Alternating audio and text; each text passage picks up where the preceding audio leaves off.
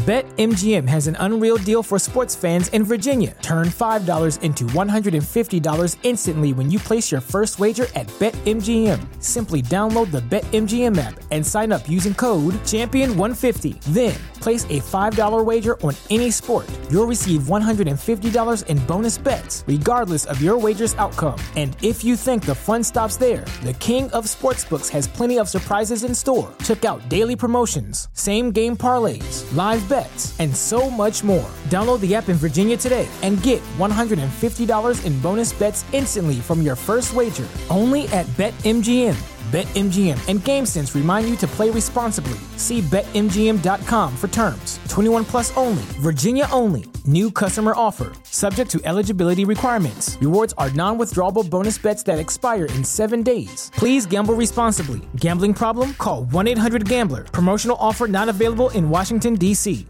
¿No se merece tu familia lo mejor? Entonces, ¿por qué no los mejores huevos? Ahora, Egglands Best están disponibles en deliciosas opciones. Huevos clásicos, de gallina libre de jaula y orgánicos de Egglands, que ofrecen un sabor más delicioso y fresco de granja que le encantará a tu familia. En comparación con los huevos ordinarios, Egglands Best contiene la mejor nutrición como 6 veces más vitamina D, 10 veces más vitamina E y el doble de omega 3 y B12. Solo Egglands Best. Mejor sabor, mejor nutrición, mejores huevos. Visita egglandsbest.com para más información. Clinic. ¿Cómo puede recortar el presupuesto sin provocar un caos político? Situación. Mary Carr es directora financiera de una universidad que está experimentando caídas significativas en el número de matriculaciones. Con menos alumnos, los ingresos de la universidad por matrícula están cayendo, provocando un déficit presupuestario. El trabajo de Carr consiste en supervisar los recortes presupuestarios significativos dentro de unos 30 departamentos distintos. Se trata de una situación real. ¿Qué hay que cambiar y qué está frenando el cambio? Carr necesita que los directores de los departamentos de la universidad recorten sus presupuestos sin demasiada resistencia o luchas políticas. Ya ha avanzado considerablemente en la clarificación del objetivo. Su análisis revela que los directores de departamento van a tener que recortar los presupuestos un 5%. Muchos entienden la necesidad del recorte y la apoyan, pero Carr cree que es muy posible que se resistan.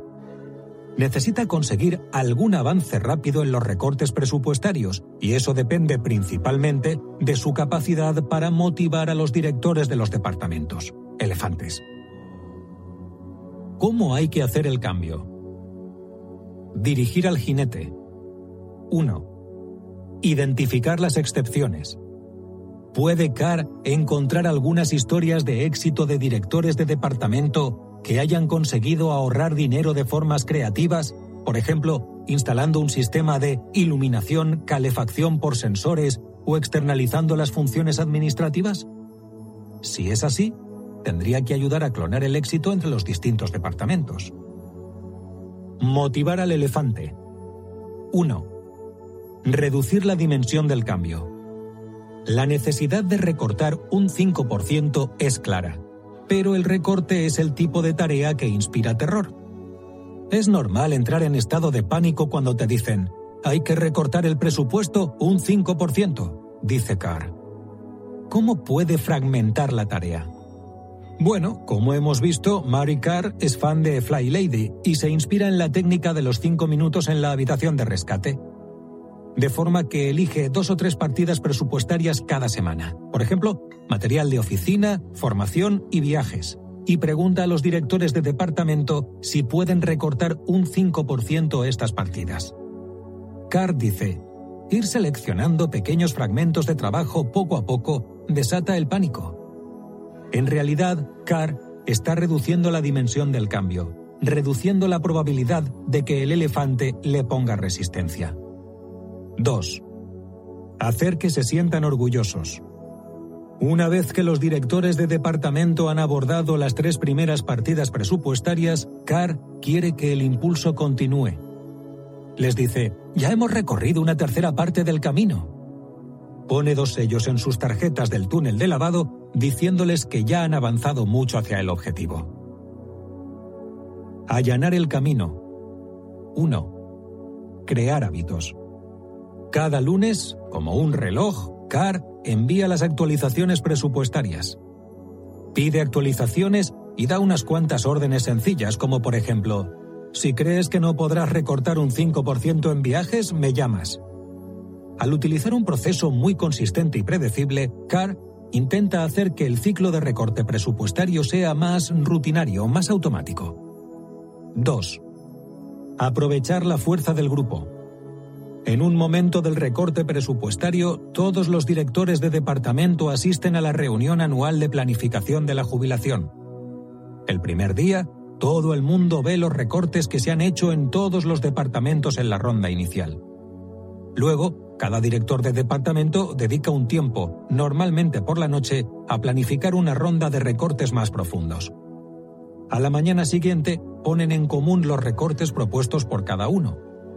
Carr dice, todo el mundo tiene que ver lo que cada persona ya estaba recortando y las implicaciones de los recortes futuros y con toda esa información, todo el cuerpo tomaba las decisiones, no solo los directores de los departamentos a nivel individual. Todo el mundo consideraba el universo como un todo. Básicamente, los directores de departamento ejercen una presión positiva sobre los demás directores. Lo normal pasa por considerar los costes desde el punto de vista del universo como un todo con una identidad fuerte, compartida en lugar de desde el punto de vista de los departamentos individuales, se convierte en la norma. 6. Una manera de reducir la dimensión del cambio, por lo tanto, es limitar la inversión requerida. Solo 5 minutos de limpieza, solo una deuda pequeña. Otra es pensar en conseguir pequeñas victorias, hitos que sean factibles. Nuestro padre, Fred Heath, que trabajó más de 30 años en IBM, decía a sus equipos que cuando los hitos parecían demasiado lejanos, tenían que buscar pequeñas victorias. Muy bien, papá. Supongamos que está intentando motivar a su hijo adolescente para que participe en la limpieza de su casa. Podría adoptar la técnica de los cinco minutos en la habitación de rescate para superar su resistencia inicial. Pero, ¿Y si también considera estratégicamente por qué habitación va a empezar? Podría pedirle que empezara por el pequeño cuarto de invitados, porque está seguro de que a los cinco minutos de trabajo estará quejándose. El objetivo global, limpiar toda la casa, es demasiado lejano para que resulte motivador. Pero si puede pensar en una pequeña victoria en los primeros cinco minutos, podría generar en él el suficiente entusiasmo para perseguir el próximo hito. De nuevo, aquí estamos hablando de adolescentes, así que no cuente con ello. Si alguna vez ha tenido que hacer un viaje muy largo en coche, seguro que habrá utilizado esta técnica.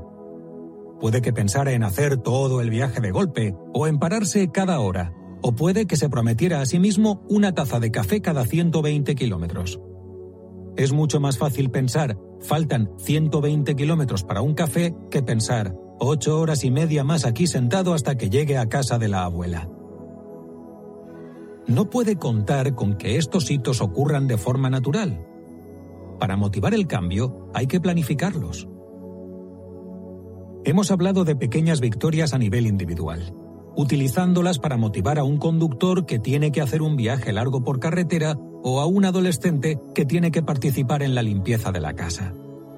Pero el mismo concepto afecta a las grandes organizaciones. Por ejemplo, un hombre llamado Steven Kellman tenía que encontrar la manera de conseguir pequeñas victorias en un gobierno federal. En 1993, Kellman, profesor de gestión pública de la Harvard University's Kennedy School of Government, recibió una llamada de la administración Clinton para que liderara la Office of Federal Procurement Policy, OFPP como director de la OFPP, sería responsable de reformar la política de compras del gobierno. El gobierno compra mucho. En 2003 se gastó 320 billones de dólares en compras de bienes y servicios, una cifra que incluye de todo, desde clips sujetapapeles hasta helicópteros para el National Park Service. Con esta cantidad de dinero en juego, no puedes hacer que la gente se acerque a Bell Helicopter y saque la tarjeta de crédito para comprar uno nuevo. Por otro lado, piense en las millas de la compañía aérea. Kellman era reacio a dirigir la OFPP, ya que sabía que era muy probable que, a pesar de sus esfuerzos, no cambiara nada, pero al final acabó aceptando el trabajo. Sabía perfectamente dónde se metía porque tres años antes había escrito un libro sobre la reforma de las compras gubernamentales. Había muchos problemas con las compras gubernamentales. Con el paso de los años, el gobierno había establecido muchos protocolos y protecciones para prevenir abusos de varios tipos. Tras estas protecciones, había buenas intenciones, pero a medida que iban aumentando, habían empezado a hacer más daño que los propios abusos para los que supuestamente habían sido diseñadas para evitar. Por ejemplo, en el momento de tomar decisiones de compra, los responsables gubernamentales no podían utilizar como referencia el rendimiento pasado de los vendedores. Por ejemplo, vamos a suponer que el gobierno diera a la compañía Code Lords un contrato de desarrollo de software y que Code Lords entregara el producto con un retraso totalmente absurdo y que además el producto funcionara inexcusablemente mal el gobierno tendría terminantemente prohibido utilizar estos datos de rendimiento cuando tuviera que evaluar a Code Lords para otro trabajo. Imagine que tuviera que elegir un peluquero sin tener en cuenta cómo le cortaba el pelo en el pasado. Algunas veces también, la gran cantidad de reglas superaba al sentido común. En un ejemplo famoso, el Departamento de Defensa estaba buscando un proveedor de galletas de chocolate para las tropas y publicó un documento de 20 páginas con mil especificaciones detalladas que dictaban, entre otras cosas, los ingredientes, el tamaño y el proceso de cocción de las galletas. Estas exigencias propiciaron unos precios increíblemente altos porque las compañías que realmente sabían cómo producir grandes cantidades de galletas eficientemente, Kibler o Nabisco, por ejemplo, nunca aspiraban al puesto porque alguna de las mil especificaciones estaba inevitablemente en conflicto con su forma habitual de hacer las cosas. Al mismo tiempo, el contrato ni siquiera estipulaba que las galletas tuvieran que ser buenas. Como director de la OFPP, Kellman no tenía ningún problema en liderar la reforma del proceso de compras. Sin embargo, no tenía mucho poder estructural. Tenía un equipo de unas 20 personas, ninguna de las cuales compraba nada significativo. Las auténticas decisiones de compra se repartían entre docenas de grandes agencias federales. Kellman tuvo que reformar el proceso de compras modificando el comportamiento de los agentes de compra repartidos por todo el gobierno. Si alguna vez ha habido una historia desalentadora, sin duda es esta. Los 320 billones de dólares que el gobierno destinaba a compras de productos accesorios equivalen al dinero que haría falta para comprar todo lo que produce en un año la industria de hardware informático. Todos los portátiles de Dell, los ordenadores centrales de IBM, las unidades de disco de Seagate y otros. Y aún nos sobraría dinero para comprar todos los coches y todos los componentes de automóvil producidos por la industria del automóvil miles de personas del gobierno están involucradas en el proceso de compras, y su deseo de complacer a Bill Clinton, el nuevo presidente en 1993, se vio atenuado por el conocimiento de que Clinton se iría en cuatro años o en el peor de los casos en ocho. Por esta inmensa extensa trampa de arena de inercia se movía un hombre llamado Steven. Es profesor, nada más y nada menos. Escribió un buen libro sobre la trampa de arena, ahora está intentando arreglarla aunque no controla absolutamente nada, excepto 20 granos de arena en la periferia oriental. También podría contratar a un periodista experto en informática llamado Phil para que cubriera la industria informática. Kellman sabía que tenía que hacer algún progreso rápidamente o le despedirían. Si pudiera conseguir un ejemplo de cambio exitoso enseguida, lo podría utilizar para poner en marcha otros cambios escribió más tarde. Buscó una victoria que fuera rápida, factible y visible. Una pequeña victoria que complaciera a todos los implicados, tanto al Departamento de Defensa como al Health and Human Services Department. Creía que si conseguía que los elefantes se pusieran en marcha con una misión fácil, el equivalente del gobierno a cinco minutos en la habitación de rescate, podría hacer que siguieran adelante. Un día, mientras hablaba con una empleada del gobierno, tuvo una idea. La empleada le dijo a Kellman que cuando necesitaba algo sencillo, barato, como por ejemplo discos para el ordenador, las normas del departamento de compras no le permitían dirigirse a la tienda de informática que había al otro lado de la calle y comprarlos. Esta limitación le resultaba exasperante. Kellman vio una oportunidad. Fue a hablar con los ejecutivos de compras y les hizo una propuesta. Quiero que el próximo año vuestra agencia doble el uso de las tarjetas de crédito del gobierno. Observe la precisión de la propuesta en comparación con la campaña de la leche con un 1% de materia grasa. Al ser específico sobre el cambio de comportamiento, Kellman se estaba dirigiendo a los jinetes del grupo. En su visión, cada vez que los empleados necesitaban algo de poca importancia, discos de ordenador o un nuevo disco duro o una caja de papel de oficina, deberían poder cruzar la calle, provistos de sus tarjetas de crédito, y comprar lo que necesitaban en ese mismo momento. Kellman pidió a las agencias que se comprometieran formalmente a aprobar la idea. Las agencias le apoyaron, así que Kellman siguió adelante. Durante el próximo año consiguió cuatro promesas más. La segunda era importante. Kellman pidió a las agencias que rompieran con la tradición de ignorar el rendimiento pasado. Sabía que iba a ser difícil de conseguir, así que decidió anunciarlo públicamente pero cuando estuviera seguro de que había al menos ocho agencias que estaban de acuerdo. Se dedicó a hacer llamadas y sus empleados y asesores se ocuparon de sus contactos. Finalmente su equipo consiguió la adhesión de ocho agencias, pero no se había acabado. Cuando conseguimos nueve agencias, la participación empezó a aumentar rápidamente y muy pronto pudimos decir a los que se resistían, prácticamente todos participan menos tú. Este resultado presagia un tema que abordamos en el capítulo 10, que es que el comportamiento es contagioso. Kellman logró tener en cuenta las tres partes del marco, dirigir al jinete, motivar al elefante y allanar el camino. Al final, 20 agencias diferentes aceptaron comprometerse a tener en cuenta los resultados pasados.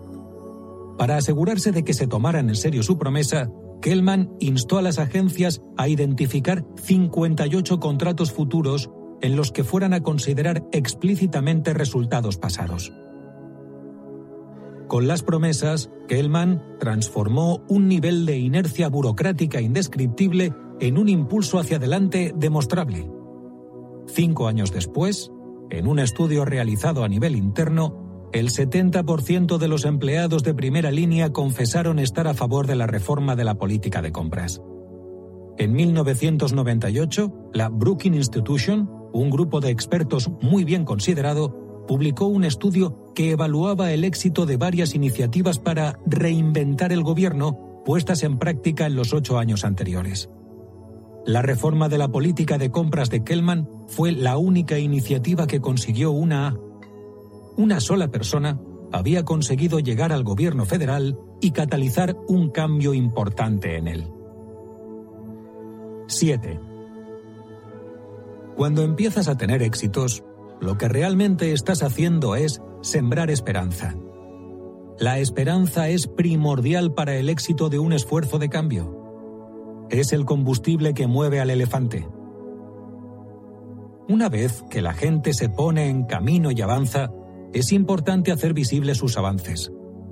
Con algunos tipos de cambio, como la pérdida de peso, por ejemplo, el progreso es fácil de medir utilizando una báscula. Lamentablemente no hay una báscula para medir la innovación en productos nuevos o la reducción del impacto del carbón. ¿Dónde puede encontrar un criterio o patrón para medir el tipo de cambios que está liderando? Los terapeutas centrados en las soluciones que mencionamos en el capítulo 2 en el apartado del jinete, crean sus propios patrones. Recuerde que hacen a sus pacientes la pregunta del milagro. Imagine que en plena noche, mientras duerme, se produce un milagro y se resuelven todos sus problemas. Al despertarse por la mañana, ¿cómo lo sabría? Estos terapeutas saben que el milagro puede parecer distante para sus pacientes y que es muy importante mantener a sus pacientes motivados y esperanzados en el camino hacia su destino. Para ello, han diseñado un método para cuantificar el progreso hacia el milagro. Han creado una escala del milagro que va de 0 a 10, en la que 10 es el milagro. De hecho, en la primera sesión suelen preguntar a sus pacientes en qué lugar de la escala se sitúan. Los pacientes suelen responder que en el 2 o en el 3, lo cual provoca una respuesta entusiasta de los terapeutas. Caramba, ya tienes un 20%. ¿Le suena? Los terapeutas están poniendo dos sellos en las tarjetas del túnel de lavado de sus pacientes. A medida que las sesiones continúan, los terapeutas van haciendo un seguimiento del progreso de sus pacientes.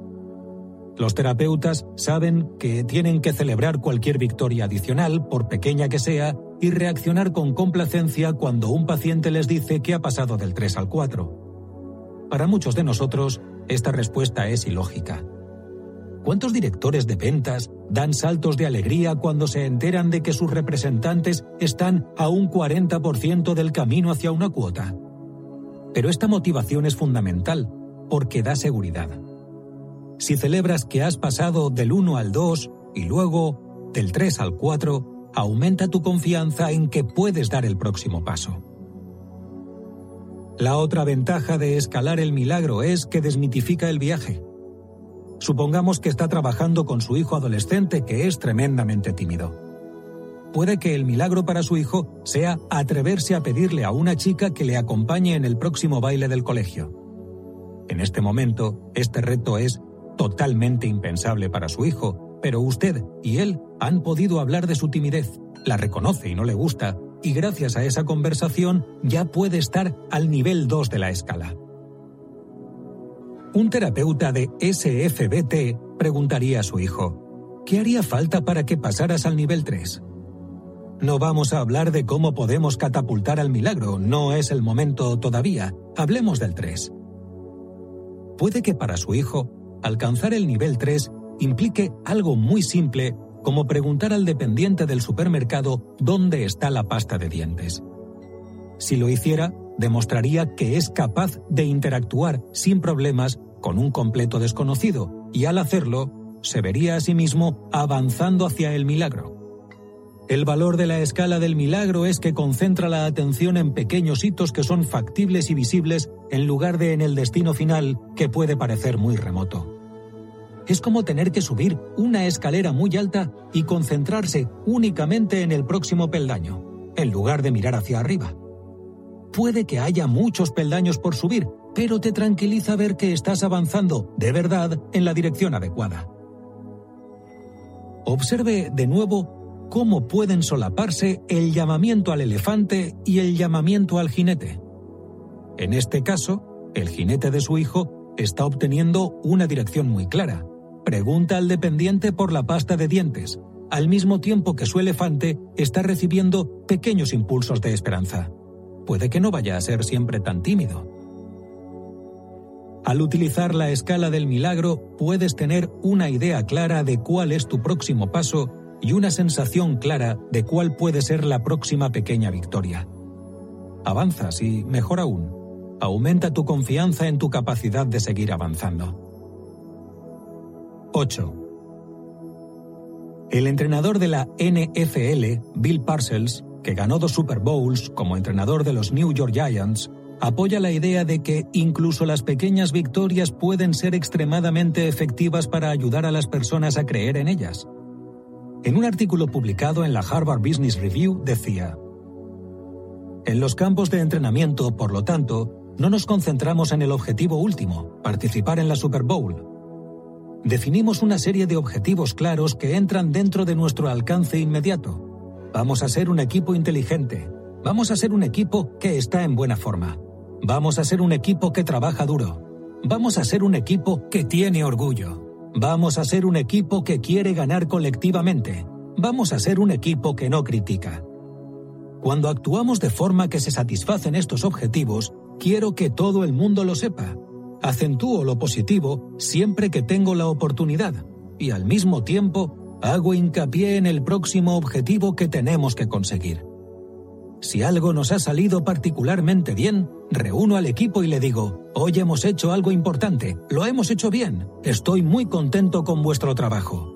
Pero esto es lo que quiero que hagáis mañana. Quiero ver un trabajo en equipo perfecto, impecable. Si lo conseguís, estaremos preparados para el partido del domingo. Cuando marcas objetivos pequeños, visibles, y la gente los consigue, empieza a mentalizarse de que puede triunfar abandonan el hábito de perder y empiezan a adquirir el hábito de ganar. Énfasis añadido. El exentrenador de UCLA, John Wooden, uno de los mejores entrenadores de baloncesto universitarios de todos los tiempos, dijo una vez, Si mejoras un poco cada día, al final acaban ocurriendo cosas grandes. No busques mejoras rápidas y grandes. Busca la pequeña mejora que puedes conseguir cada día. Es la única forma de conseguirlo y una vez conseguido, permanece. Los entrenadores son expertos en reducir la dimensión del cambio. Al animar a sus equipos a conseguir una secuencia de pequeños cambios visibles, crean impulso. El psicólogo Carl Wake, en un documento titulado Pequeñas Victorias, redefinir la escala de los problemas sociales, dijo, Una pequeña victoria reduce importancia, no es para tanto, reduce las demandas, eso es todo lo que hay que hacer, y aumenta el nivel de capacidad percibido, al menos puedo hacer esto. Estos tres factores tenderán a hacer el cambio más fácil y más fortalecedor. Pero tampoco pensemos que todo es tan fácil. Cualquier cambio importante no va a parecer un movimiento continuado, inevitable hacia la victoria. No va a ser simplemente una cadena ininterrumpida de pequeñas victorias. No olvide que muchos entrenadores se han retirado sin ganar un campeonato. Normalmente, das un paso adelante y 1,3 pasos atrás y 2,7 pasos adelante y luego 6 pasos a un lado y en ese momento llega un nuevo director general y declara un nuevo destino. Nadie puede garantizar una pequeña victoria. Hay muchas cosas que se escapan a nuestro control, pero el objetivo es ser muy astutos con lo que controlamos. Y si hay algo que podemos controlar, es la forma de definir la victoria final y las pequeñas victorias que nos conducirán hasta ella. Es muy importante seleccionar pequeñas victorias que reúnan dos características. Uno, que sean significativas. Y dos, que estén dentro de nuestro alcance inmediato, como dijo Bill Parcells. Y si no reúnen las dos características, hay que elegir la segunda. Los cinco minutos en la habitación de rescate no era muy significativa en sí misma, pero hacía posible el cambio. David Allen, autor de Organízate con eficacia, el libro de la productividad personal por excelencia, subraya la importancia de definir objetivos que estén dentro de nuestro alcance. Afirma que mucha gente comete un error fundamental al hacer su lista de cosas que hacer. Anota demasiadas cosas, hacer cuentas, hablar con Helen, preparar el pase de diapositivas, etc. En opinión de Allen, estas personas están saboteando la posibilidad de acción siendo poco claros. Dice que es fundamental preguntarse, ¿qué es lo próximo que tengo que hacer? Esto es lo que dice Allen. En mis seminarios, la gente suele tener en sus listas cosas como pedir hora para la revisión del coche.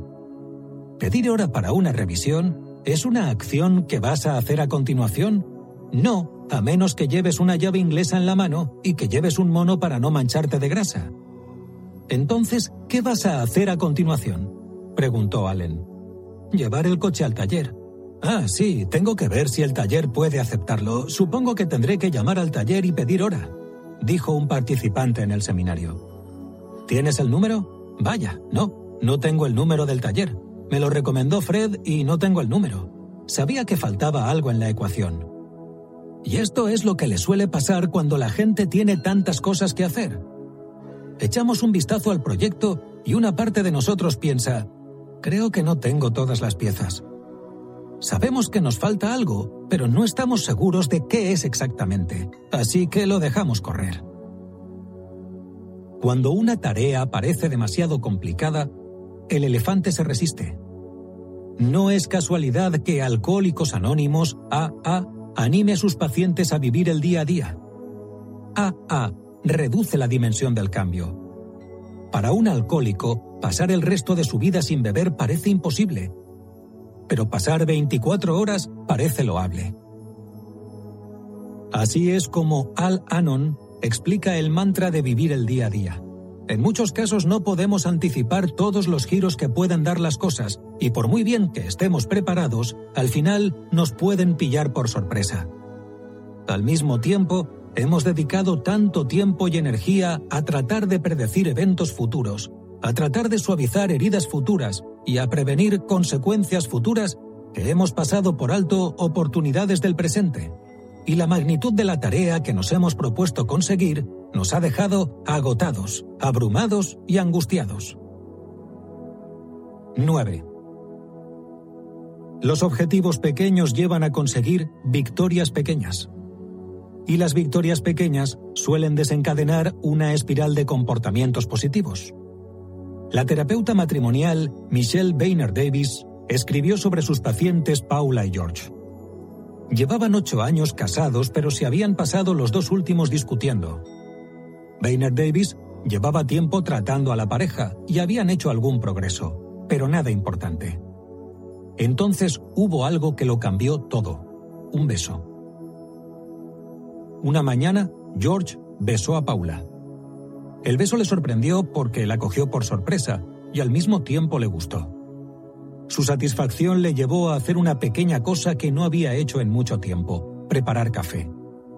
Solíamos tomar café juntos, pero últimamente la tradición se había perdido, le contó a la terapeuta. George olió el aroma del café y bajó para servirse una taza. Él y Paula tuvieron una conversación agradable. Ambos dijeron que ese rato había hecho que se sintieran mucho más relajados y contentos. Paula dijo que sus compañeros notaron la diferencia en su actitud ese día. Incluso los hijos de George y Paula parecieron afectados por el halo de buenos sentimientos. Esa noche se mostraron mucho más relajados, menos discutidores. El beso de George desencadenó una espiral positiva. ¿Por qué una cosa tan insignificante fue tan importante? Porque generó esperanza en que el cambio era posible es un tema que hemos visto una y otra vez. Los grandes cambios proceden de una sucesión de pequeños cambios. No importa que los primeros cambios parezcan casi triviales.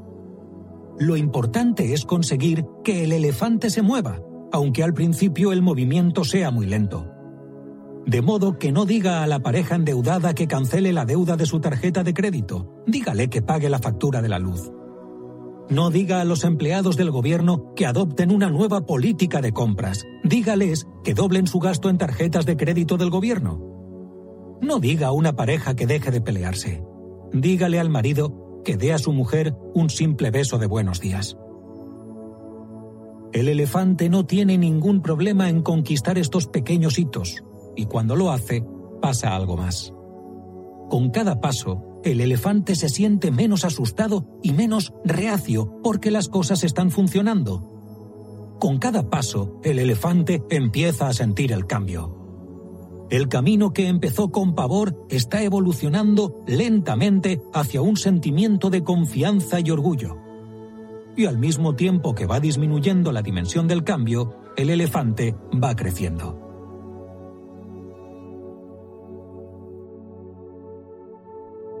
7. Hacer que se sientan orgullosos. 1. El loro de Santa Lucía es una especie que solo existe en la isla de Santa Lucía, en el Caribe. Es precioso. Tiene la cara azul turquesa, las alas de color lima y una raya roja en el pecho. En 1977, en la isla solo quedaban 100 loros de Santa Lucía, la población se había visto diezmada por la destrucción del hábitat, la caza y los que se dedicaban a capturarlos para utilizarlos como mascotas. El loro de Santa Lucía parecía condenado a desaparecer. En palabras de un biólogo, en el año 2000, la especie no podrá escapar a su extinción. Pero de pronto apareció un extraño salvador, un estudiante universitario llamado Paul Butler, En 1977, Butler estaba estudiando el último año de carrera en la Northeast London Polytechnic. Butler era un apasionado de la conservación y pasó cinco semanas de expedición en Santa Lucía investigando sobre el terreno, donde estudió este tipo de loro e hizo algunas recomendaciones para la preservación de la especie. Justo antes de graduarse, con el desempleo mirándome a la cara, dijo Butler, recibió una carta del director del Departamento Forestal de Santa Lucía. Para sorpresa de Butler, le ofrecía un trabajo. Impresionado por las recomendaciones de Butler, el director del Departamento Forestal le proponía a Butler que regresara a la isla por un periodo de seis meses en calidad de asesor del Departamento de Conservación. El sueldo era de 200 dólares al mes y Butler se podía alojar en una residencia del gobierno. Butler apenas podía creer su suerte. Solo tenía 21 años y el gobierno de una preciosa isla del Caribe le pedía ayuda para salvar una especie en peligro de extinción. Las recomendaciones que había hecho Butler al gobierno habían sido claras y directas. Uno, aumentar la pena por capturar o matar al loro, desde una multa trivial a una multa considerable más un tiempo en prisión. Dos, crear dentro de la reserva forestal existente un santuario para el loro que protegiera su hábitat. 3. Recaudar dinero para la gestión de la reserva, organizando visitas al bosque tropical que ofrecieran a los turistas la oportunidad de ver la reserva y su atracción estrella. Un apunte rápido. Observe que estas recomendaciones, cambiar las leyes, reforzar las nuevas penalizaciones, son exactamente el tipo de cosas de las que huimos en este libro, porque muchos de nosotros no disponemos de estas herramientas en nuestro equipo. Pero esto es lo importante. Butler no disponía de estas herramientas. Y el Departamento Forestal tampoco.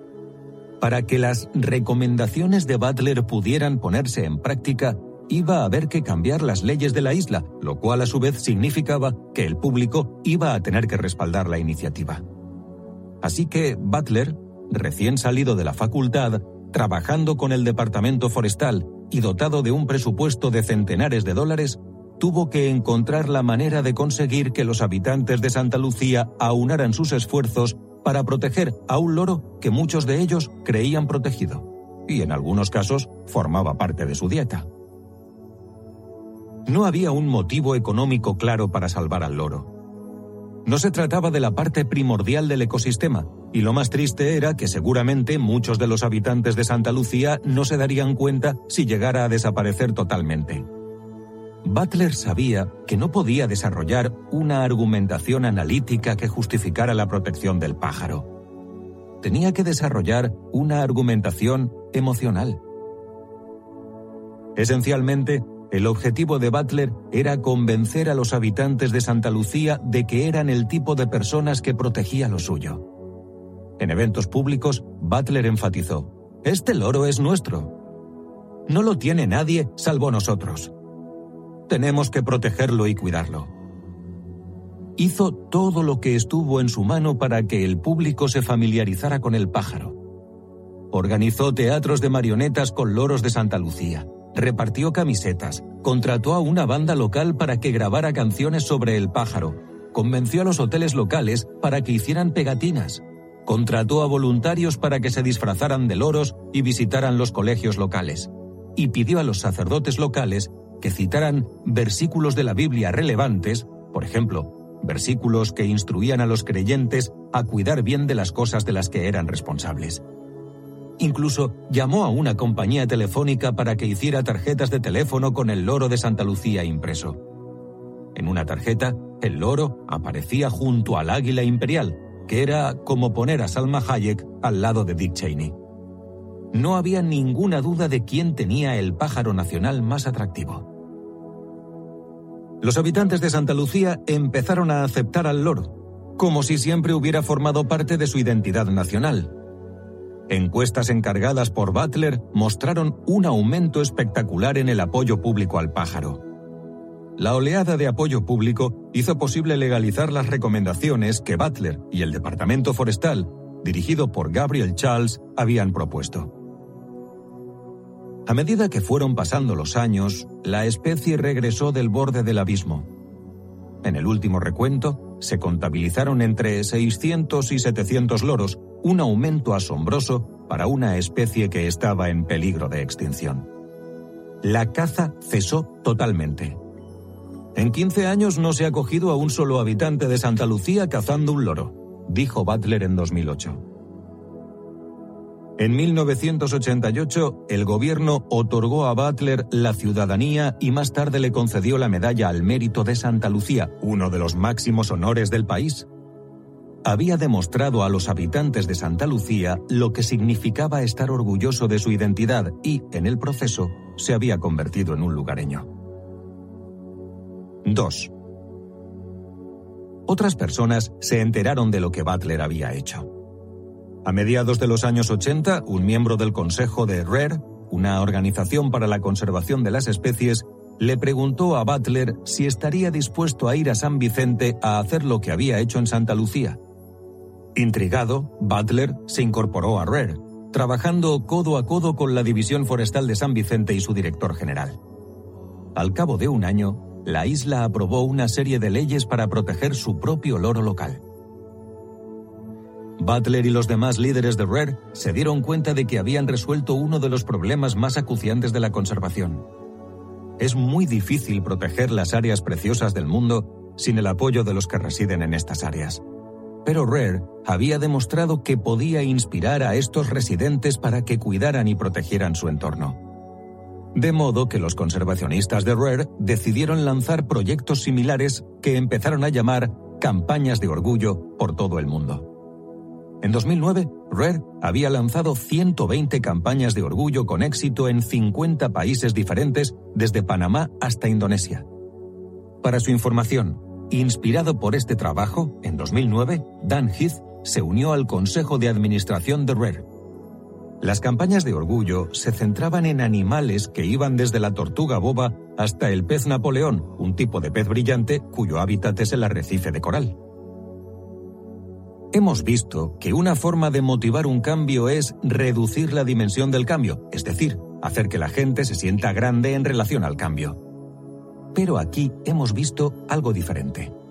Paul Butler no redujo la dimensión del cambio.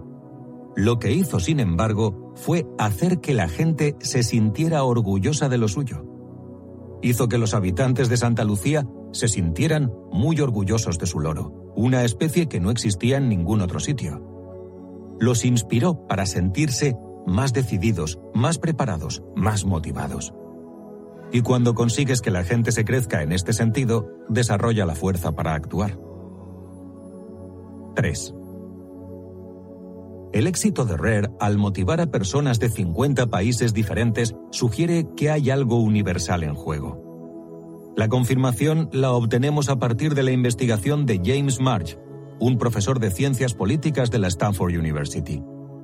March dice que cuando hemos de elegir, tendemos a confiar en uno o dos modelos de decisión básicos, el modelo de las consecuencias y el modelo de identidad. El modelo de las consecuencias resulta familiar para los estudiantes de económicas. Sostiene que cuando hemos de tomar una decisión, sopesamos los pros y los contras de nuestras opciones y tomamos la decisión que maximiza nuestra satisfacción. Se trata de un modelo racional, analítico. Este es el modelo que Paul Butler sabía que iba a fracasar en Santa Lucía porque allí no había un argumento coste-beneficio sólido para el loro. En el modelo de identidad, esencialmente, cuando hay que tomar una decisión, hay que hacerse tres preguntas. ¿Quién soy? ¿De qué tipo de situación se trata? ¿Qué haría alguien como yo en esta situación? Observe lo que falta. El cálculo de costes y beneficios. El modelo de identidad explica el razonamiento que hace la mayoría a la hora de votar, que contradice nuestra noción del votante que actúa por interés propio. Eso sirve para aclarar por qué un mecánico de Oklahoma votaría contra un demócrata que le diera cobertura médica y por qué un millonario de Silicon Valley votaría contra un republicano que redujera sus impuestos. Generalmente, cuando hablamos de identidad, estamos hablando de un rasgo inmutable de algún tipo, como una identidad racial, ética o regional. Pero ese es un uso relativamente limitado del término. No nacemos con una identidad. Vamos adoptando identidades a lo largo de nuestra vida. Aspiramos a ser buenas madres o padres, devotos católicos o musulmanes, ciudadanos patriotas, etc. O considere una identidad profesional como ser científico. Está claro que no nacemos científicos. Se trata de una identidad que buscamos y una identidad que los demás, nuestros profesores y mentores, cultivan de forma consciente en nosotros. A medida que nos vamos desarrollando y creciendo en esa identidad, va siendo una parte cada vez más importante de nuestra imagen y desencadena el tipo de proceso de decisión que March describe. Por ejemplo, imagine que como profesor de ciencias que da clase de química, tuviera la lucrativa oportunidad de hacer un estudio de la toxicidad de un nuevo fármaco para una importante empresa farmacéutica. Desde el punto de vista del modelo de las consecuencias, la decisión de aceptar el trabajo sería obvia. Ganaría mucho más dinero que como profesor universitario. Pero desde el punto de vista del modelo de identidad, la decisión de aceptar el trabajo parecería menos obvia. Se preguntaría qué compromisos sutiles iba a tener que aceptar para complacer al cliente. Se preguntaría, ¿qué haría un científico en esta situación? puesto que las identidades son fundamentales para el proceso que sigue la gente para tomar sus decisiones, lo más probable es que cualquier esfuerzo de cambio que viole la identidad de una persona esté condenado al fracaso. Por eso resulta tan desastroso cuando la gente instintivamente busca incentivos para cambiar el comportamiento de los otros. Por lo tanto, la pregunta que hay que hacer es la siguiente.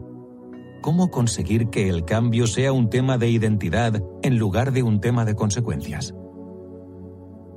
4. En el Lovelace Hospital Systems de Albuquerque, Nuevo México, estaban preocupados por la rápida rotación de sus enfermeras. De hecho, su ratio de rotación no era peor que la media nacional, entre 18 y 30% por año, pero resultaba incómodo. Cada vez que una enfermera se iba, reemplazarla costaba mucho dinero, la moral se resentía y además durante el periodo de transición, la atención al paciente se resentía. Kathleen Davis, enfermera titulada y vicepresidenta de operaciones del hospital, decidió utilizar un método poco convencional para analizar el problema de la rotación. Contrató a Susan Wood, una consultora especializada en indagación apreciativa, un método para cambiar las organizaciones analizando lo que funciona en lugar de lo que no funciona. Este es otro ejemplo de concentrarse en las excepciones que vimos en el capítulo 2. Wood y Davis decidieron no investigar el motivo por el cual se iban tantas enfermeras. En su lugar, empezaron a explorar por qué otras enfermeras se quedaban. En un hospital con 300 enfermeras, el equipo entrevistó a más de un centenar. Wood preguntó a las enfermeras qué les satisfacía más de sus trabajos. Luego explicó, las enfermeras estaban agotadas y desbordadas de trabajo pero en cuanto empezamos a hablar con ellas de lo que se les daba mejor, su tono cambió. Davis y Wood descubrieron que las enfermeras que se quedaban en el hospital eran profundamente leales a la profesión de enfermería. En otras palabras, su satisfacción era una cuestión de identidad. La nobleza de la profesión de enfermera daba sentido a su trabajo. En cuanto los directores del hospital se enteraron, supieron que iban a tener que hacer más por ayudar a las enfermeras a cultivar su identidad. Por ejemplo, empezaron a buscar formas de reconocer a sus empleadas por su extraordinaria labor de enfermería. Desarrollaron un nuevo programa de orientación que hacía hincapié en la naturaleza inherentemente admirable del trabajo de enfermera. Crearon programas de apoyo para ayudar a las enfermeras a mejorar sus conocimientos y habilidades. El primer indicio de que algo había cambiado se apreció en el estudio anual de satisfacción de los empleados. Los índices de satisfacción de las enfermeras habían aumentado notablemente en muchas categorías, particularmente en comunicación. Todas esas entrevistas y conversaciones sobre la identidad tuvieron impacto. Pero el impacto fue más allá del estudio. Durante el año siguiente, la rotación disminuyó un 30%, y luego el éxito dio un salto inesperado. En los estudios regionales, Davis y Wood empezaron a ver mejoras en el índice de satisfacción de los pacientes con el Lovelace Hospital. Es fundamental darse cuenta de que estas historias de identidad no son situaciones especiales reservadas a los científicos o a las enfermeras o a los habitantes de Santa Lucía. La identidad desempeña un papel en prácticamente todas las situaciones de cambio, incluso en la suya. Cuando piense en las personas cuyo comportamiento tiene que cambiar, pregúntese si estarían de acuerdo con esta frase. Aspiro a ser el tipo de persona que haría este cambio. Si cree que lo estarían, ya tiene mucho ganado. Si cree que no, entonces va a tener que trabajar muy duro para demostrarles que deberían aspirar a una imagen de sí mismas diferente. Y eso es exactamente lo que Paul Butler hizo en Santa Lucía. Convenció a los isleños para que pensaran, es nuestro pájaro. Si queremos ser buenos ciudadanos de Santa Lucía, tenemos que protegerlo. Para ver su significado en un contexto empresarial, considere una empresa que inventó una identidad que acabó convirtiéndose en el motor de su éxito. La empresa es Brasilata, una compañía manufacturera brasileña de 170 millones de dólares que produce varios tipos de latas de acero. Como se puede imaginar, la industria productora de latas es relativamente madura, poco crecimiento, poca emoción.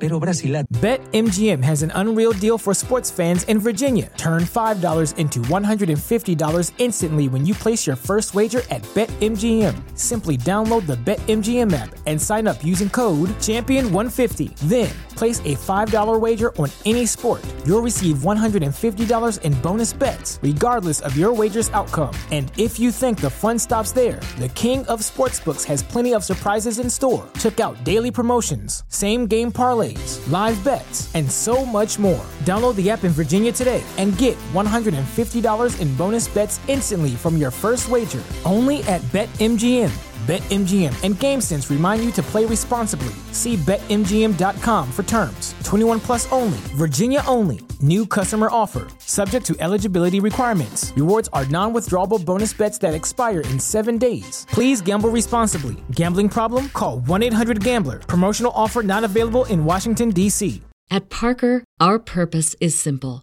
We want to make the world a better place by working more efficiently by using more sustainable practices, by developing better technologies, we keep moving forward. With each new idea, innovation, and partnership, we're one step closer to fulfilling our purpose every single day. To find out more, visit parker.com/purpose. Parker, engineering your success.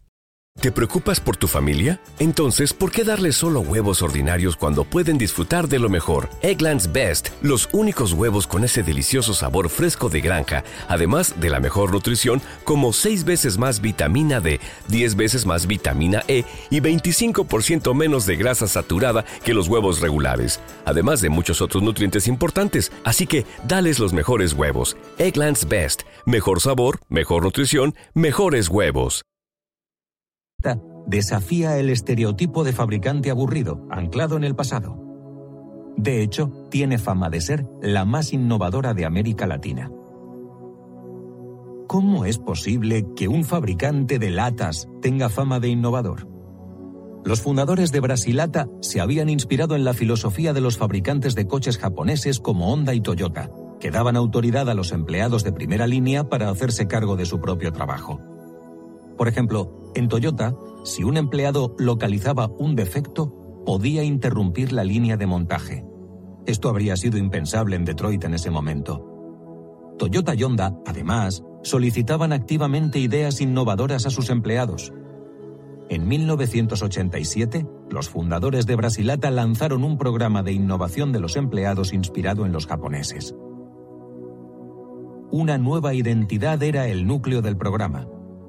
Los empleados de Brasilata empezaron a llamarse inventores y cuando se incorporaban nuevos empleados a la empresa, les pedían que firmaran un contrato de innovación. No lo hacían simplemente para causar buena impresión. La dirección animaba a los empleados a estar atentos a cualquier innovación potencial, ideas para crear mejores productos, mejorar los procesos de producción y reducir costes del sistema. los procedimientos desarrollados en la empresa hicieron que para los inventores fuera muy fácil proponer sus ideas. El programa tuvo tanto éxito que superó todas las expectativas. En 2008, los empleados presentaron 134.846 ideas, una media de 145,2 ideas por inventor. Esta cifra situaba a Brasilata al mismo nivel que los marcadores de tendencias japoneses que habían inspirado el programa. Muchas de las sugerencias llevaron al desarrollo de productos nuevos. Por ejemplo, a finales de 2008, Brasilata lanzó un nuevo modelo de latas de acero especialmente diseñado para contener líquidos peligrosos o inflamables. Para satisfacer los estándares de Naciones Unidas, estas latas tienen que soportar una caída desde 1,2 metros. Tradicionalmente, muchos fabricantes habían conseguido cumplir este requisito engrosando las capas de metal, para lo cual tenían que utilizar más materias primas y nuevos procesos de producción. Y los diseños reforzados no eran infalibles. Si una lata caía de canto, las junturas de metal podían separarse. Los inventores habían acompañado a Brasilata en situaciones de emergencia. En 2001, una crisis energética severa, el síndrome del apagón, obligó al gobierno de Brasil a racionar la energía. Las empresas recibieron una cuota de electricidad muy estricta. Los inventores iban a trabajar soñando con ideas para ahorrar energía, centenares de ellas. En unas semanas, el consumo de energía de Brasilata se redujo un 35%, cayendo por debajo de la cuota de la compañía y ofreciéndole la posibilidad de revender su energía extra dos empleados, conjuntamente, sugirieron una idea sorprendente. Eliminad nuestros puestos de trabajo, ya no son necesarios. La idea fue aceptada, pero la compañía encontró un nuevo puesto para los empleados. Brasilata no tiene política de despidos y además distribuye el 15% de su beneficio neto entre sus empleados. No es de sorprender que Brasilata siempre aparezca en las listas de mejores lugares para trabajar de Brasil. Es importante recordar que la empresa creó esta identidad de inventor que ha impulsado el éxito de la empresa y la satisfacción de los empleados. Ningún empleado de Brasilata había nacido inventor. Les hablaron de la identidad y les gustó. Parecía un reto que valía la pena aceptar. Ser inventor se había convertido en una fuente de orgullo y fortaleza. 5. Si cultivar una identidad le parece imposible, anímese. Un estudio de psicología clásico demuestra que se puede conseguir empezando con pequeños pasos. En los años 60, dos psicólogos de la Universidad de Stanford, Jonathan Friedman y Scott Fraser, pidieron a un investigador que fuera puerta por puerta en un barrio acomodado de Palo Alto, California. Cuando los propietarios abrían la puerta, el investigador se presentaba como voluntario de Citizens for Safe Driving y les preguntaba si les importaría que pusiera en su césped un cartel que rezara Conduce con cuidado. Les enseñaba una foto del cartel puesto en el césped de otra casa, y lo cierto es que era una auténtica monstruosidad. Estaba muy mal hecho, y era tan grande que tapaba gran parte de la fachada de la casa. Además, prometía a los propietarios que el cartel solo haría un pequeño agujero en su césped. Sin duda, si este voluntario llamara a su puerta, le pondría una excusa. Y de hecho, el 83% de los propietarios declinaron la oportunidad. Sin embargo, en otro tipo de barrio, los investigadores utilizaron una técnica sencilla que multiplicó el número de síes por más de cuatro. Las técnicas eran remarcablemente sutiles. Dos semanas antes, en estas mismas casas, se había presentado un voluntario diciendo que representaba a una organización para la conducción segura diferente. Les había pedido permiso para poner un pequeño letrero, de menos de la mitad del tamaño de una tarjeta postal, en el que ponía Conduce con cuidado en la ventana del coche o de su casa. El voluntario les había dicho que con el letrero se pretendía concienciar más a los ciudadanos de la necesidad de conducir con cuidado. Este compromiso parecía tan trivial que casi todos los propietarios dijeron que sí. Su pequeño sí pareció preparar el terreno para los grandes síes. Cuando los investigadores volvieron dos semanas después y pidieron permiso a los propietarios para instalar el enorme cartel en su césped, el 76% aceptó. Friedman y Fraser llaman a esta estrategia técnica de pie en la puerta. Aceptar el pequeño letrero sobre conducir con cuidado aumentó la probabilidad de que los propietarios aceptaran el gigantesco cartel sobre la conducción segura. Luego los resultados fueron todavía más extraños. Los voluntarios se acercaron a un tercer grupo de propietarios con una propuesta diferente. En lugar de presentarse con un pequeño letrero, se presentaron con una petición para mantener California bonita para que la firmaran.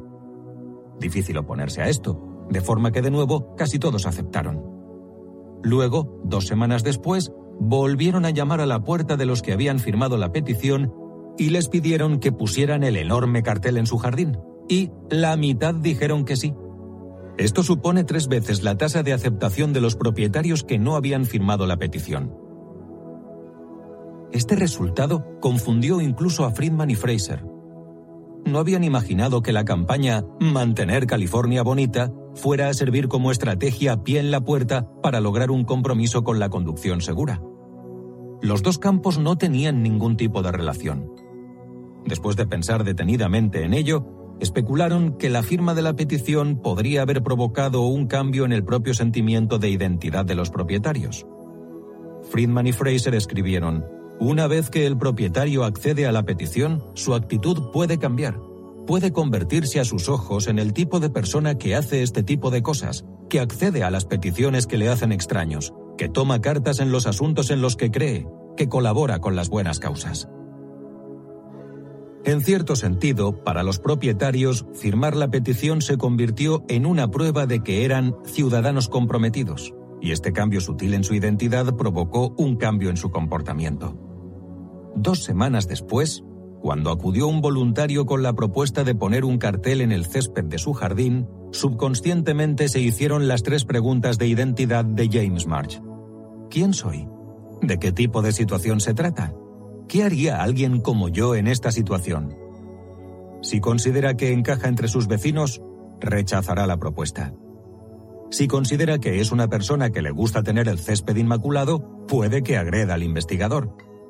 Pero si es un ciudadano comprometido, recién salido del cascarón, le parecerá honorable poner el cartel. 6. Muy bien, pero seamos sinceros. El estudio de Friedman Fraser es un poco sórdido.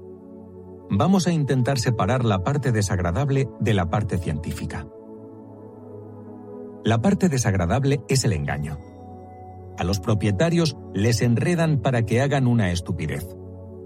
Ninguno de los ejemplos que hemos dado de creación de identidades como este. ¿Es engañoso persuadir a la gente para que se una para defender un pájaro nacional? ¿Para cultivar el orgullo profesional? animar a los empleados a actuar como inventores? Por supuesto que no.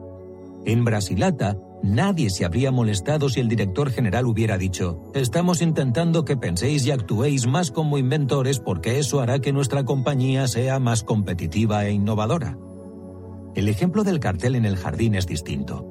Los propietarios se habrían ofendido si Friedman y Fraser les hubieran dicho abiertamente, les pedimos que firmen esta petición para que dentro de dos semanas podamos embaucarles para poner este cartel gigante en su césped.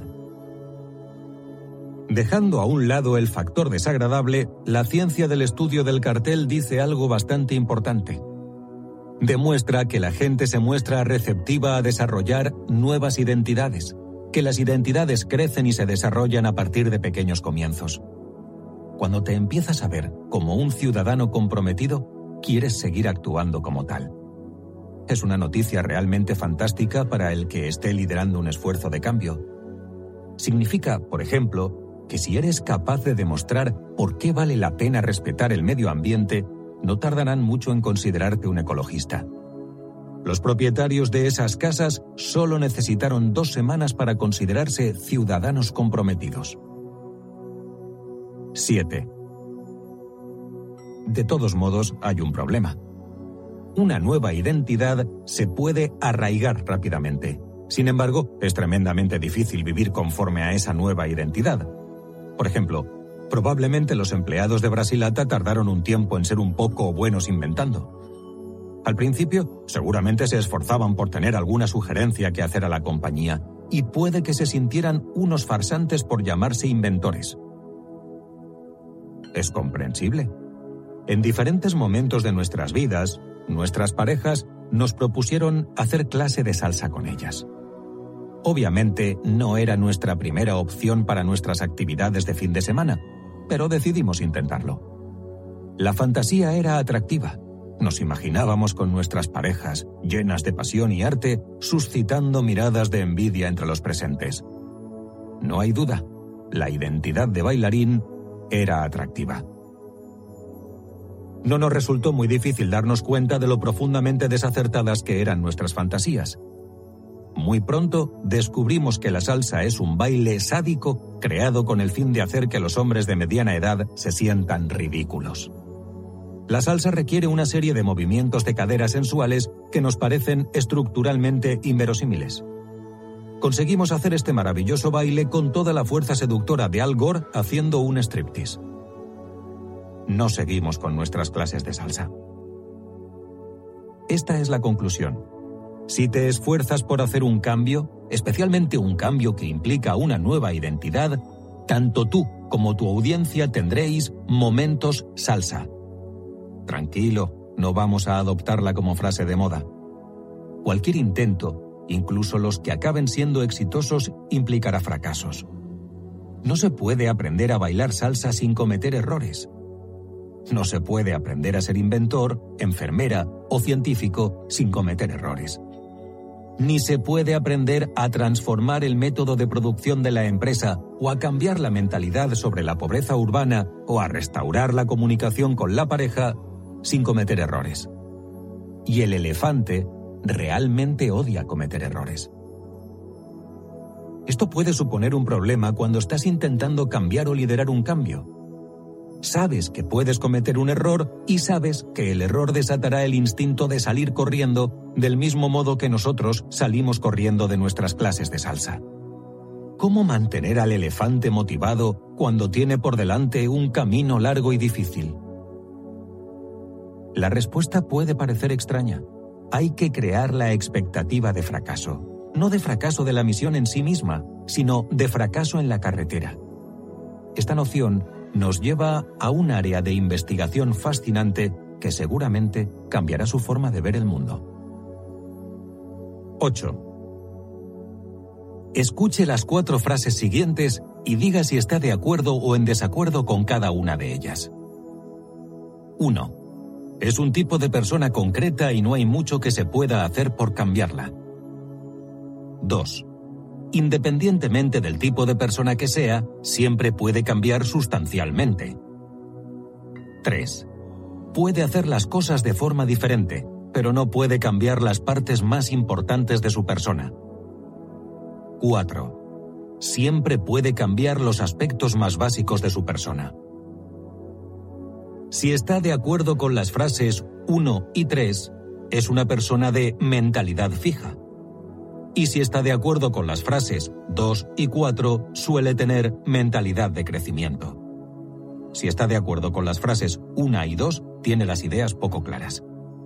Como veremos, de la mentalidad puede depender la capacidad para asumir el fracaso y la insistencia con la que se perseguirá el cambio.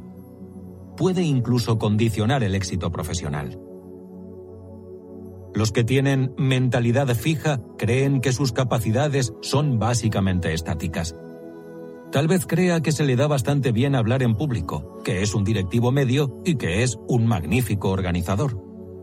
Con una mentalidad fija, cree que puede mejorar o empeorar un poco en estas habilidades, pero básicamente sus capacidades reflejan su manera de ser.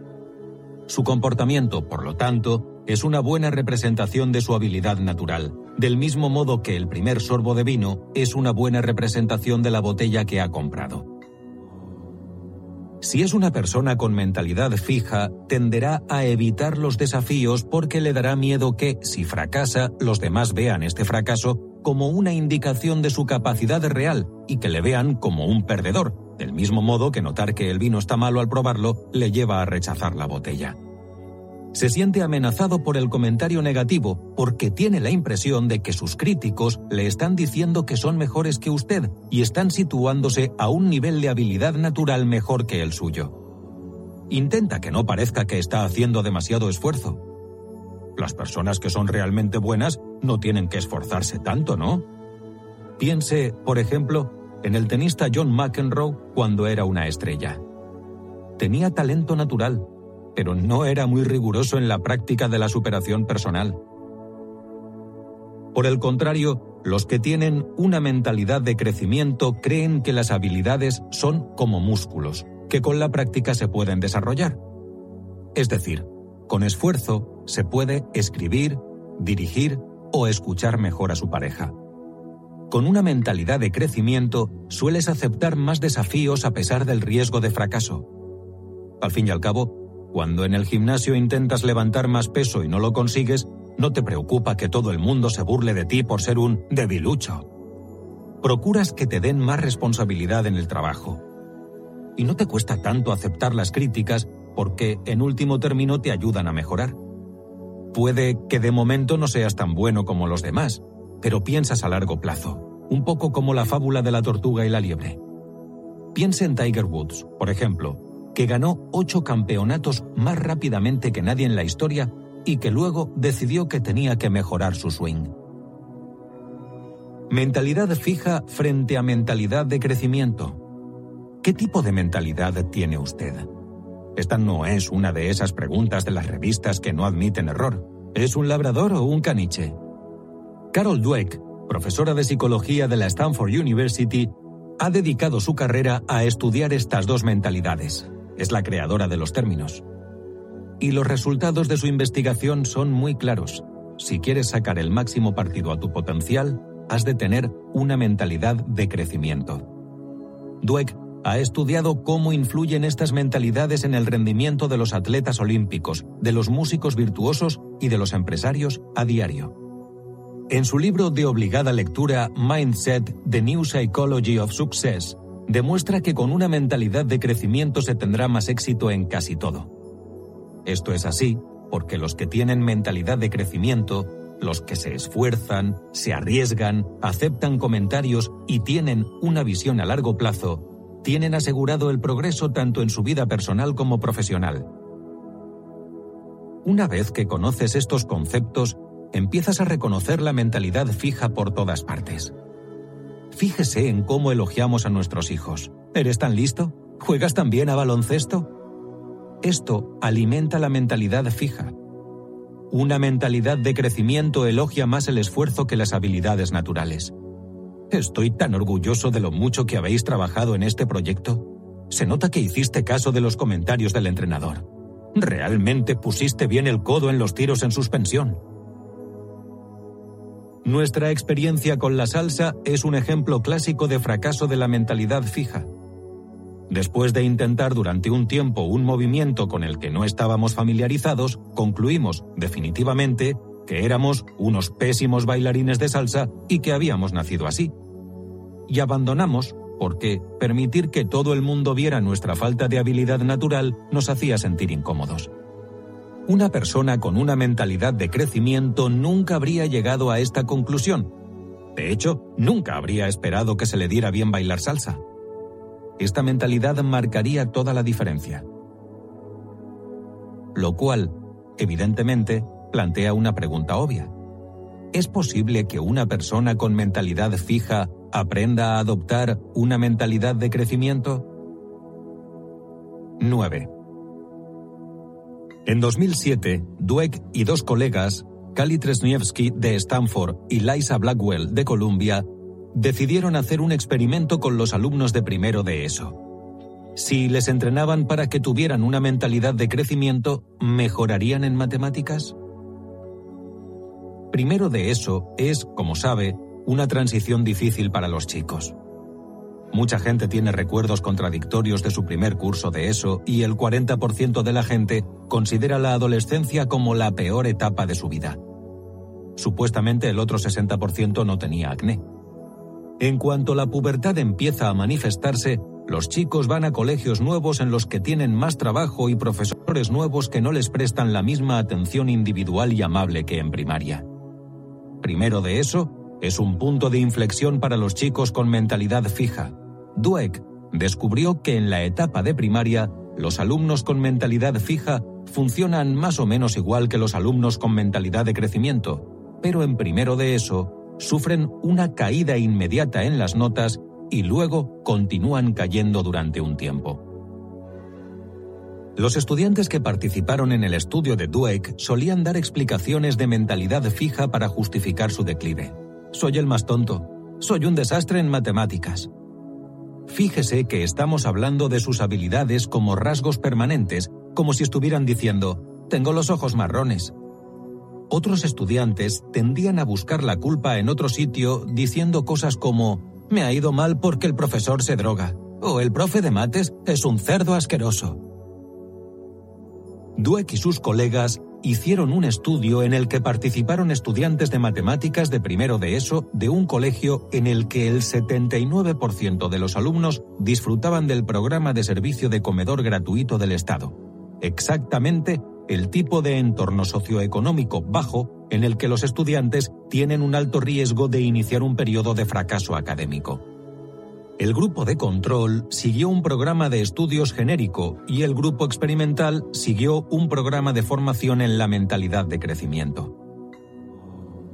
A los estudiantes que fueron formados en la mentalidad de crecimiento les enseñaron que el cerebro es como un músculo que se puede desarrollar con ejercicio, que con trabajo pueden ser más inteligentes. Al fin y al cabo, les dijo Dweck, nadie se ríe de los bebés ni les dice lo tontos que son porque no saben hablar.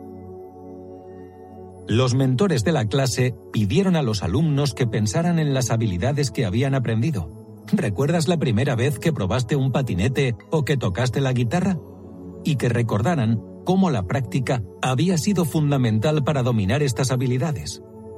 Recordaron a los alumnos que todo es difícil antes de ser fácil y que nunca tenían que rendirse por no dominar algo inmediatamente. En total, los alumnos del grupo formados en la mentalidad de crecimiento recibieron dos horas de clase de El cerebro es como un músculo durante ocho semanas. ¿Y los resultados? Increíbles.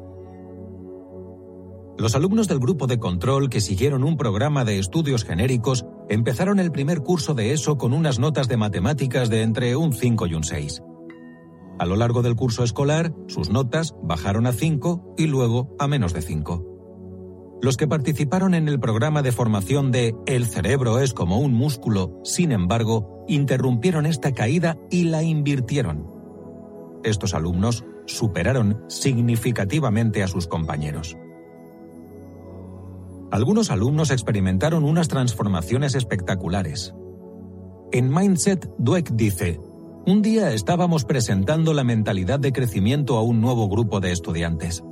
De repente, Jimmy, el chico más tozudo, más frío y que menos se esforzaba del grupo, me miró con los ojos llenos de lágrimas y me dijo, ¿Quieres decir que no tengo que ser tonto? Desde ese día empezó a trabajar.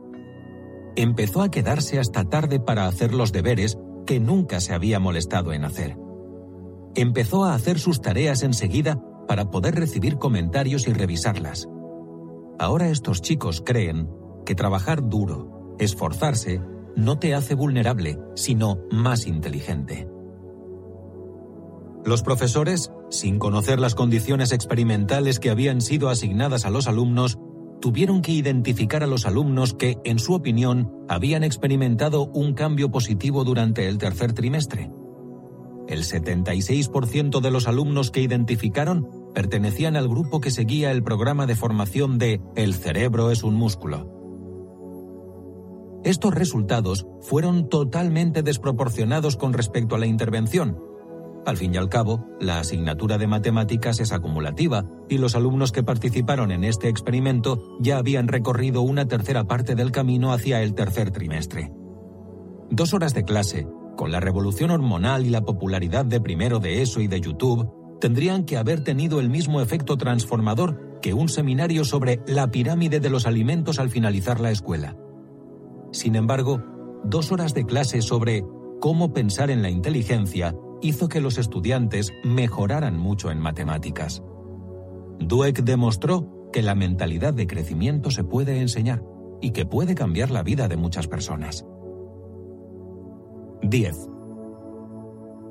En el mundo empresarial se rechaza de manera implícita la mentalidad de crecimiento. Los empresarios piensan que hay dos etapas. Primero planificas y luego ejecutas. No hay periodo de aprendizaje o periodo de práctica entre medio. Desde el punto de vista empresarial, la práctica parece una ejecución mediocre. Lo importante son los resultados. Da igual cómo lo hagas, pero hazlo. Pero para crear un cambio y mantenerlo, hay que actuar más como un entrenador y menos como un árbitro. Hay que abrazar la mentalidad de crecimiento e infundirla en el equipo. ¿Por qué es tan importante? Porque, como apunta la profesora de la Harvard Business School, Rosabeth Moskanter, al estudiar organizaciones importantes, en el medio todo puede parecer un fracaso. Un sentimiento similar expresa la terapeuta matrimonial Michelle Winner Davis, que dice que el cambio verdadero, el que permanece, suele implicar dar tres pasos adelante y dos atrás. Si el fracaso es una parte necesaria del cambio, es muy importante que se entienda bien.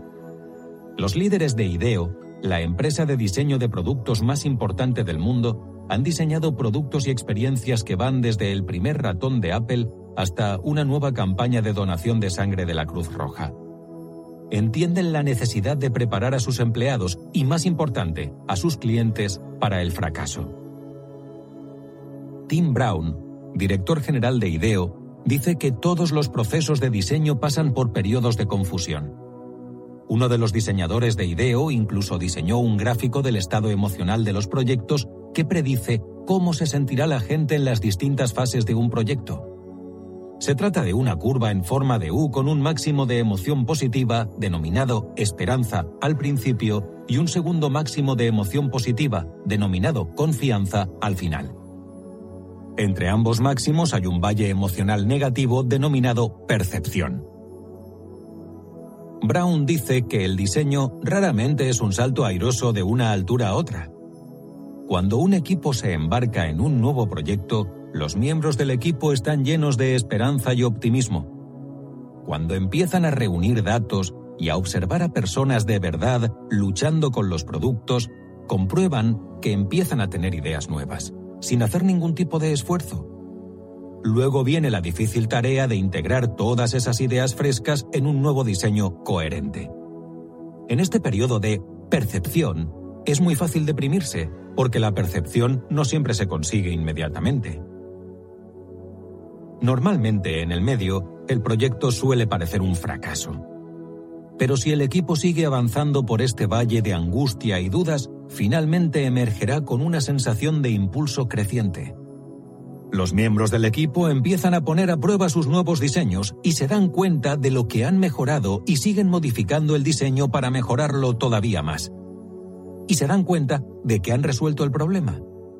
Ahí es cuando el equipo alcanza el máximo de confianza. Observe lo que están haciendo los líderes del equipo en IDEO con este gráfico de máximos y de valle. Están creando la expectativa de fracaso. Están diciendo a los miembros del equipo que no se fíen del brote inicial de buenas sensaciones al principio del proyecto, porque lo que viene a continuación son penurias, trabajo duro y frustración. De todos modos, por raro que parezca, cuando les hacen esta advertencia, la interpretan con optimismo. Esta es la paradoja de la mentalidad de crecimiento. Aunque parece atraer la atención hacia el fracaso y de hecho nos anima a buscar el fracaso, es tremendamente optimista. Lucharemos, fracasaremos, nos derribarán, pero al final mejoraremos y acabaremos ganando. La mentalidad de crecimiento, por lo tanto, protege contra la actitud derrotista vuelve a considerar el fracaso como una parte natural del proceso de cambio. Y esto es fundamental porque la gente solo perseverará si percibe la caída como un aprendizaje en lugar de como un fracaso.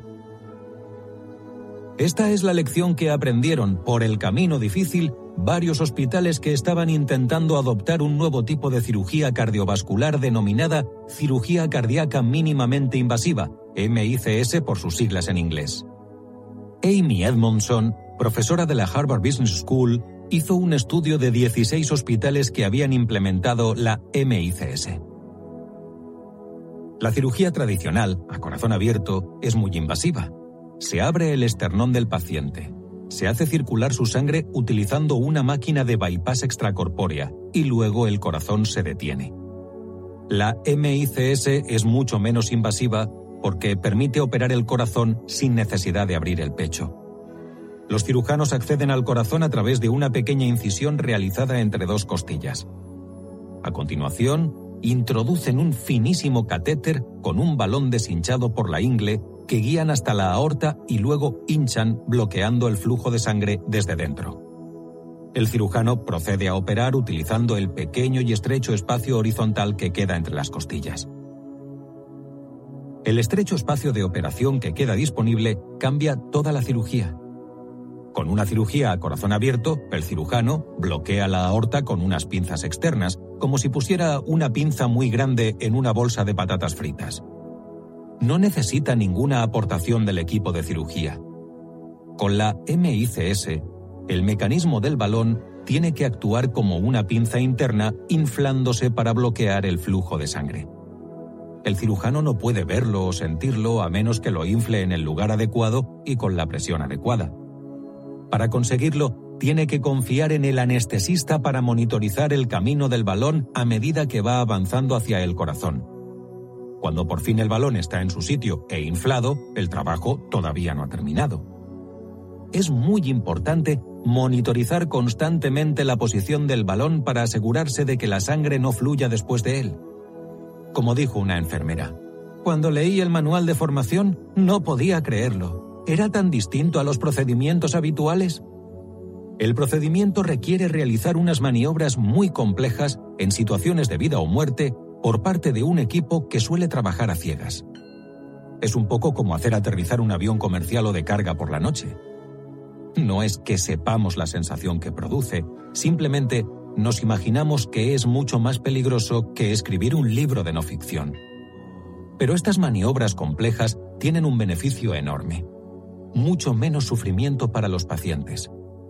Los pacientes que han sido operados utilizando la MICS se van a su casa a los cuatro días de la intervención, en lugar de ocho, y en tres semanas están totalmente recuperados en lugar de en dos meses.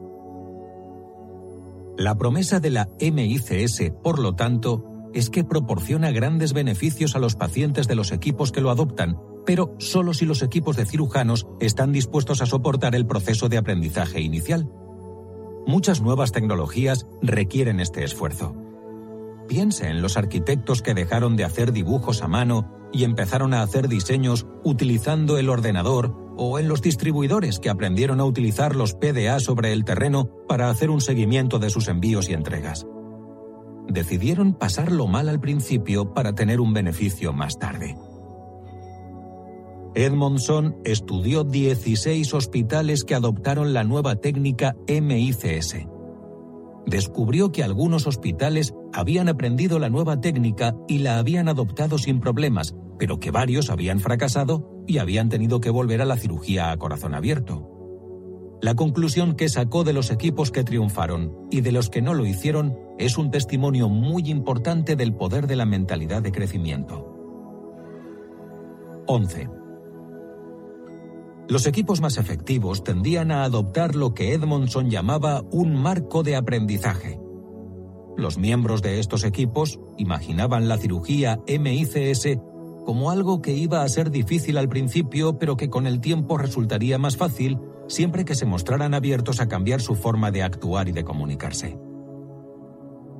En el Mountain Medical Center, el doctor M adoptó un marco de aprendizaje solía llevar una cámara en la cabeza para que el equipo viera lo que estaba sucediendo y les animaba a hacerle preguntas sobre lo que hacía y por qué lo hacía.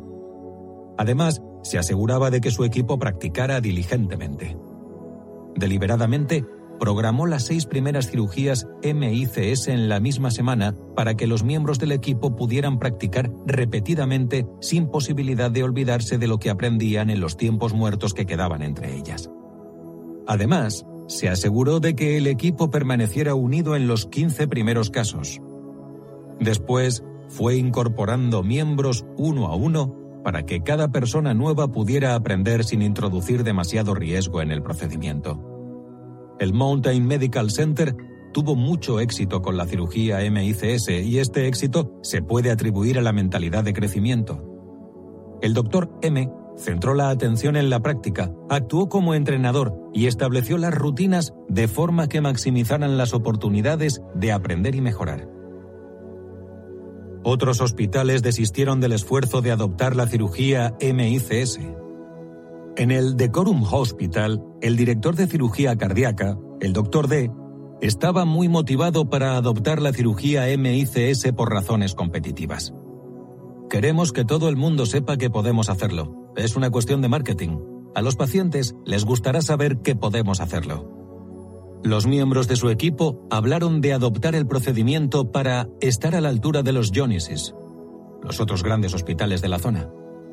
Por lo tanto, la cirugía MICS era casi como un juguete nuevo que todo el mundo quería adquirir, especialmente desde que los chicos más enrollados lo tenían. El doctor D acabó implementando el procedimiento de una forma única.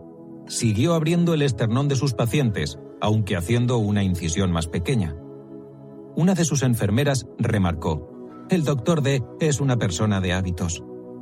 Y finalmente, los viejos hábitos acabaron ganando. Poco a poco, el uso del nuevo procedimiento fue disminuyendo y acabó abandonándose. Entre los distintos hospitales que estudió, Edmondson descubrió que los equipos que fracasaron habían cometido el error de intentar hacerlo bien desde el principio y que les había movido la posibilidad de actuar, brillar o ejecutar perfectamente. Pero, obviamente, nadie brilla en sus primeros intentos. Esta mentalidad predispone a los equipos al fracaso. Por el contrario, los equipos exitosos se habían concentrado en el aprendizaje no dieron por supuesto que el dominio llegaría rápidamente y anticiparon que tendrían que superar situaciones difíciles. Al final, fueron los que tuvieron más probabilidades de hacerlo bien. El fracaso suele ser el mejor aprendizaje y por lo tanto el fracaso temprano es una especie de inversión necesaria. Una historia famosa de IBM lo explica muy bien. En los años 60, un ejecutivo de IBM tomó una decisión que acabó haciendo perder a la compañía 10 millones de dólares, unos 70 millones de dólares del año 2009. El director general de IBM, Tom Watson, convocó al ejecutivo en cuestión a su despacho de la central corporativa.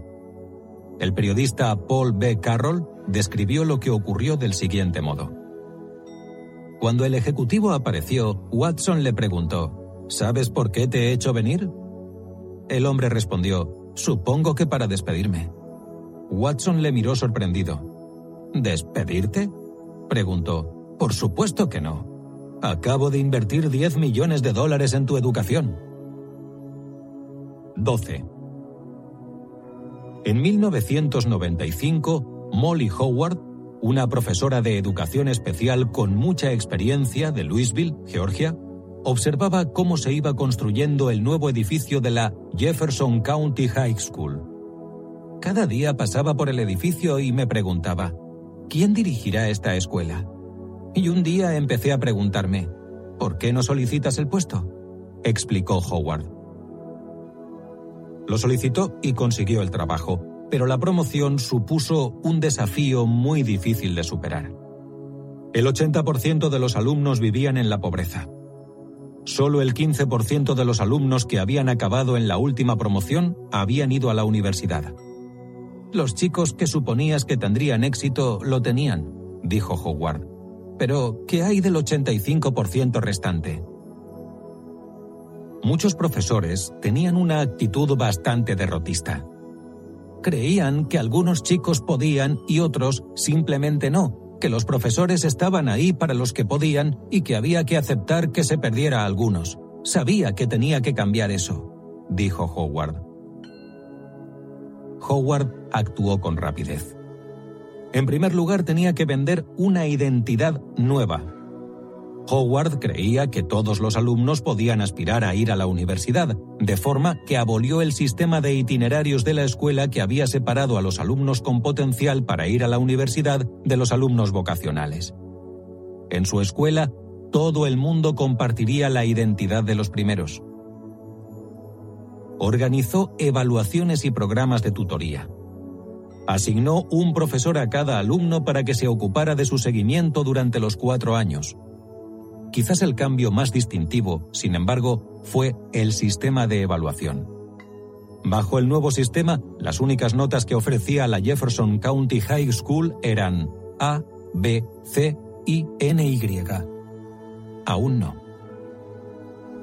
En opinión de Howard, los alumnos de Jefferson habían aceptado una cultura de fracaso. Con una mentalidad fija, actuaban como si fueran auténticos fracasados. A menudo no hacían sus deberes, o hacían un trabajo de muy mala calidad. Sacar una D o una F era una manera fácil de escapar. Puede que tuvieran una mala nota, pero al menos no tenían que volver a examinarse. Con el nuevo sistema, los alumnos no paraban hasta que superaban el listón. Explicábamos a los chicos lo que era una A, una B y una C, explicaba Howard. Si no hacían un trabajo de calidad, el profesor decía, aún no. Esto les hacía pensar, mi profesor cree que puedo hacerlo mejor. Cambiaban sus expectativas. La escuela renació. Alumnos y profesores se implicaron más la tasa de graduación de la escuela aumentó drásticamente y las calificaciones de los alumnos mejoraron tanto que se suprimieron las clases de recuperación. En 2008, la National Association of Secondary School Principals eligió a Howard directora del año entre 48.000 candidatos. Howard transformó a sus alumnos, cultivó una nueva identidad en ellos todos sois alumnos universitarios. Luego hizo un cambio en Jefferson haciendo que pasara de ser una escuela con una mentalidad fija a una escuela con una mentalidad de crecimiento.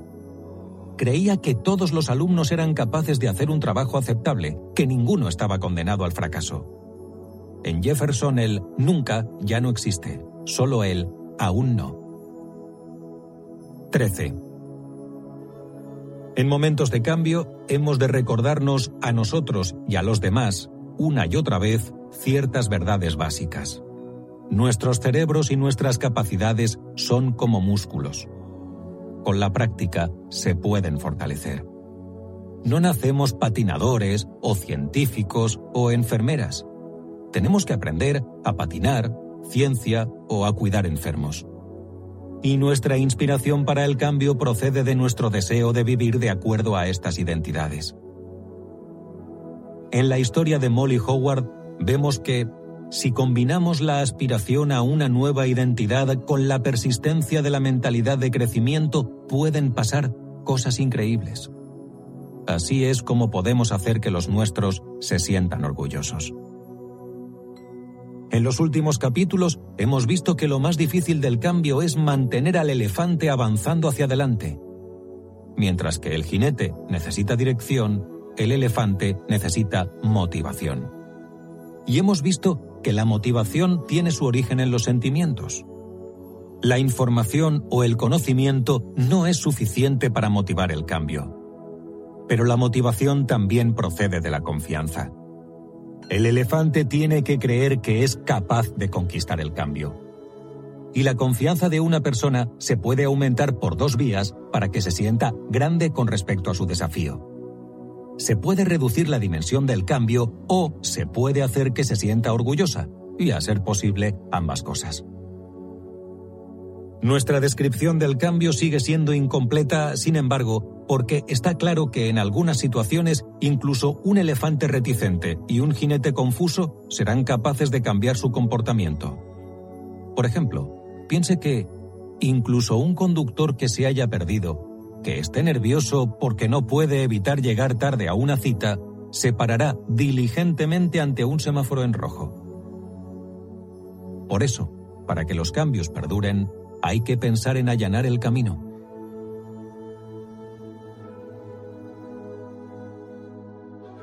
Allanar el camino.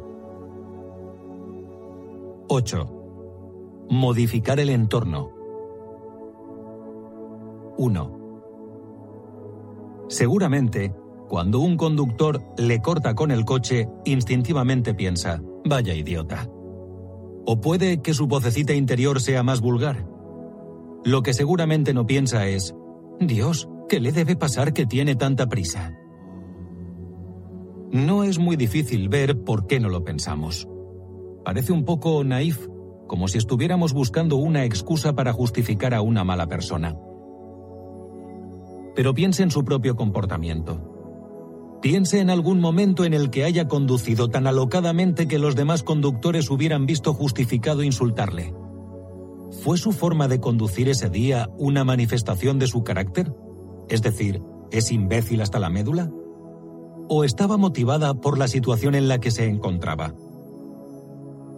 En la primera historia del capítulo 1, la de los espectadores que comían más palomitas cuando les daban cubos más grandes, vimos lo fácil que puede ser sacar conclusiones sobre la gente. Si no hubiéramos sabido el efecto que tenía el tamaño del cubo, habría sido fácil llegar a la conclusión de que los que tenían el cubo más grande eran unos glotones devoradores de palomitas. Pero, obviamente, lo sorprendente del estudio es que cuando das a la gente un cubo gigante, se convierten en glotones devoradores de palomitas. Y cuando una persona sentada tras el volante de un coche llega 20 minutos tarde a una reunión de vital importancia, se convierte en un conductor temerario. Lo que aparentemente es una persona problemática, en realidad suele ser una situación problemática. El mismo fenómeno afecta al mundo empresarial.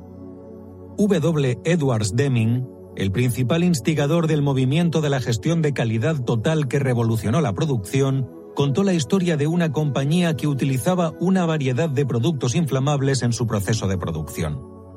Como puede suponer, los incendios son frecuentes en este tipo de plantas.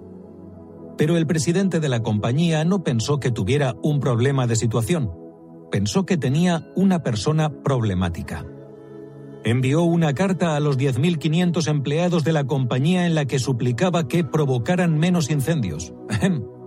Muchas veces lo que parece un problema de piromanía es un problema de productos químicos inflamables.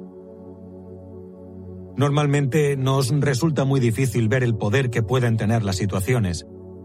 En un artículo famoso, el psicólogo de Stanford, Lee Ross, realizó docenas de estudios de psicología y observó que la gente tiene una tendencia sistemática a ignorar las fuerzas situacionales que condicionan el comportamiento de los demás denominó a esta tendencia tan profundamente arraigada error fundamental de atribución. El error de atribución consiste en nuestra tendencia a atribuir el comportamiento de las personas a su forma de ser en lugar de a la situación en la que se encuentran. El error fundamental de atribución complica las relaciones humanas. La terapeuta matrimonial Michelle Winner Davis dijo, Mucha gente atribuye sus problemas maritales a rasgos de la personalidad de su pareja profundamente arraigados. Una mujer podría decir, mi marido es muy tozudo. Pero Winner Davis podría responder, tienes que admitir que tu marido no siempre es tozudo. No le importa que sus compañeros de trabajo sugieran una nueva forma de tratar a los clientes. Y no se hace el sueco cuando le propones nuevas formas de administrar las finanzas familiares. La tozudez aparece principalmente cuando le sugieres una nueva forma de tratar a los niños en casa y cuando lo haces casi siempre se muestra muy tozudo. Depende de la situación, no es que la tozudez sea un rasgo de su carácter que produce el comportamiento. Esto no excusa su tozudez, evidentemente, pero debería dar esperanza para una solución, ya que las situaciones deberían ser más fáciles de controlar que el carácter de una persona. El error fundamental de atribución explica que nos gusten programas de televisión como El encantador de perros o Super Nanny, en los que perros y niños, aparentemente incontrolables, son domesticados por una persona ajena a su entorno que consigue que adopten un nuevo sistema de disciplina. Al principio de los episodios, nos presentan a un perro que muerde todo lo que tiene delante o a un niño que no obedece ni la más simple de las órdenes, y nosotros, sencillamente, no podemos evitar sacar conclusiones sobre su carácter. Este perro es un salvaje, este chico es terrorífico. Y cuando se reforman, en el curso de una breve intervención, nos quedamos perplejos. Si pudiéramos curarnos del error fundamental de atribución, estos programas parecerían tan evidentes que rozarían el absurdo.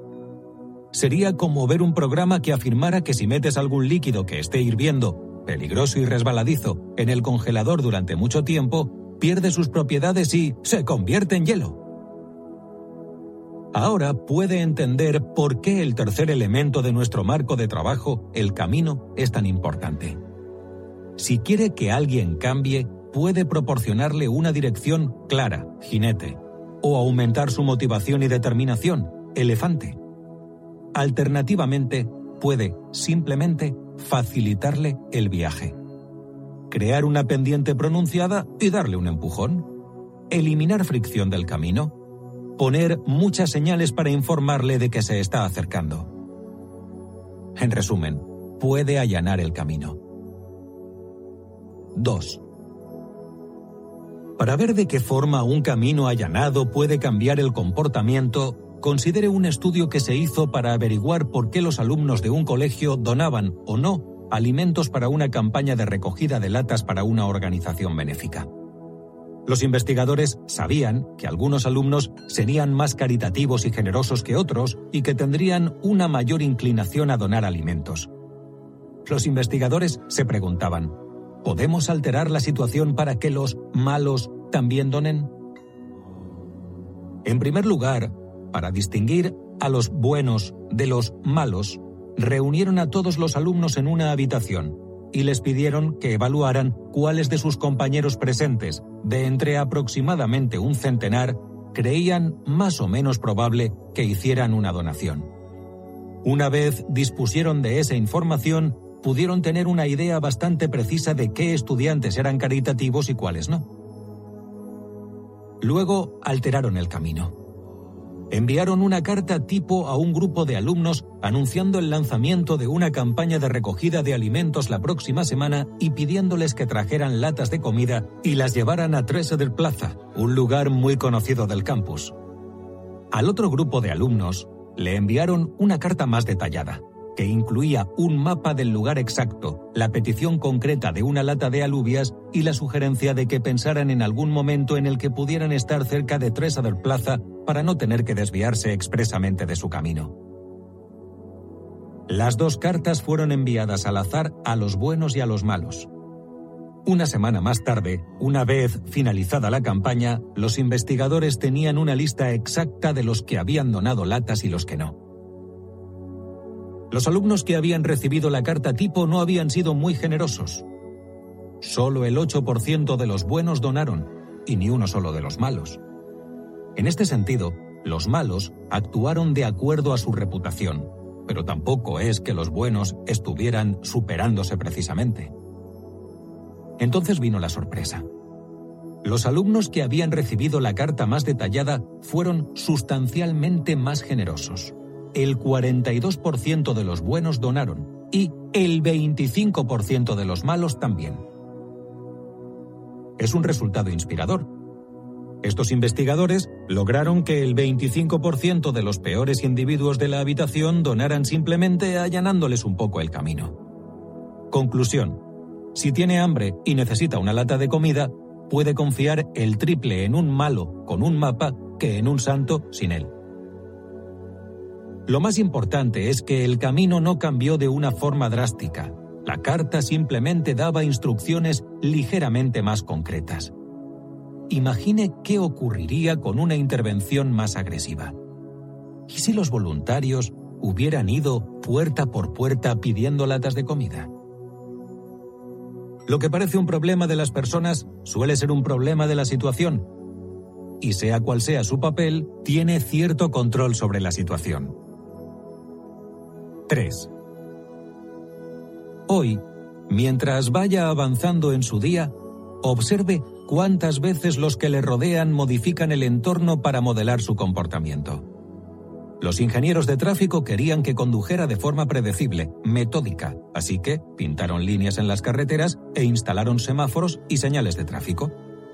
Los encargados de las tiendas de alimentación querían que pasara más tiempo en su tienda, así que pusieron las neveras de los productos lácteos al final de todo. El jefe de su jefe quería fomentar una mayor colaboración entre los empleados, así que aprobó un plan de espacio de trabajo abierto en el que no había cubículos ni mamparas divisorias. El banco estaba harto de que los clientes se olvidaran la tarjeta en el cajero, así que diseñó un sistema para que para retirar el dinero fuera necesario retirar primero la tarjeta. Modificar el entorno es hacer el comportamiento adecuado un poco más fácil y el comportamiento inadecuado un poco más difícil. Es así de simple. Para verlo mejor, piense en el sistema de pedidos de Amazon con un solo clic. Con una décima parte del esfuerzo que supone hacer una llamada telefónica, puedes comprar un libro o un DVD. Estamos hablando de gratificación inmediata. Los diseñadores de la página web de Amazon simplemente han hecho que un comportamiento deseado, que la gente gaste dinero en su sitio, sea un poco más fácil han bajado el listón de la compra hasta lo humanamente posible, al menos hasta que lancen la posibilidad de hacer un pedido con un parpadeo. Al hacerlo, han generado millones de dólares en ingresos adicionales. Las oportunidades, en este sentido, son infinitas. Hace unos años, una empresa de consultoría pidió ayuda a un consultor llamado Peter Bregman para resolver un problema administrativo. Los empleados no presentaban sus hojas de horas de trabajo a tiempo, lo cual ralentizaba el proceso de facturación de la empresa porque a los clientes se les facturaba en función de las horas trabajadas. Tradicionalmente, los consultores presentaban sus hojas de horas de trabajo en papel y lo hacían bastante bien. Luego la empresa desarrolló una nueva herramienta para que lo hicieran online. Los consultores la utilizaban. Los ejecutivos tenían clases para aprender a utilizar la nueva herramienta pero la inmensa mayoría seguía presentando sus hojas de horas trabajadas en papel. Frustrados, los ejecutivos trataron de hacer uso del poder que les otorgaba su cargo y anunciaron que la nueva herramienta online era obligatoria. Funcionó con la mitad de los empleados, dijo Breckman. El resto simplemente lo ignoró. Los ejecutivos estaban dispuestos a intensificar el ataque prepararon un memorándum para informar de que nadie cobraría la nómina a menos que utilizara la herramienta. Por cierto, en nuestra experiencia es muy frecuente que cuando se quieren cambiar las cosas se haga un uso instintivo de los premios y los castigos. Sin embargo, esta estrategia indica una visión bastante rudimentaria del comportamiento humano, que la gente solo actúa en respuesta a sobornos y castigos. Y rápidamente resulta absurdo va a recurrir al castigo de no pagar la nómina cada vez que quiera hacer un cambio en su empresa? Bregman lo dijo muy claro. Un momento, dijo, ¿sabemos por qué no hacen su hoja de horas trabajadas online? Los ejecutivos asumían que los consultores eran luditas o simplemente obstinados, etiquetas clásicas inspiradas por el error fundamental de atribución. Bregman convenció a los ejecutivos de que investigaran un poco más preguntaron a los que presentaban las hojas de horas trabajadas en papel por qué no utilizaban la herramienta online. El papel era más fácil, dijeron. Escépticos, los entrevistadores preguntaron si podían observar a los empleados mientras cumplimentaban la hoja de horas trabajadas online. Los resultados fueron reveladores. Muchos empezaron a protestar en cuanto vieron el tutorial que habían introducido en la herramienta online. Irónicamente, el tutorial se había introducido con la intención de ayudar a cumplimentar la hoja. Piense en el molesto tipo en forma de clip sujetapapeles de Microsoft Office que quiere ayudarte a escribir una carta. Ahora imagine que no tuviera más remedio que aceptar su ayuda. Cuando los ejecutivos quitaron el tutorial, ofreciendo la posibilidad de pasar directamente al formulario, las tasas de aceptación aumentaron inmediatamente y al cabo de unas semanas todo el mundo estaba utilizando la herramienta online. No es que fueran rebeldes, dijo Breckman. es que sencillamente optaban por el camino más fácil. Lamentablemente, lo típico de esta historia es que, inicialmente, los ejecutivos no buscaron una solución de camino. En su lugar quisieron asustar al elefante amenazándole con no pagarle la nómina. Bregman dice que estaban mentalmente bloqueados. Bueno, ya les he pedido que lo hagan. Les he enseñado a hacerlo. Les he dicho que tienen que hacerlo. No sé qué más puedo hacer. En ese punto, los ejecutivos sentían que habían hecho uso de todas las armas a su alcance, de forma que pasaron a los castigos. En la universidad nos enseñaron a concentrarnos en los incentivos, dice Bregman. O incluso nuestros padres nos decían, haz esto o no te daré la paga. Pero normalmente los ejecutivos y los padres tienen más herramientas de las que creen. Si cambia el camino, cambiará el comportamiento. Clinic. ¿Puede conseguir que los alumnos conflictivos lleguen puntuales a clase? Situación. Bart Miller un profesor de historia estadounidense de la Lincoln High School de Portland, Oregón, está frustrado porque algunos de sus alumnos, como Robbie y Kent, suelen llegar tarde con frecuencia y sentarse al final del aula, hablando y riendo y molestando a toda la clase.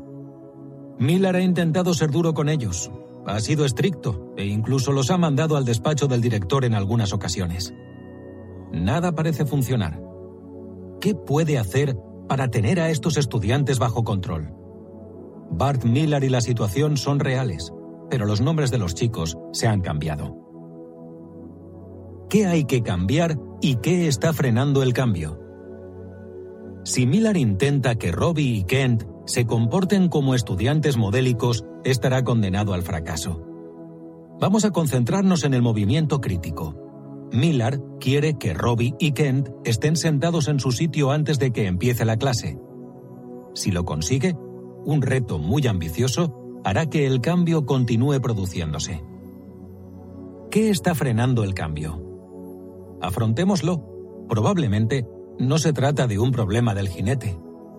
Robbie y Kent saben perfectamente cuándo se supone que tienen que estar sentados en su sitio, por lo tanto, ni siquiera podemos pensar en el jinete es un problema del elefante. Los chicos no tienen ninguna motivación para llegar puntuales a clase, especialmente si hacerlo supone tener menos tiempo para estar por ahí con sus amigos en los pasillos. El camino también podría desempeñar un papel. Hay aspectos del entorno o de la cultura que hacen que para los chicos sea más fácil enmendar su falta de puntualidad. ¿Cómo hay que hacer el cambio? Dirigir al jinete, no es posible. Los adolescentes saben lo que se espera de ellos. Motivar al elefante. 1. Descubrir el sentimiento. Puede que los chicos vean a Miller más como una figura autoritaria abstracta que como un ser humano. Imagine una conversación con cada uno de los chicos en la que Miller dijera, estoy muy estresado porque se supone que tengo que cubrir mucho material en muy poco tiempo y me juzgan en función de eso. Y sé que pensáis que no es tan grave que lleguéis unos minutos tarde, pero hace que para mí sea mucho más difícil hacer un buen trabajo. ¿Podéis hacerme un favor y llegar un par de segundos más pronto? Dependiendo del nivel de empatía de los chicos, podría funcionar. O lo más probable, fracasar totalmente. Allanar el camino. 1. Modificar el entorno. Cerrar la puerta cuando suena la campana para que los que lleguen tarde se queden en el pasillo. 2. Crear hábitos. Empezar haciendo un pequeño examen diario de una o dos preguntas al principio de cada clase. Si Robbie y Kent no están presentes en el momento del examen, suspenderán. 3. Aprovechar la fuerza del grupo. Colgar una hoja de puntualidad en la pared Tal vez cuando Robbie y Kent vean que son los únicos alumnos que violan la norma social de puntualidad, sus hábitos cambiarán. 4. Crear hábitos. Establecer la política de que el alumno que se siente el último en clase cada día tendrá que responder a la primera pregunta. 5. Aprovechar la fuerza del grupo. Buscar la forma de conseguir que Robbie y Kent se enteren de que al resto de la clase no le gusta lo que hacen, algo que seguramente es cierto. Normalmente, los que causan problemas tienen la ilusión de que su comportamiento rebelde los convierte en héroes ante los demás. Sus ilusiones se desvanecerán rápidamente cuando reciban el comentario sincero de sus compañeros. 6. Modificar el entorno. Hacer lo que hizo Bart Miller. Compró un sofá de segunda mano y lo puso al principio de la clase. Fue inmediatamente obvio que el sofá era el sitio en el que todos querían sentarse. Los alumnos podían tumbarse y relajarse en lugar de tener que estar sentados en un pupitre incómodo. De repente, Robbie y Kent empezaron a llegar pronto a clase para coger buen sitio. Se ofrecían voluntarios para sentarse delante en la clase. Genial. 4. Becky Richards trabaja en el Hospital Kaiser South de San Francisco, donde las enfermeras administraban unos 800 medicamentos al día.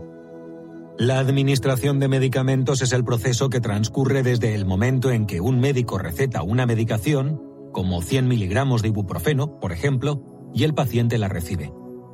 Las enfermeras cogen la receta ilegible del médico, la transcriben para que se pueda leer y luego envían el pedido a la farmacia por fax. Cuando la medicación llega de la farmacia, la reparten en la dosis adecuada según el método adecuado, gota a gota, inyección, vía oral, al paciente adecuado en el momento adecuado. Las enfermeras tienen un expediente de precisión increíble. De media, cometen aproximadamente un error por cada mil medicaciones administradas. Teniendo en cuenta el enorme volumen de medicaciones suministradas en el Kaiser South, esta tasa de error supone un total de unos 250 errores al año, y un solo error puede ser nocivo e incluso mortal. Por ejemplo, si un paciente recibe demasiada heparina, un anticoagulante, la sangre del paciente dejará de coagularse y el paciente puede sufrir una hemorragia. Si un paciente recibe demasiada poca heparina, puede desarrollar un coágulo que le puede llegar a provocar una embolia. Richards, que era directora de servicios clínicos del Kaiser South, y sus enfermeras querían reducir el número de errores cometidos con la medicación. Richards creía que muchos errores se cometían por distracciones de las enfermeras. Era muy fácil distraerse, porque en la mayoría de los hospitales tradicionales, las áreas de administración de medicamentos están justo en el medio de las unidades de enfermería, que suelen ser los lugares más ruidosos de la planta. De memoria, Richards citó a Tess Pape, un profesor de la Universidad de Texas que hizo un estudio de los errores cometidos con la medicación, diciendo, Hoy admiramos a la gente por las multitareas. Felicitamos a los que son capaces de hacer varias cosas a la vez. Pero cuando se trata de administrar un medicamento, olvídate de las multitareas. Póngase en el lugar de Richards por un momento. Su objetivo está claro cambiar la conducta de las enfermeras para que estén más concentradas, para que tengan menos probabilidades de distraerse. ¿Cómo puede hacerlo? Para empezar, tiene que identificar el problema fundamental. Las enfermeras saben lo que se espera de ellas. Los movimientos críticos están claros, por lo tanto, no es un problema del jinete. Las enfermeras no tienen ningún tipo de resistencia emocional que les impida concentrarse más. De hecho, les molesta que les distraigan, lo cual significa que, en este caso, tenemos la suerte de contar con un elefante colaborador. El problema, aparentemente, es el de las propias distracciones. Nadie se lo piensa dos veces antes de llamar a una enfermera que está recorriendo los pasillos repartiendo la medicación. Peor aún, las enfermeras se sienten obligadas a responder cuando alguien las interrumpe. Ninguna quiere decirle a un cirujano, lo siento chico, pero ahora no te puedo ayudar, estoy repartiendo la medicación. Y sin embargo, esto es exactamente lo que tiene que pasar si queremos que los errores disminuyan. Lo que Richards tenía que hacer era conseguir que todo el mundo supiera que estaba interrumpiendo a las enfermeras tenía que hacer visible el mal comportamiento. Idealmente, cuando las enfermeras repartían la medicación, tendrían que hacerlo en una burbuja insonorizada, como el cono del silencio de la película Superagente 86. Como esta solución era estructuralmente inviable, Richards tuvo la idea de utilizar un símbolo visual, algo que pudieran llevar las enfermeras y que señalara a las demás personas. No me molestes, estoy repartiendo la medicación. Tras considerar los pros y los contras, Richards se decidió por unos chalecos y decidió llamarlos chalecos de medicación. Pero, ¿dónde se puede comprar un chaleco de medicación? Richards tuvo que conformarse con lo que pudo encontrar. El primer chaleco lo pedimos por internet. Era realmente cutre, de plástico barato, naranja chillón. Cuidado con lo que pides por internet. Más tarde, con los chalecos en la mano, Richards comunicó la idea a su equipo. Cuando repartáis la medicación, tenéis que poneros uno de estos chalecos. Es lo suficientemente brillante para que la gente lo vea desde el fondo del pasillo, y todos, incluidos los médicos, sabremos que cuando alguien lleva uno de estos chalecos no se le puede molestar. Eligió dos unidades del Kaiser South para hacer un estudio piloto de seis meses de los chalecos de medicación y en julio de 2006 empezaron a funcionar. Al poco tiempo, Richards descubrió un problema. Las enfermeras odiaban los chalecos. Y los médicos también. Las enfermeras pensaban que el chaleco era denigrante y que cuando lo necesitaban no lo encontraban, dijo Richards. No les gustaba el color. Preguntaban, ¿cómo lo limpiaremos? Y los médicos odiaban no poder hablar con sus enfermeras cuando se cruzaban con ellas por el pasillo. El comentario que las enfermeras daban por escrito era tremendo. ¿Quieres que todo el mundo se entere de que podemos cometer un error? Quieres que la gente crea que llevamos orejas de burro, que somos tan estúpidas que no podemos pensar por nosotras mismas. Si me das un casco y un cono, me pondré a trabajar para la red de concesionarios de autopistas. Eran bastante despiadadas, dijo Richards. La idea fue tan mal recibida que Richards estuvo a punto de desecharla y probar otra cosa. Pero entonces llegaron los datos. Durante el periodo de prueba de seis meses, los errores habían caído un 47%.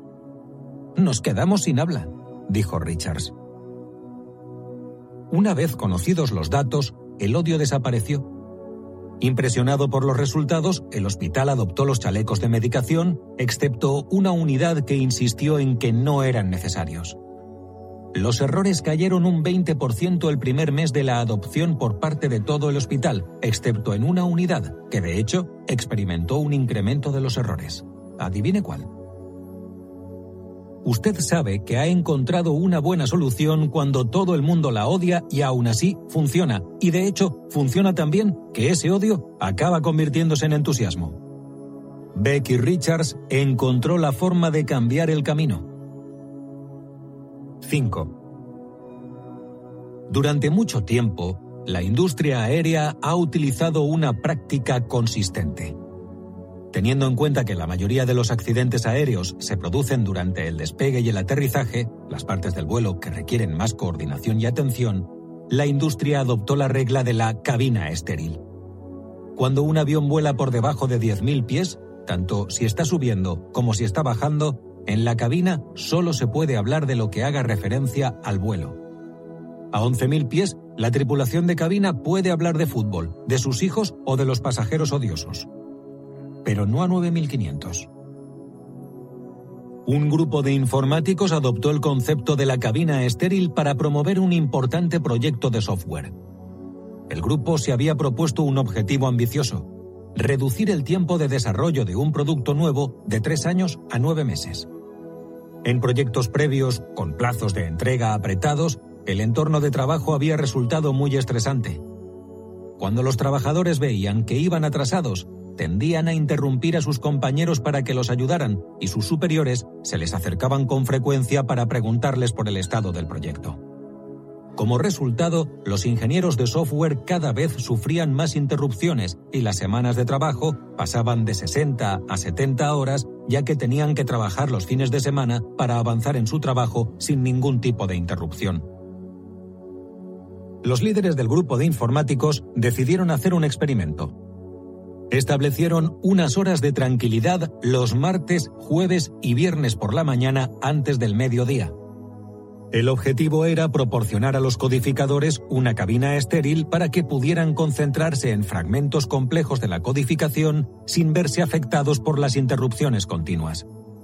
Incluso los socialmente insensibles respondieron bien a este cambio en el camino.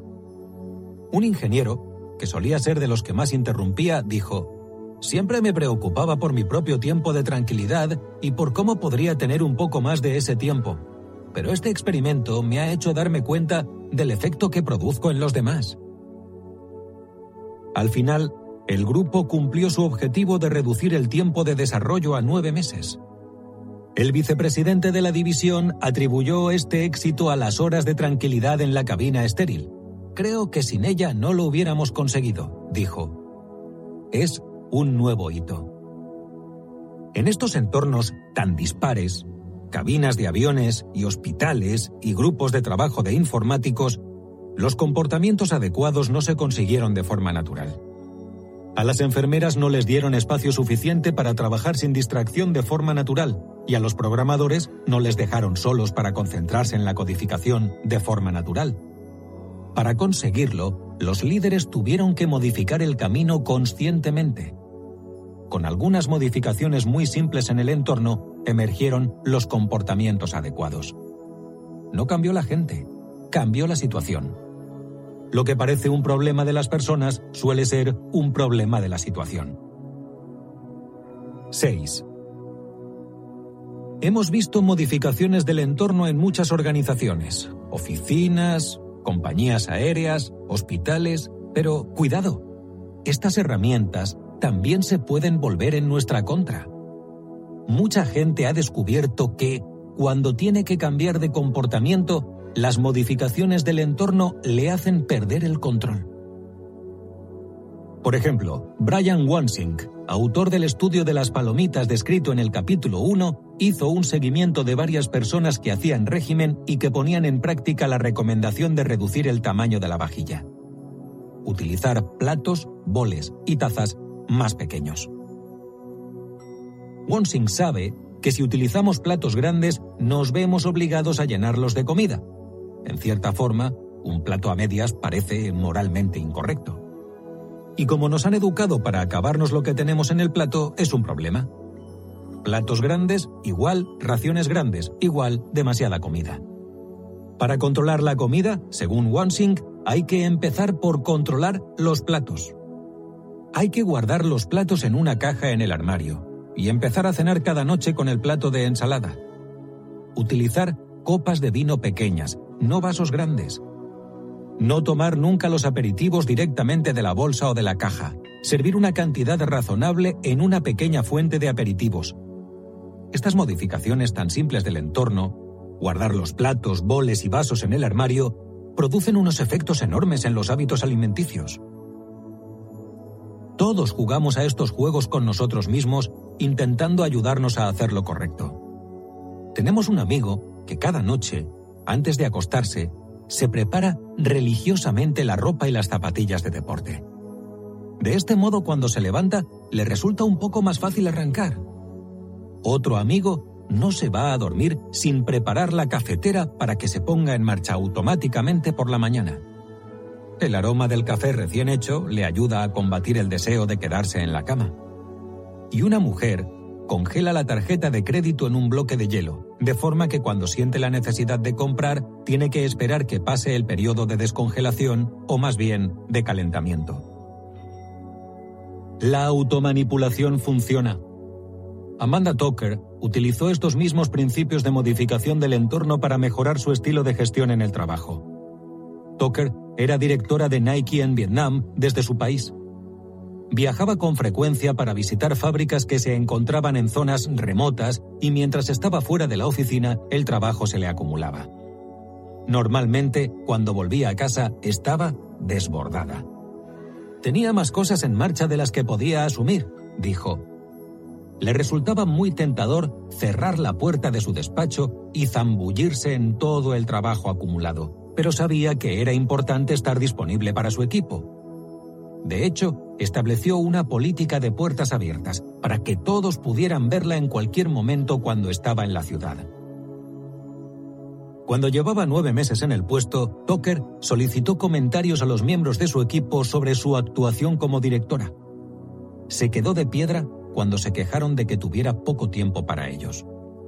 A algunos les ofendía que cuando entraban en mi despacho, muchas veces seguía mirando la pantalla del ordenador y tecleando mientras hablaban. Esto, obviamente, les enviaba una señal muy clara de que lo que estaba haciendo era más importante que ellos, dijo Tucker. Sabía que tenían razón. Era una mala costumbre. Y también sabía que la distribución del despacho fomentaba esa costumbre. Cuando alguien venía a verla, se sentaba en unas sillas que estaban al otro lado de su mesa. Cuando la miraba, seguía teniendo la pantalla del ordenador en su campo visual. Por lo tanto, era fácil, demasiado fácil, que Tucker mirara la pantalla de vez en cuando. Tucker decidió reorganizar su despacho. Movió la mesa para no estar separada de sus visitas y añadió un área de reunión con dos pequeños sofás y una mesa. Ahora cuando estaba frente a sus visitas, el ordenador estaba totalmente fuera de la vista. Fuera tentaciones. Solo con cambiar la distribución de los muebles pude conectar mucho mejor con los que venían a verme, dijo. Seis meses después, volvió a preguntar y le complació comprobar que las puntuaciones sobre su comunicación habían mejorado. Si hubiera visto las primeras evaluaciones de rendimiento de Tucker, habría concluido que, a pesar de su política de puertas abiertas, era una de esas ejecutivas insensibles que nunca escucha a sus subordinados. Y habría cometido el error fundamental de atribución. Simplemente reorganizando los muebles de su despacho, Tucker se convirtió en una persona diferente. Este es el poder que tiene allanar el camino. 7. La superación personal resulta muy gratificante. A estas alturas se habrá dado cuenta de lo que la superación personal significa, que nuestros jinetes superan a nuestros elefantes. La solución de Tucker era atractiva por su elegancia, un problema de gestión aparentemente desagradable resuelto en una tarde cambiando la distribución de la oficina. Tucker modificó su entorno para anular su propia mala conducta. Este es un tema que nos afecta a los dos, los coautores. Mientras escribíamos este libro, nos incomodaba mucho nuestra tendencia natural a distraernos con el correo electrónico. Éramos conscientes de que aconsejábamos a los lectores que tomaran las riendas de sus elefantes y sin embargo, nuestros propios elefantes, con frecuencia, nos incitaban a revisar nuestro correo. Así que decidimos tomar un poco de nuestra propia medicina si utiliza Microsoft Outlook, sabrá que cuando llega un correo electrónico nuevo, el altavoz emite un sonido de alerta. Este sonido es como una tentación digital. ¿Cómo puedes no revisar tu correo electrónico cuando lo oyes? ¿Y si un rico político nigeriano hubiera muerto en un accidente aéreo y dispusiera de una cantidad de tiempo limitada para apoderarse de parte de su fortuna? Chip decidió modificar el entorno revisó el panel de control hasta que encontró un sitio que le permitía borrar el sonido del correo electrónico a nivel del sistema. Más tarde, descubrió que cuando llegaba un correo electrónico, aparecía un icono de alerta en la barra de tareas, otra tentación irresistible para el elefante. La tapó con posit ennegrecido con un rotulador permanente de su hija. Ya no podía atormentarle. La ignorancia es una bendición. En cuanto a Dan, fue muy drástico. Se compró un ordenador de segunda mano, borró todos los buscadores y, con mucho criterio, borró los drivers que le permitían la conexión inalámbrica a Internet. Ahora, cuando necesita concentrarse, se lleva el ordenador viejo a la cafetería o a la biblioteca. No puede conectarse. Ha quedado liberado de la tentación gracias a esta restricción. Las luchas que tenemos con el correo electrónico son un poco patéticas, pero vale la pena considerar el tema. ¿Es posible diseñar un entorno en el que los comportamientos no deseados, los suyos o los de sus colegas, no solo sean más difíciles, sino que sean imposibles? Como sabemos, hay mucha gente que, de hecho, se gana la vida investigando cómo erradicar los comportamientos inadecuados. Considere, por ejemplo, el tema de la seguridad industrial. Muchas fábricas utilizan maquinaria peligrosa que tiene la mala costumbre de cortar los dedos o las manos que están en el lugar y en el momento equivocado. Suponga que es supervisor de una fábrica y que uno de sus trabajadores pierde el dedo índice en un accidente laboral. Quiere asegurarse de que no vuelva a ocurrir nunca más. ¿Cómo puede hacerlo? Puede dar una dirección clara a los jinetes de sus trabajadores mediante unas señales claras mantener las manos alejadas de la máquina o peligro, riesgo de hacerse daño, acompañado de una ilustración que identifique el punto problemático de la máquina. Puede apelar a los elefantes de sus empleados, apelar al miedo. Aquí nos podemos inspirar en las clases de conducir en las que los jóvenes se ven obligados a ver películas muy sangrientas, accidentes de coche espantosos, para que, una vez que tengan el carnet, no conduzcan de forma imprudente. En homenaje a estas películas, puede reunir a sus empleados y pasarles el vídeo del tipo que perdió el dedo. Muéstreles el aspecto tan terrible que tenía la herida. Consiga que digan a sus colegas que se tomen la seguridad en serio. Ojalá hubiera prestado más atención, diría. O puede concentrarse en el camino, en cuyo caso no tendrá que prestar atención ni a los corazones ni a las mentes.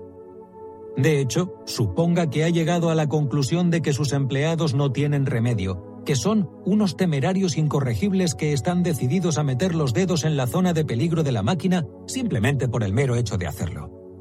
¿Seguiría siendo capaz de impedir que se lastimaran? Por supuesto que sí. Muchas fábricas han hecho exactamente eso. Por ejemplo, hay una máquina que está diseñada de forma que solo puede ponerse en marcha si se presionan dos botones al mismo tiempo. Los botones están colocados de forma que para presionarlos a la vez hay que tener los brazos en alto y separados, como la Y del baile del YMCA. Lo bueno es que, si las manos están presionando los botones, no pueden estar, por diseño, cerca de la zona de peligro. Y si no están presionando los botones, la máquina no funciona. En cualquier caso, los dedos ganan. Caramba, ha hecho que un comportamiento peligroso sea imposible. 8. Teniendo en cuenta este ejemplo, piense en todas las innovaciones que han hecho imposible o casi imposible el mal comportamiento. Tapones a prueba de niños en los medicamentos, coches que no se ponen en marcha a menos que se pise el freno, artículos y productos a prueba de incendios, observe que se trata de productos con diseños innovadores creados para prevenir lesiones. El área de la prevención de lesiones es, de hecho, muy próspera. Todos los gobiernos tienen un grupo de personas en su equipo, por lo general tremendamente infradotado, cuyo trabajo consiste en pensar cómo reducir las lesiones o las muertes causadas por caídas de los niños en las piscinas, de los ancianos en sus hogares, accidentes de coche y otras desgracias. Es raro que estos incidentes se puedan evitar, pero al menos las lesiones resultantes se pueden reducir. Al tratar de minimizar el riesgo de malos resultados, los expertos en prevención de lesiones suelen utilizar la matriz de Haddon, un marco muy simple que ofrece una forma de considerar los accidentes teniendo en cuenta tres periodos de tiempo, preevento, evento y postevento. Supongamos que nuestro objetivo es reducir las lesiones graves provocadas por los accidentes de coche.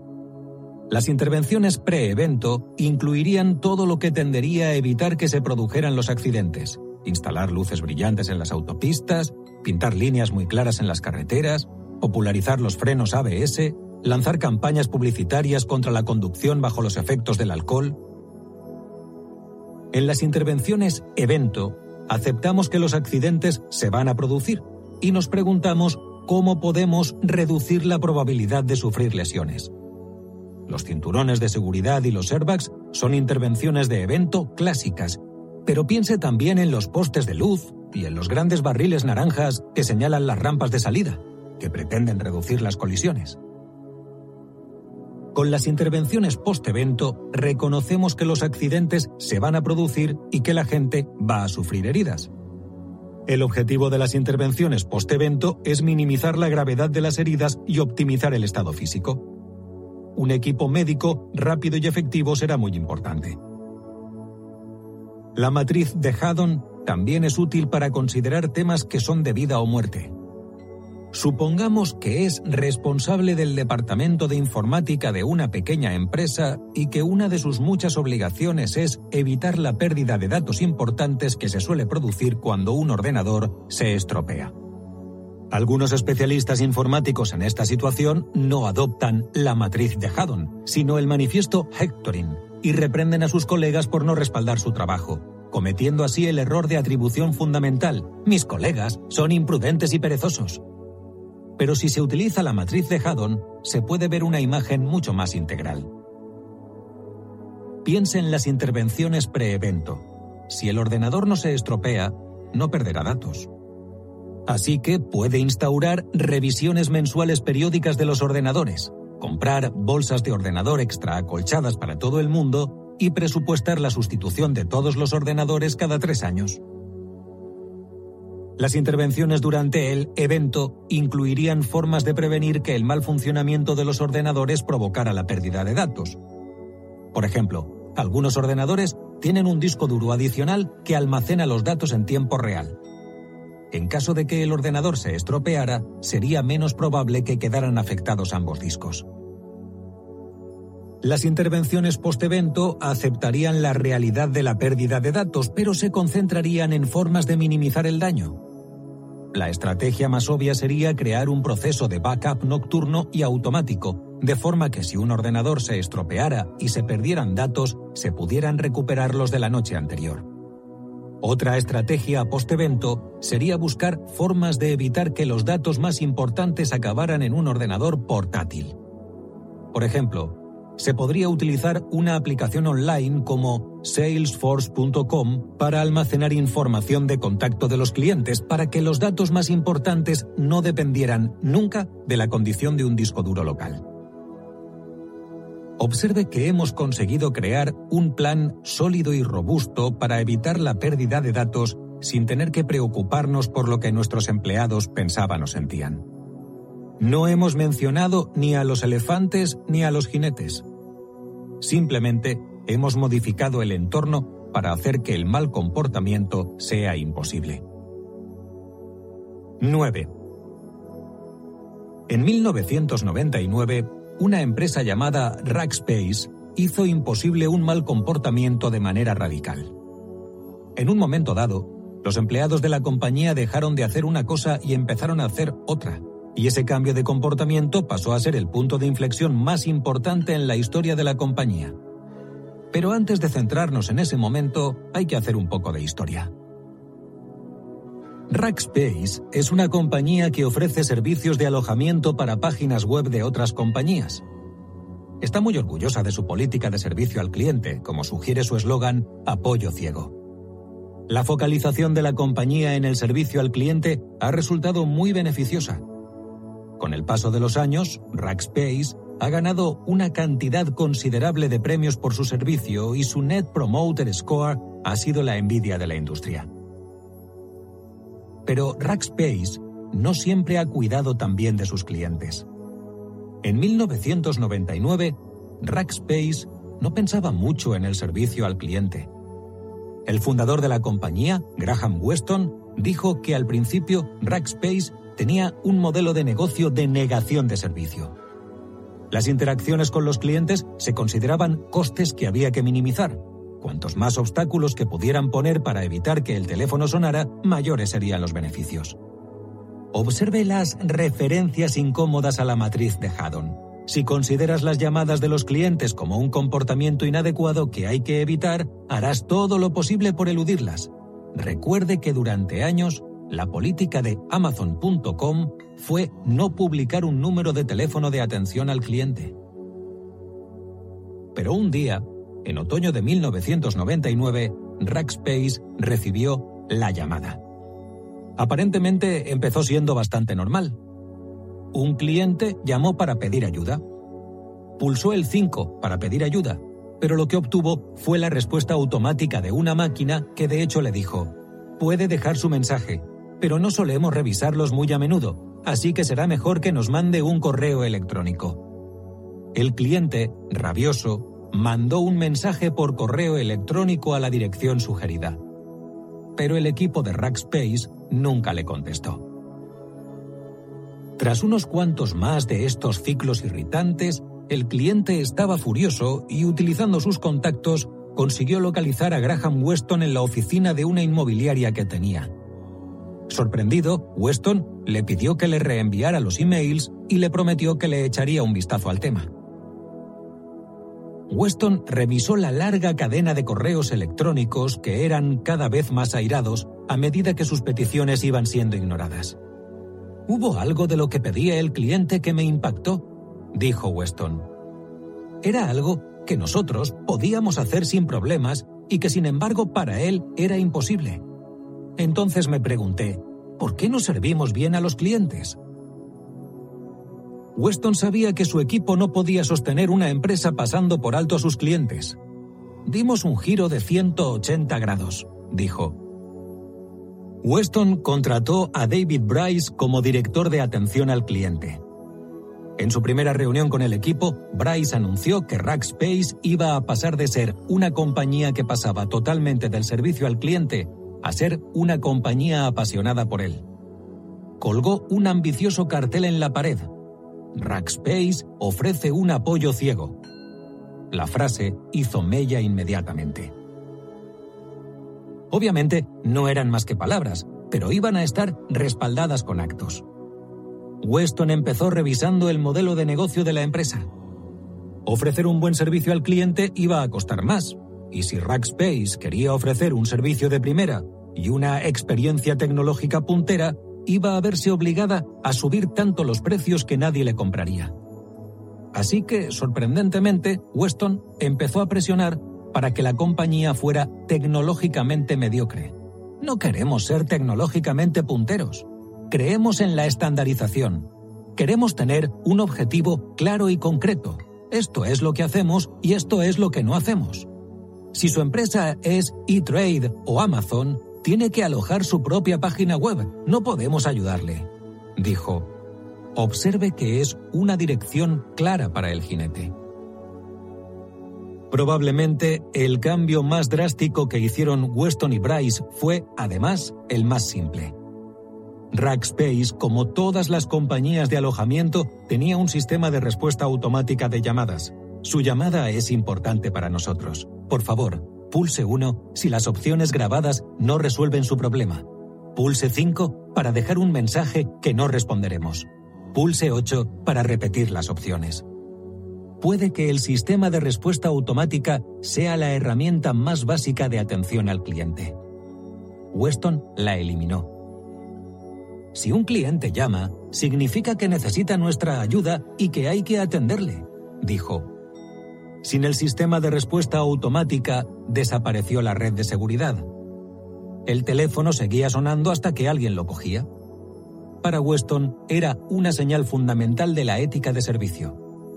Si un cliente tiene un problema, no hemos de atenderle cuando a nosotros nos vaya bien.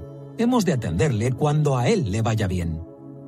Cuando Weston eliminó el sistema de respuesta automática, eliminó la posibilidad de evitar al cliente. En 2007, la compañía hablaba con un cliente una media de tres veces por semana. Posteriormente, la compañía lanzó los premios Camisa de Fuerza, que consistía en auténticas camisas de fuerza con el logo de Rackspace que se entregaban como premio a los empleados que se habían volcado y dedicado tanto a los clientes que se habían vuelto totalmente locos.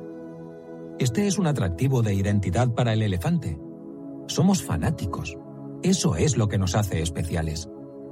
No es casualidad que en 2008 Rackspace fuera una de las compañías incluidas en la lista de las mejores compañías en las que trabajar de la revista Fortune. La dedicación al servicio al cliente dio sus frutos.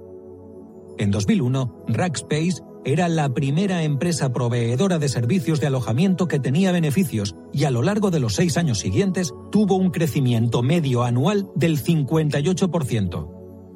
En 2008, Rackspace había superado a ATT como compañía con más ingresos de la industria. 10.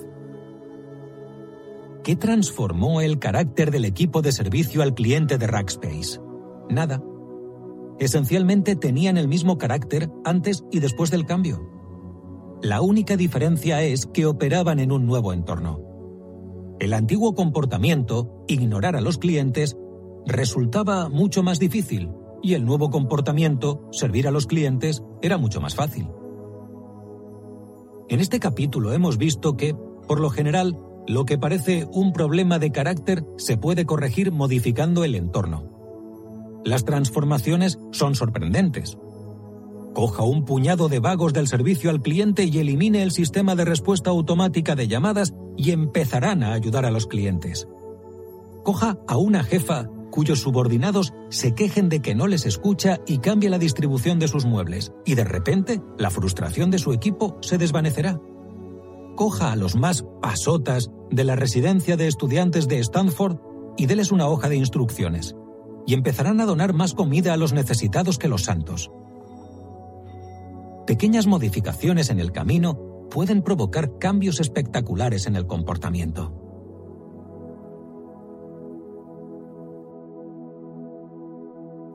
9.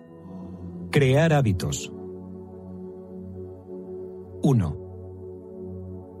Mike Romano, el menor de cuatro hermanos, nació en 1950 en Milwaukee. Su padre era un manitas que arreglaba averías de fontanería o de calefacción. Su madre tenía un título en arte comercial. Se quedaba en casa cuidando de los niños y de vez en cuando hacía algún trabajillo para ayudar a pagar facturas. Romano tenía mucho carácter. En bachillerato, cuando tenía 18 años, participó en una pelea y tiró a un chico por la ventana. Temiendo lo que le pudiera pasar en el tribunal, decidió alistarse en el ejército. Pensó que, en cualquier caso, acabarían llamándole a filas. El tribunal le dejó ir. Finalmente, Romano acabó siendo asignado a la Brigada del Aire 173 en Vietnam, una unidad de paracaidistas de élite muy respetada. No obstante, los soldados de la 173 tenían un secreto a voces. Hacían un uso desenfrenado de las drogas. Otros les apodaban los yonkis saltarines. Al venir del ejército, Romano no tenía mucha experiencia con las drogas. Trató de no meterse en ningún lío con los yonkis saltarines unos meses después de llegar a Vietnam, le explotó una zona minada de Claymore muy cerca y resultó herido en la mano, el antebrazo y el pie derecho. Le llevaron al hospital de Kemron Bay para que se recuperara. Ahí fue donde probó el opio por primera vez. Se enganchó rápidamente, como muchos otros a su alrededor. Incluso cuando fue transferido a otros hospitales, siguió consumiendo. Básicamente, fumaba porros de opio, pero también era fácil conseguir opio líquido e incluso opio de mascar, por no hablar de otras drogas como LSD y marihuana. Su adicción siguió atormentándole a lo largo de su misión de 13 meses. La caída de Romano en el mundo de las drogas fue una historia muy típica durante la guerra de Vietnam. La Casa Blanca estaba tan preocupada por los informes del abuso de drogas entre los soldados que encargó una investigación para determinar el alcance del problema. Los resultados fueron inquietantes. Antes de la guerra, el soldado típico tenía una experiencia puntual con las drogas duras y menos del 1% eran adictos a los narcóticos. Pero una vez en Vietnam, casi la mitad de los soldados probaban los narcóticos y el 20% se volvían adictos. La demografía no había predicho quién se volvería adicto a las drogas en Vietnam, la raza y la clase eran irrelevantes. El consumo de drogas empezaba muy pronto. El 20% de los consumidores empezaba la primera semana en Vietnam, el 60% durante los tres primeros meses. Curiosamente, el consumo de drogas no parecía estar provocado por el trauma de la situación. Los investigadores no encontraron ninguna relación estadística entre el consumo de drogas y la dificultad de las asignaciones de los soldados, el peligro al que se enfrentaban o la muerte de sus amigos. A diferencia de muchos soldados, Romano empezó a consumir opio porque estaba herido. Para muchos soldados en Vietnam, las drogas eran una parte más de la vida, una parte de la cultura. A los oficiales del gobierno les aterraba pensar lo que ocurriría cuando miles de drogadictos regresaran a Estados Unidos. A los líderes militares y civiles les preocupaba que los programas de desintoxicación del país no pudieran dar abasto, que su capacidad se viera totalmente desbordada. Les preocupaba que los veteranos no fueran capaces de cumplir con sus trabajos, que volvieran al crimen. Mike Romano era una de esas personas que preocupaba a los militares. En 1969, cuando finalmente se embarcó en el vuelo que le llevaría de regreso a Estados Unidos, a su casa de Milwaukee, llevaba consigo un alijo de porros de opio. Pero entonces su vida empezó a cambiar. Una o dos semanas después de su regreso, estaba dando una vuelta en coche con sus amigos por la ciudad cuando vio a una chica que había conocido en el colegio. Para el coche, dijo. Fue tras ella.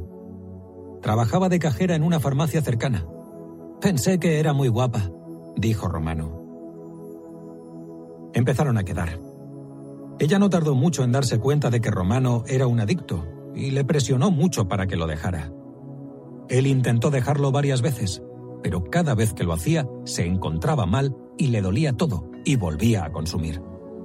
Mientras tanto, empezó a trabajar, construcción y pintura de casas y otros trabajos temporales, y empezó a asistir a clase de arte en la Universidad de Wisconsin en Milwaukee consiguió un trabajo como diseñador de pósteres promocionales de grupos que tocaban en el centro estudiantil.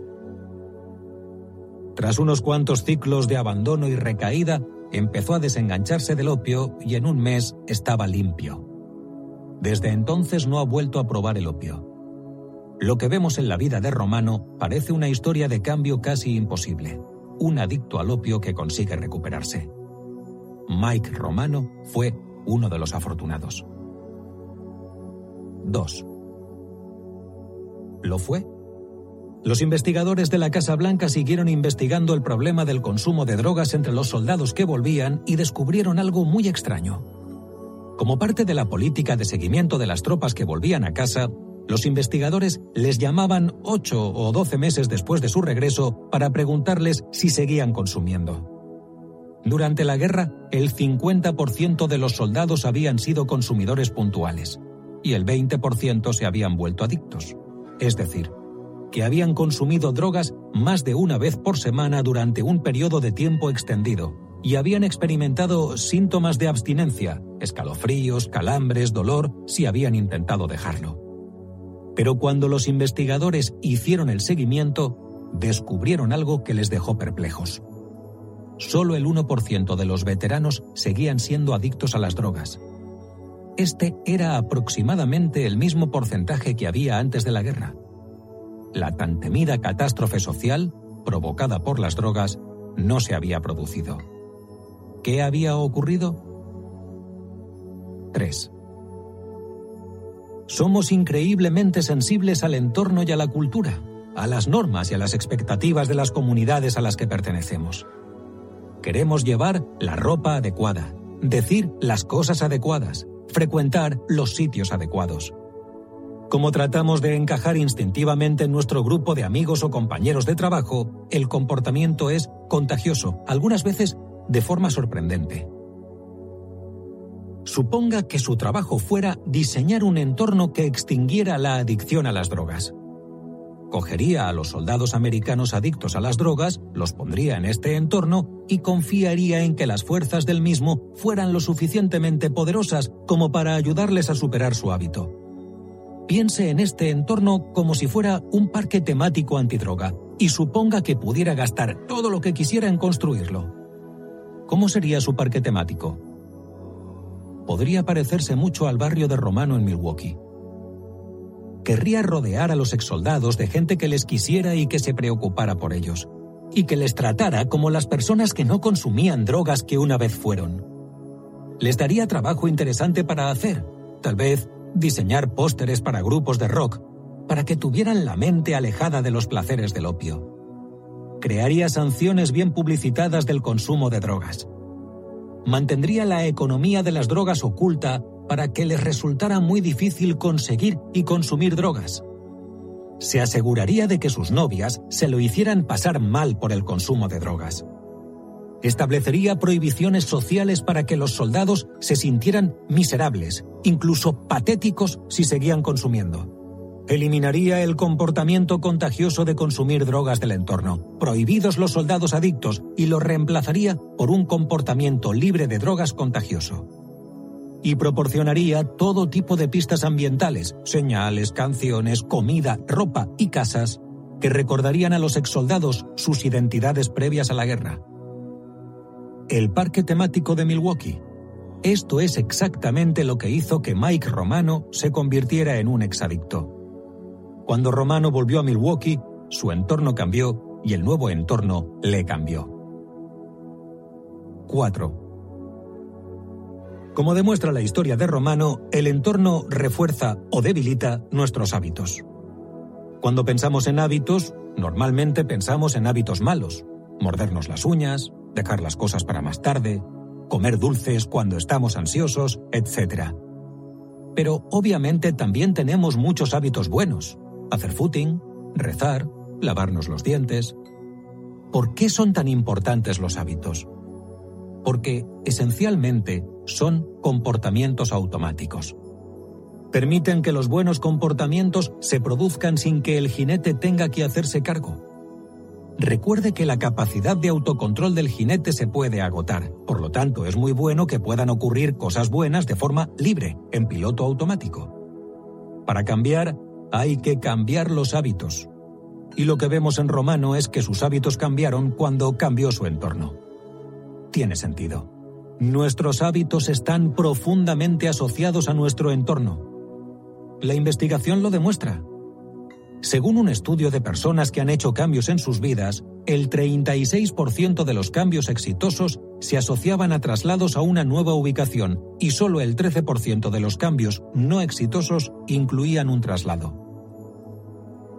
A muchos fumadores, por ejemplo, les resulta fácil dejar de fumar cuando están de vacaciones porque en casa su entorno está lleno de asociaciones con el tabaco. Es como intentar dejar de fumar viendo un anuncio de Camel todo lo que ves te recuerda al hábito. Está ese cajón de la cocina en el que guardas las cerillas, el cuenco de barro del porche que se ha convertido en un depósito de ceniza, el siempre presente olor a tabaco del coche y del armario. Cuando un fumador se va de vacaciones, el entorno se vuelve mucho más neutro. Esto no significa que sea fácil dejarlo, pero sí más fácil. Es absurdo, sin embargo, pensar que podemos cambiar el entorno tan drásticamente. Si está intentando cambiar los hábitos de sus equipos en el trabajo, reorganizar su despacho será de gran ayuda. Buena suerte vendiendo esa idea. ¿Algunos consejos prácticos para crear un hábito? Lo primero que hay que tener en cuenta es que incluso las pequeñas modificaciones del entorno pueden marcar la diferencia. Esto es lo que vimos en el capítulo 8. ¿Recuerda cómo Amanda Tucker reorganizó su despacho para que le resultara más fácil escuchar a sus empleados? Fue el primer paso para establecer un nuevo hábito. Los cambios del entorno pueden incluso forzar un hábito, como vimos en el ejemplo de Rackspace. Cuando se eliminó el sistema de respuesta automática de llamadas, el equipo de atención al cliente desarrolló el hábito de contestar el teléfono. Pero crear un hábito no solo tiene que ver con el entorno, también es mental. Sería muy difícil modificar el entorno de forma que te obligara a aprender a tocar el piano, por ejemplo. ¿Cómo se puede preparar la mente para un nuevo hábito? 5. Supongamos que hace tiempo que no va al gimnasio. Se ha propuesto, mañana por la mañana, en cuanto deje a Ana en el colegio, iré directamente al gimnasio. Vamos a llamar a este plan mental desencadenante de la acción. Ha tomado la decisión de ejecutar una determinada acción, hacer ejercicio, cuando se encuentre con cierto desencadenante situacional, el círculo del colegio mañana por la mañana.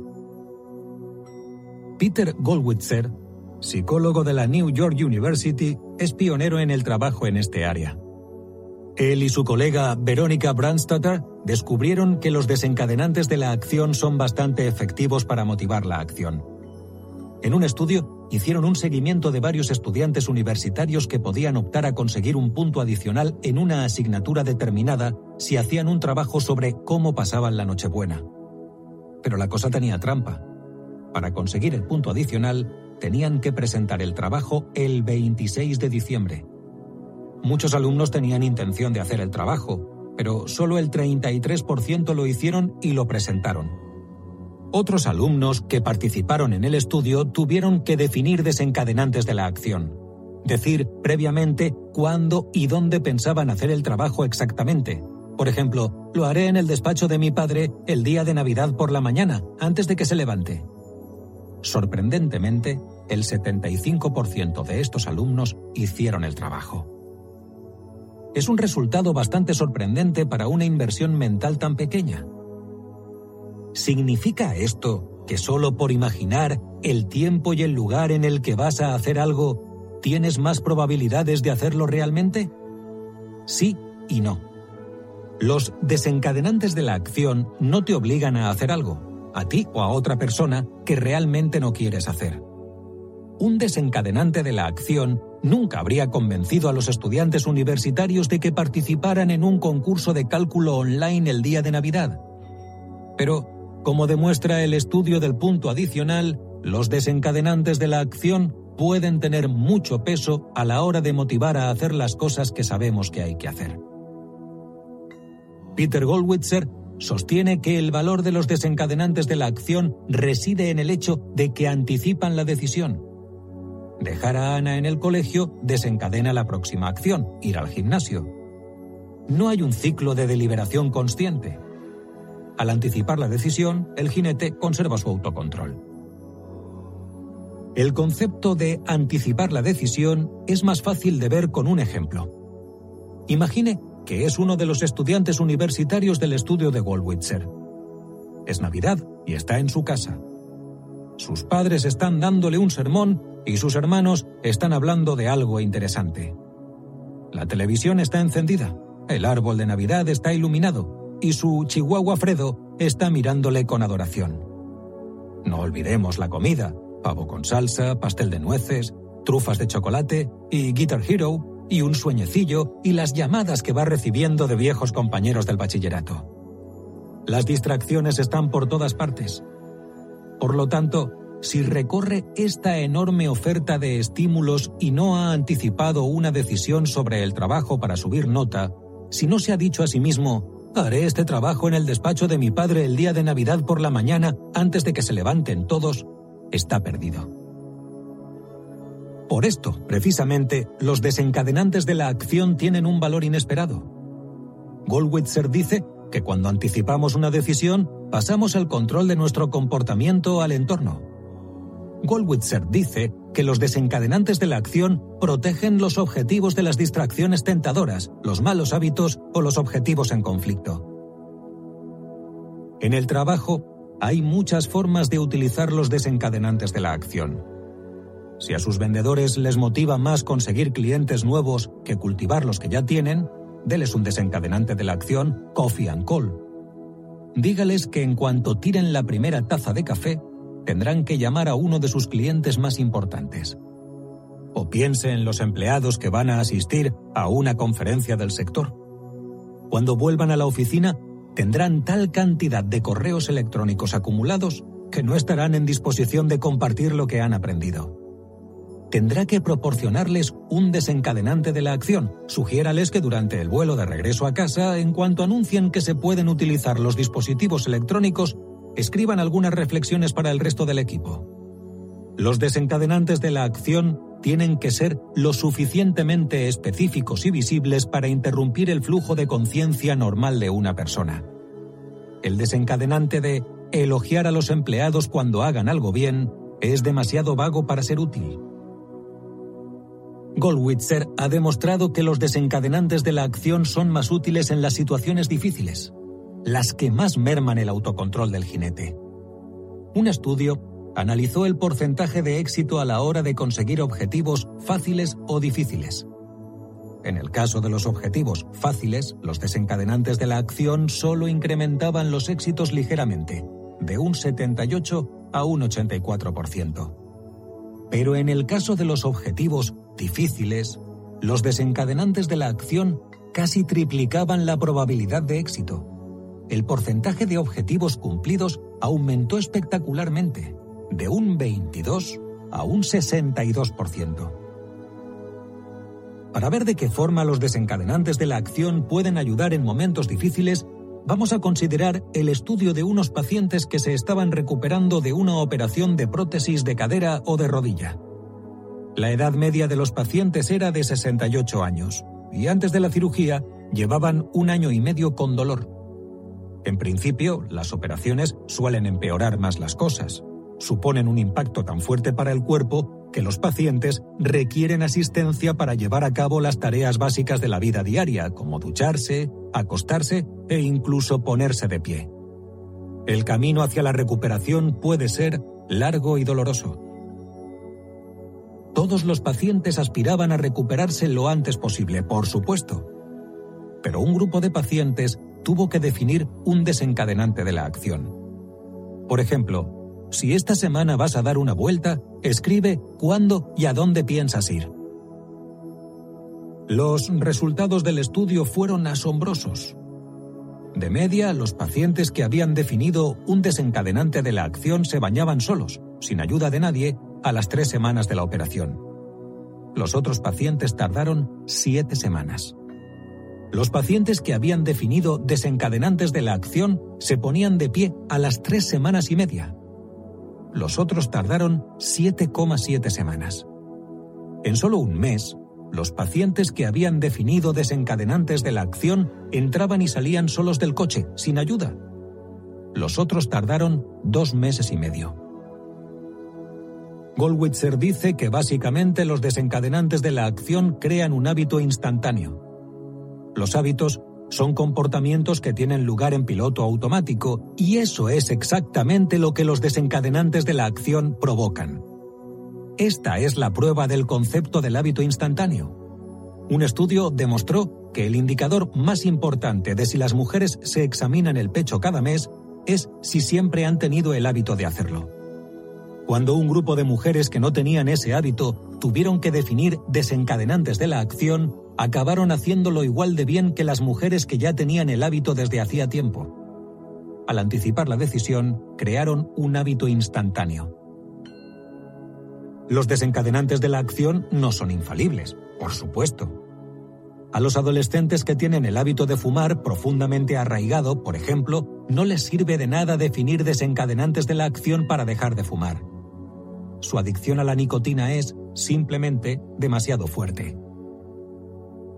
Pero, a pesar de que los desencadenantes de la acción no son infalibles, es difícil imaginar una manera más fácil de conseguir que un cambio inmediato sea más probable. Un macroestudio reciente que analizó 8.155 participantes en un total de 85 estudios concluyó que la persona típica que había definido un desencadenante de la acción había hecho mejor su trabajo que el 74% de las personas que habían hecho ese mismo trabajo pero no habían definido ningún desencadenante de la acción hábitos instantáneos.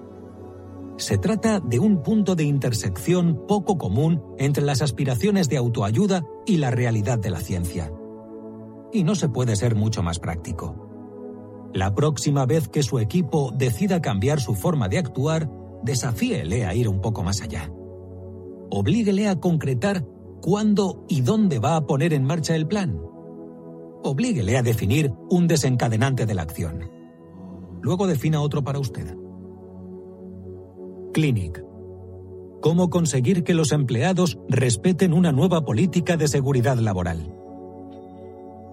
Situación.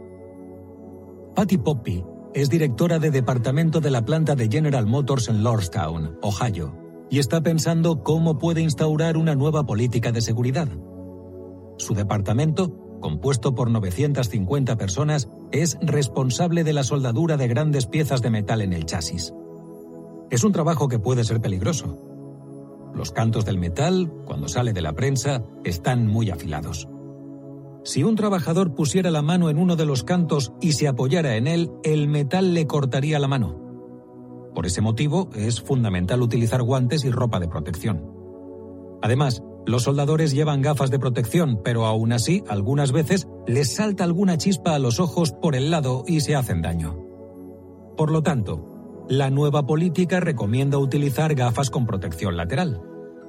La antigua política de seguridad era compleja y estaba llena de excepciones. Por ejemplo, un trabajador que manejaba una carretilla elevadora no tenía que llevar equipamiento de seguridad.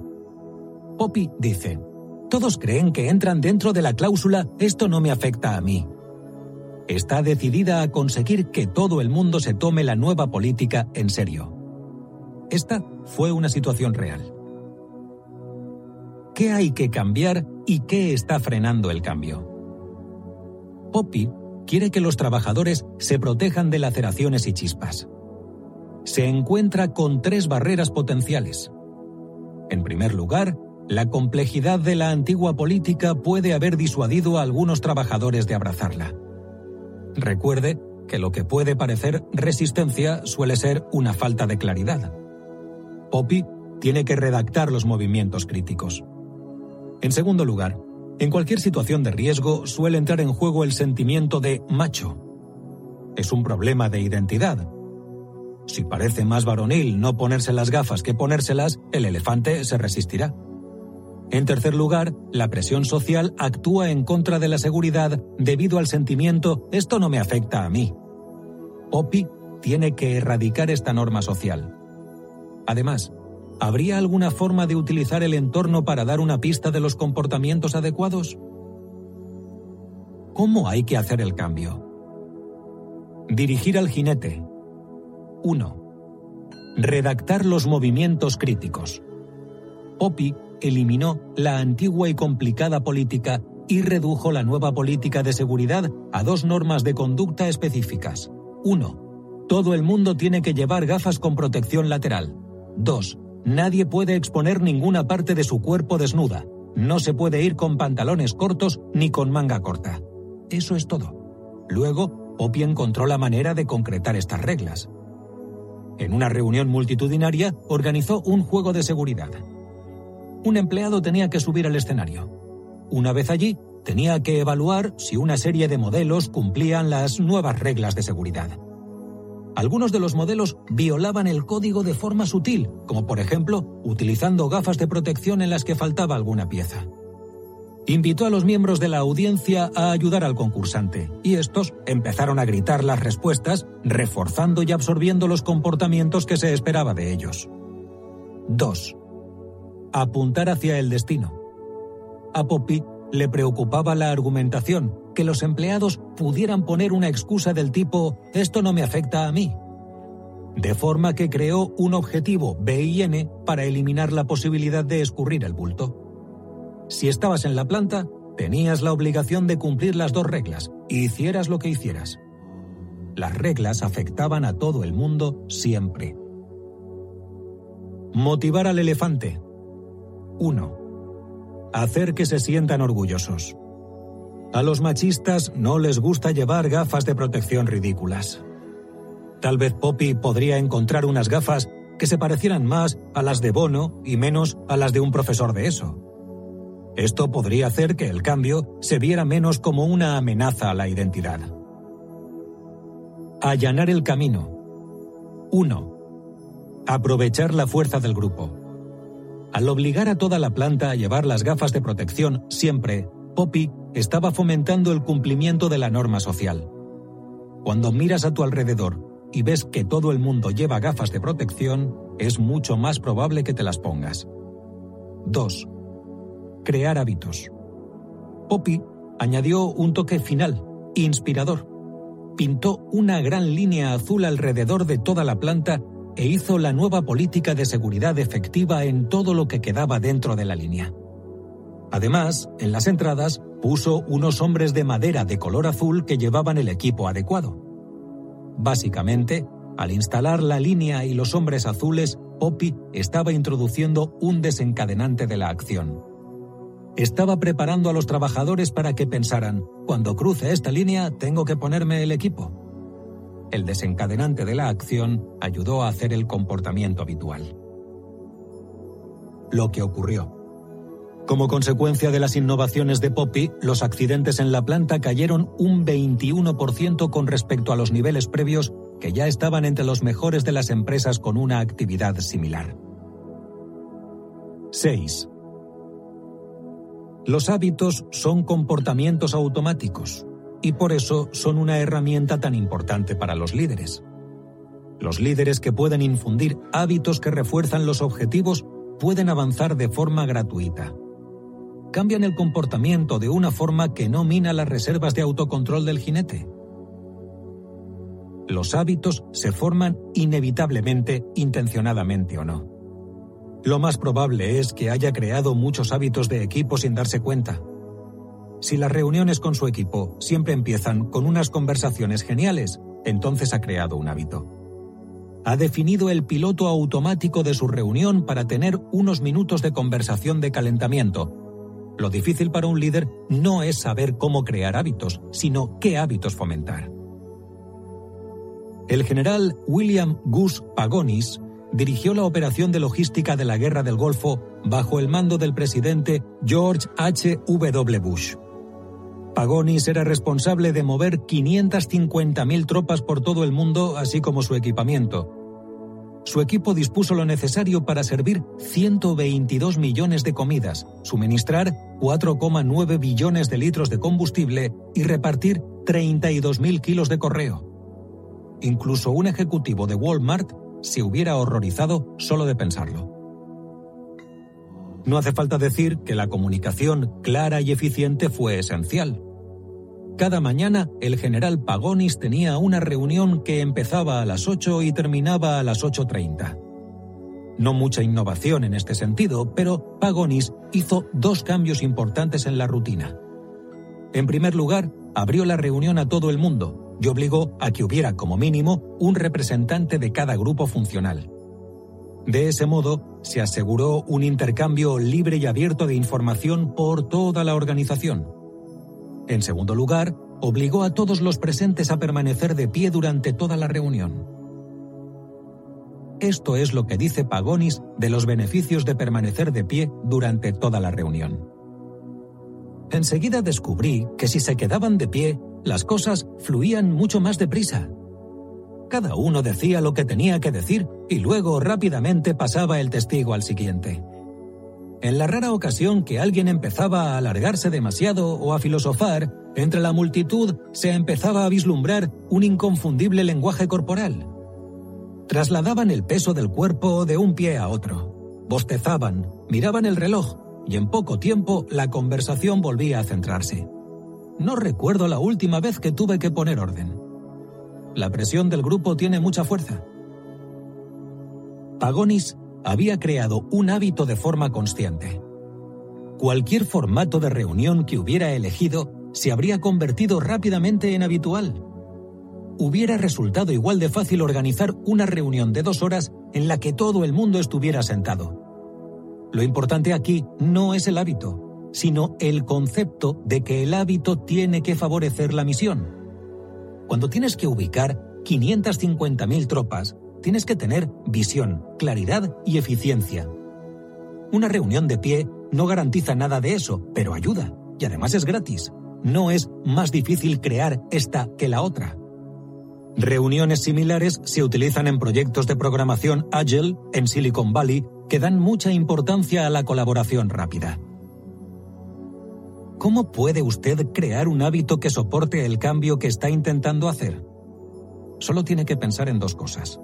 Uno, el hábito tiene que favorecer la misión, como las reuniones de pie de pagonis. Dos, el hábito tiene que ser relativamente fácil de adoptar. Si es demasiado difícil, crea su propio problema de cambio independiente. Por ejemplo, si está intentando hacer más ejercicio y decide crear el hábito de ir al gimnasio, en realidad solo está cambiándole el nombre al problema esencial. Sería más productivo intentar empezar creando un hábito más fácil, como prepararse la ropa de deporte antes de acostarse o pedirle a un amigo que realmente haga ejercicio que le recoja de camino al gimnasio. Considere el estudio realizado en la Penn State University durante un año de un grupo de personas que estaban haciendo régimen. la dieta básica consiguió una pérdida de 8 kilos en el curso de un año. Sin duda es un resultado impresionante. Pero el inconveniente de muchas dietas de adelgazamiento es que cuando las dejas, vuelves a retomar tus viejos hábitos y vuelves a aumentar de peso de nuevo. En este estudio, la señal de peligro fue que solo el 36% de los que estaban siguiendo la dieta básica dijeron sentirse muy llenos o extremadamente llenos durante la dieta. ¿Hasta qué punto se puede aguantar un régimen que no te hace sentir realmente lleno? Otros de los participantes en el mismo estudio podían tomar dos tazas de sopa al día, aparte de las comidas que tenían pautadas. Las dos tazas de sopa eran como un extra de comida. Estos participantes perdieron 6,9 kilos a lo largo del año y el 55% dijeron haberse sentido muy llenos o extremadamente llenos. No perdieron tanto peso, pero sus probabilidades de sentirse llenos aumentaron sustancialmente. Tomar dos tazas de sopa es un hábito de apoyo clásico. Es un hábito fácil de implementar. Los investigadores simplemente pidieron a los participantes que comieran más. Y contribuyó al éxito de la misión global. Ayudó a los participantes a sentirse llenos, lo cual hizo que les resultara más fácil controlar sus raciones en las comidas. 7. Este empeño por crear hábitos fue puesto en práctica con gran destreza en un contexto totalmente diferente por Natalie Elder, directora de un colegio de enseñanza primaria de Chattanooga, Tennessee. Cuando Elder estaba considerando el puesto de directora de la Hardy Elementary School, pidió una copia de los resultados que había tenido el colegio en los exámenes estatales. Al final, sin embargo, no llegó a verlos hasta que hubo aceptado el trabajo. Recordándolo, bromeaba diciendo que la dirección del colegio había hecho todo lo posible para que primero aceptara el trabajo. Cuando finalmente Elder pudo ver las notas, no pudo creer lo que estaba viendo. Hardy Elementary no solo tenía unas calificaciones muy bajas, tenía las más bajas del estado de Tennessee. Se preguntó, ¿dónde me he metido? Fue un comienzo brutal, pero las cosas aún empeoraron más. El primer día de colegio tuvo que expulsar a un alumno. Aparentemente cada semana, Elder descubría una nueva forma de mal comportamiento. En las clases, los alumnos insultaban a los profesores. Recuerde que estamos hablando de niños de 6 a 8 años. Algunas veces, los padres irrumpían en las aulas en plena clase para hablar con sus hijos. Un padre fue escoltado esposado fuera del edificio después de haber abusado verbalmente del encargado de la cafetería. Los intentos de Elder por restaurar la disciplina en el colegio fueron recibidos con resistencia. Venían los padres y me insultaban a gritos. Un padre intentó atropellarme, contó. Elder no se estaba enfrentando a un problema de enseñanza o a un problema de aprendizaje se estaba enfrentando a algo mucho más grave. Dijo, sabía que si quería enseñar, antes tenía que tomar el control del edificio. Prohibió a los padres entrar en el edificio en horario escolar sin un permiso suyo. Suspendió a los que se portaban mal de forma crónica. En casos extremos, implicó a la policía para obligar a cumplir las nuevas reglas. Pero estas acciones no fueron más que una forma de eliminar el comportamiento realmente atroz. Su verdadero objetivo era transformar el caos en calma. En su opinión, el problema empezaba en el momento en que los alumnos llegaban al colegio. Si los alumnos ya se portaban mal a las 8.30, Elder razonó, no había muchas posibilidades de que se portaran bien el resto del día decidió conquistar la mañana creando una serie de rutinas sistemáticas que tranquilizaran a los alumnos y los prepararan para aprender. Los problemas empezaban en el momento de la entrada, cuando los padres acompañaban a sus hijos al colegio. Elder contó que muchas veces la madre ya estaba gritando al niño, que algunas veces la música era insoportable y que cuando el niño entraba en el edificio ya estaba alterado o enfadado. Así que Elder y su equipo hicieron algo increíble. Decidieron convertirse en porteros, como si fueran porteros de un hotel. decidieron recibir y saludar a todos los alumnos antes de que entraran en el edificio del colegio. Esperaban fuera, en la curva. Abrían la puerta del coche de los niños, sonreían, decían buenos días a los padres y luego acompañaban a los niños hasta la cafetería. Su servicio de recepción y acompañamiento ayudaba a suavizar la transición a un día de colegio de lo que para muchos niños era un entorno familiar muy ruidoso. Una vez que los niños estaban reunidos en la cafetería, Elder empezaba el día con una asamblea de grupo disciplinada. La continuidad es buena para los niños, dijo. Lo que estos niños no tienen en sus vidas es estabilidad. Tienen que aprender que aquí tendrán orden y estructura. En la asamblea, Elder empezaba haciendo una serie de anuncios y manteniendo un breve diálogo con los niños. ¿Somos una escuela de qué? preguntaba una profesora. Los niños contestaban gritando, ¡Excelencia! A las 7.50, Elder daba una breve clase de educación del carácter, normalmente centrándose en una sola palabra, como por ejemplo perseverancia. Buscaba voluntarios que deletrearan la palabra y la definieran.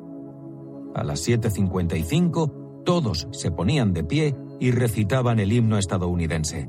Luego cantaban una canción patriótica, por ejemplo, la versión de América de Whitney Houston. Algunas veces los niños leían en voz alta o Elder les ponía un ejercicio rápido de deletrear palabras o un problema de matemáticas. Normalmente el premio era un permiso para ir sin uniforme el viernes, para ir vestido de calle. A las ocho los niños se ponían en pie y en silencio se dirigían a sus clases con los brazos cruzados a la espalda, eliminando así la tentación irresistible de pelearse con sus amigos. Cuando llegaban a sus clases y se sentaban, estaban preparados para aprender.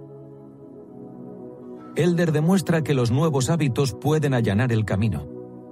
Heredó el caos de la Hardy Elementary School y se preguntó, ¿qué partes de este caos puedo domesticar? ¿Qué tipo de rutina matinal puedo establecer para aumentar la probabilidad de que los chicos estén preparados para aprender? Tuvo que combatir las fuerzas que agitaban a los niños antes incluso de haber puesto un pie en el aula. Los tensos acompañamientos, el alboroto de la cafetería, la errática transición a la clase.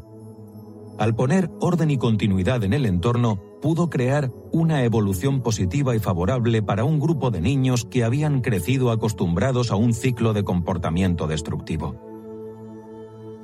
Observe, además, que gracias al entorno tranquilo que Elder logró crear, los niños malos empezaron a comportarse como niños buenos. Un buen líder del cambio no piensa, ¿por qué se comporta tan mal esa persona? Debe ser una mala persona. Un líder del cambio piensa, ¿Cómo puedo crear una situación que saque todo lo bueno que hay dentro de esa persona? 8. De momento, a medida que hemos ido viendo cómo allanar el camino, hemos visto dos estrategias. Uno, modificar el entorno. Y dos, crear hábitos. Hay una herramienta que combina perfectamente estas dos estrategias. Se trata de un instrumento que se puede añadir al entorno para hacer que el comportamiento sea más consistente y habitual. Esta herramienta es la humilde lista de tareas.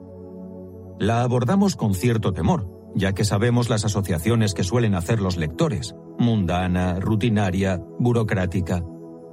Utilizar una lista de tareas, lo admitimos, suena como el consejo que un padre daría a su hijo universitario, junto con algunos consejos sobre la presión de los neumáticos y no cargar cerveza a la cuenta de su visa. Pero créanos, porque sus percepciones están a punto de cambiar. ¿Y si le dijéramos que las listas pueden cambiar todo, que pueden salvar vidas? El santo grial de las listas podría ser la que describió Atul Gawande en The New Yorker. Los pacientes de la UCI suelen llevar vías intravenosas a través de las cuales reciben la medicación que necesitan. Si estas vías se infectan, pueden surgir complicaciones importantes. Frustrado por estas infecciones de las vías que se pueden prevenir, el doctor Peter Pronovost del Johns Hopkins elaboró una lista compuesta por cinco elementos. La lista contenía indicaciones muy claras. Hay que lavarse bien las manos antes de insertar una vía. Hay que desinfectar la piel del paciente con antiséptico en el punto de inserción, etc. La lista no tenía nada nuevo, nada polémico. Sin embargo, los resultados fueron sorprendentes.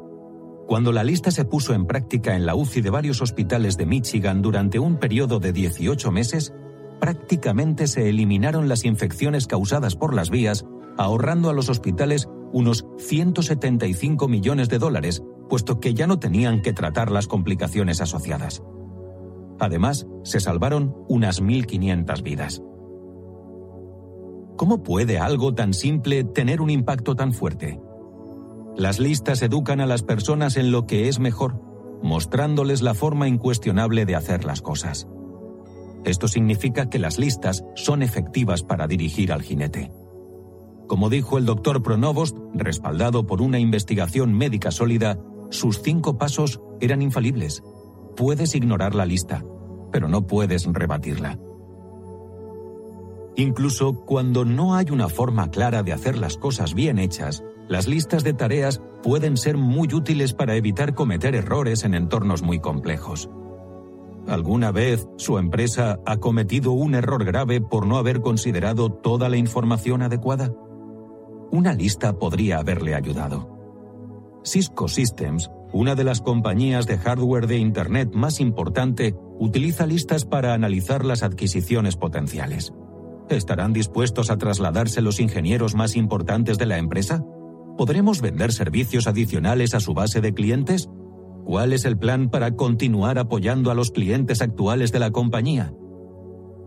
Como empresario inteligente, seguramente investigará el 80% de estas cuestiones tan importantes antes de cerrar cualquier negocio. Pero ¿no sería aconsejable revisar el 20% restante después de cerrar una operación de adquisición de 100 millones de dólares? Uy, estos ingenieros tan buenos se niegan a abandonar la nieve de Boulder. Las listas son una garantía contra el exceso de confianza.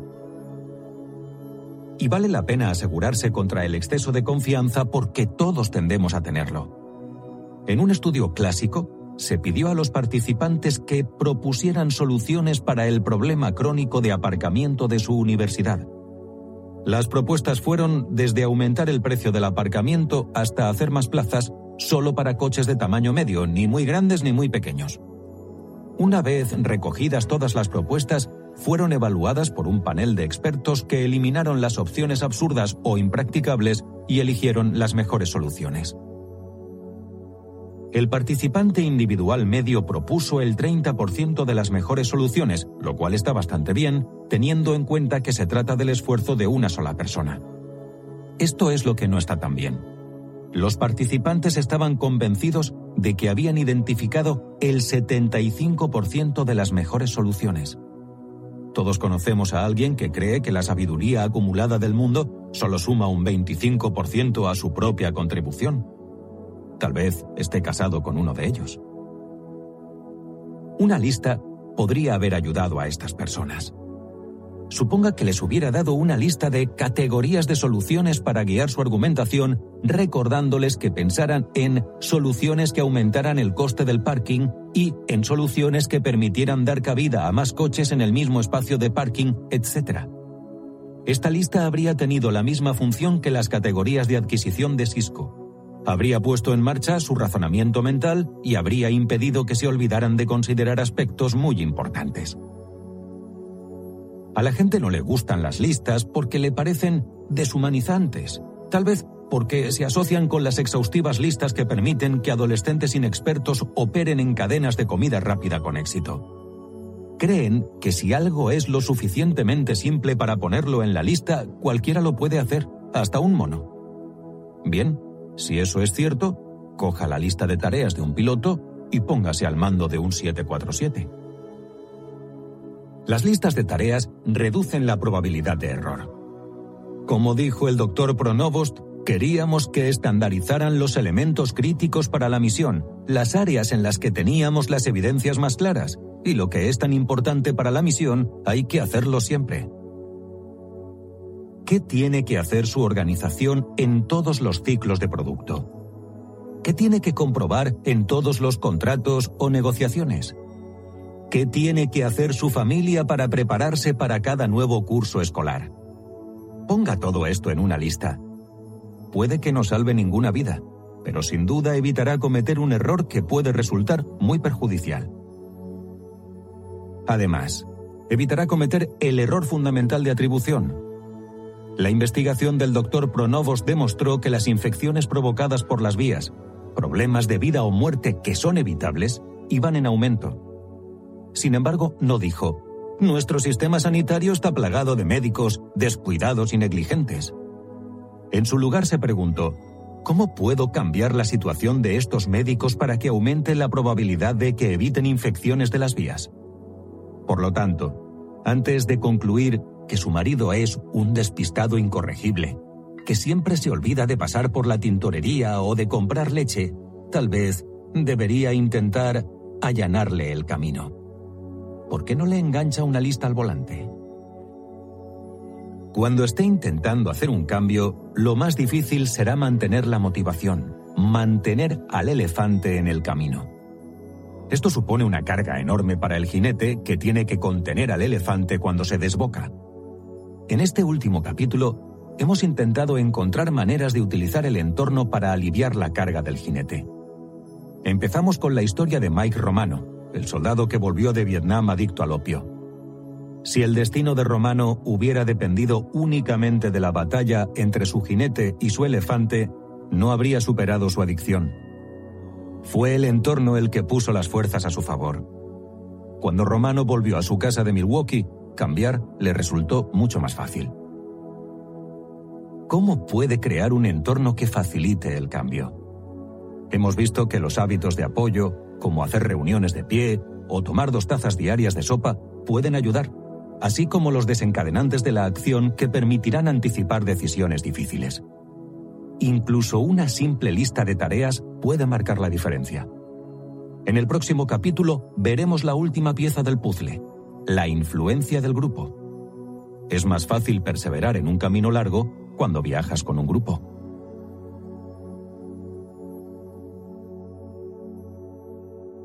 ¡10! Aprovechar la fuerza del grupo. 1.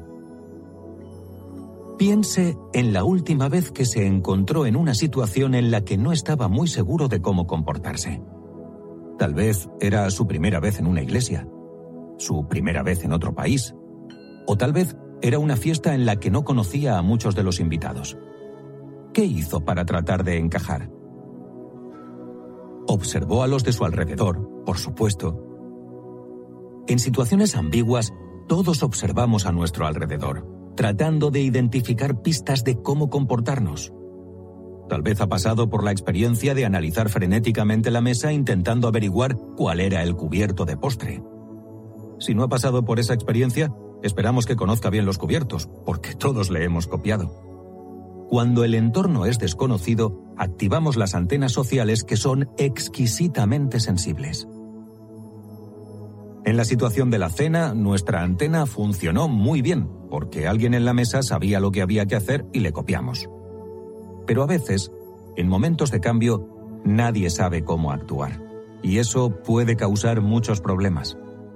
Por ejemplo, si alguna vez se encuentra en una situación de emergencia, rece para que haya una persona cerca que pueda ayudarle en lugar de una multitud. Para entenderlo, considere la investigación realizada por Bib Latané y John M. Darley. Los alumnos de la Columbia University que se habían ofrecido voluntarios para participar en un estudio de investigación tuvieron que sentarse en una serie de aulas y responder unos cuestionarios. Algunos estaban solos, otros estaban en aulas con dos estudiantes más. Cuando empezaron a responder los cuestionarios hubo una emergencia. De pronto el aula empezó a llenarse de humo que entraba por una rejilla de ventilación de la pared. El humo siguió entrando a bocanadas irregulares hasta que finalmente toda el aula se llenó de humo. De los estudiantes que estaban solos, el 75% se levantó y fue en busca de alguien para alertarle del humo pero cuando había tres estudiantes en la misma aula, solo el 38% de los grupos alertaron del humo. Simplemente se quedaron sentados, inhalando el humo, señalando con su inacción individual cada uno a los otros dos que esta nube de humo no es tan grave. En un estudio similar, individuos o parejas que estaban haciendo una encuesta oyeron lo que parecía una mujer que se caía estrepitosamente en la habitación de al lado. De los que estaban solos, el 70% fueron a ayudarla, pero de los que estaban por parejas, solo acudieron el 40%. Y en el caso de las parejas que ayudaron, actuaron más lentamente que los que estaban solos. ¿Por qué los grupos no responden tan bien como los individuos? En situaciones ambiguas, humo entrando en una habitación, el aparente ruido de una caída, es normal mirar a nuestro alrededor buscando pistas de cómo interpretar el evento. Si ves que, de repente, un hombre se desploma en el centro comercial, tu cerebro se apresura a buscar posibles interpretaciones. Le ha dado un infarto. O, espera, a lo mejor se ha resbalado y se ha caído. ¿Y si está haciéndole una broma a alguien? No corre inmediatamente hacia él, porque si ha sido un simple resbalón, su comportamiento alarmista les dejará a los dos en ridículo. Si es la única persona cercana que puede reaccionar, probablemente hará su mejor pronóstico posible, un infarto, y correrá hacia él. Pero si hay mucha gente alrededor, tendrá que procesar dos estímulos, el colapso en sí y la reacción del grupo al colapso. Podría hacer una breve pausa para estudiar al grupo. ¿Están actuando como si fuera un infarto? Se quedaría ahí, sin hacer nada, preparado para pasar a la acción ante la primera señal de crisis. Pero mientras estuviera esperando, los demás le mirarían, y cuando vieran que no hace nada, su comportamiento se convertiría en un dato para justificar su teoría de que no era una emergencia. Y este es el motivo por el que tres personas puedan estar en una habitación llena de humo y no hacer absolutamente nada. Todos hablamos del poder de la presión del grupo, pero hablar de presión puede ser excesivo. La percepción del grupo es muy importante. En este audiolibro no encontrará una sola frase tan rigurosamente respaldada por la investigación empírica como esta. Hacemos las cosas porque vemos que los demás las hacen. No es solo su hijo adolescente, que lleva el cuerpo lleno de pendientes, el que copia a la multitud. Usted también. El comportamiento es contagioso. Vamos a echar un vistazo rápido al comportamiento. Empezaremos por una conclusión sorprendente. La obesidad es contagiosa. Un estudio revolucionario liderado por el doctor Nicholas Christakis de la Harvard Medical School, que hizo un seguimiento a 12.067 personas durante 32 años, concluyó que cuando una persona se vuelve obesa, la probabilidad de que sus amigos más íntimos también se vuelvan obesos se multiplica por tres. Curiosamente, la proximidad física no parecía importar.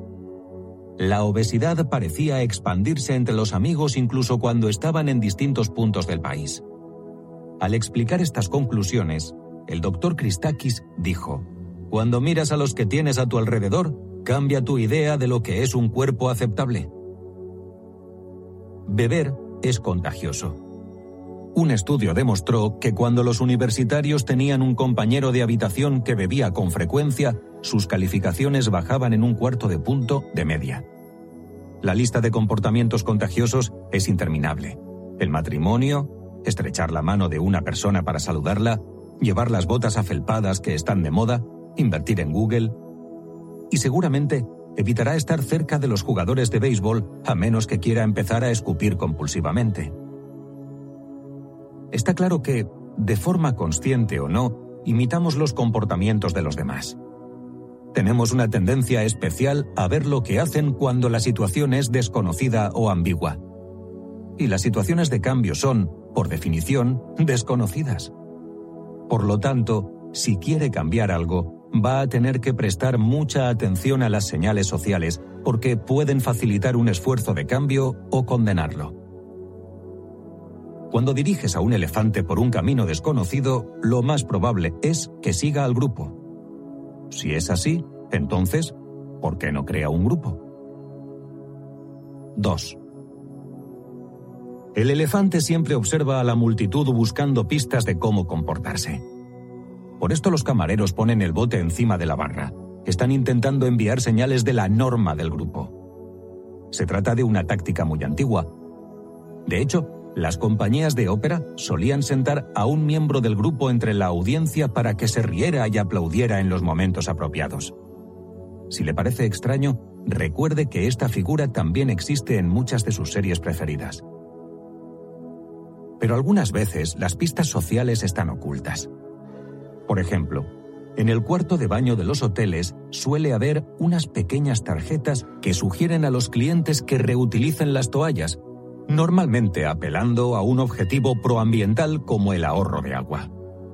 De paso, casualmente, se ahorran costes laborales en la lavandería del hotel. ¿Tiene que reutilizar su toalla? No está muy claro. En casa, lo más seguro es que utilice la toalla más de una vez.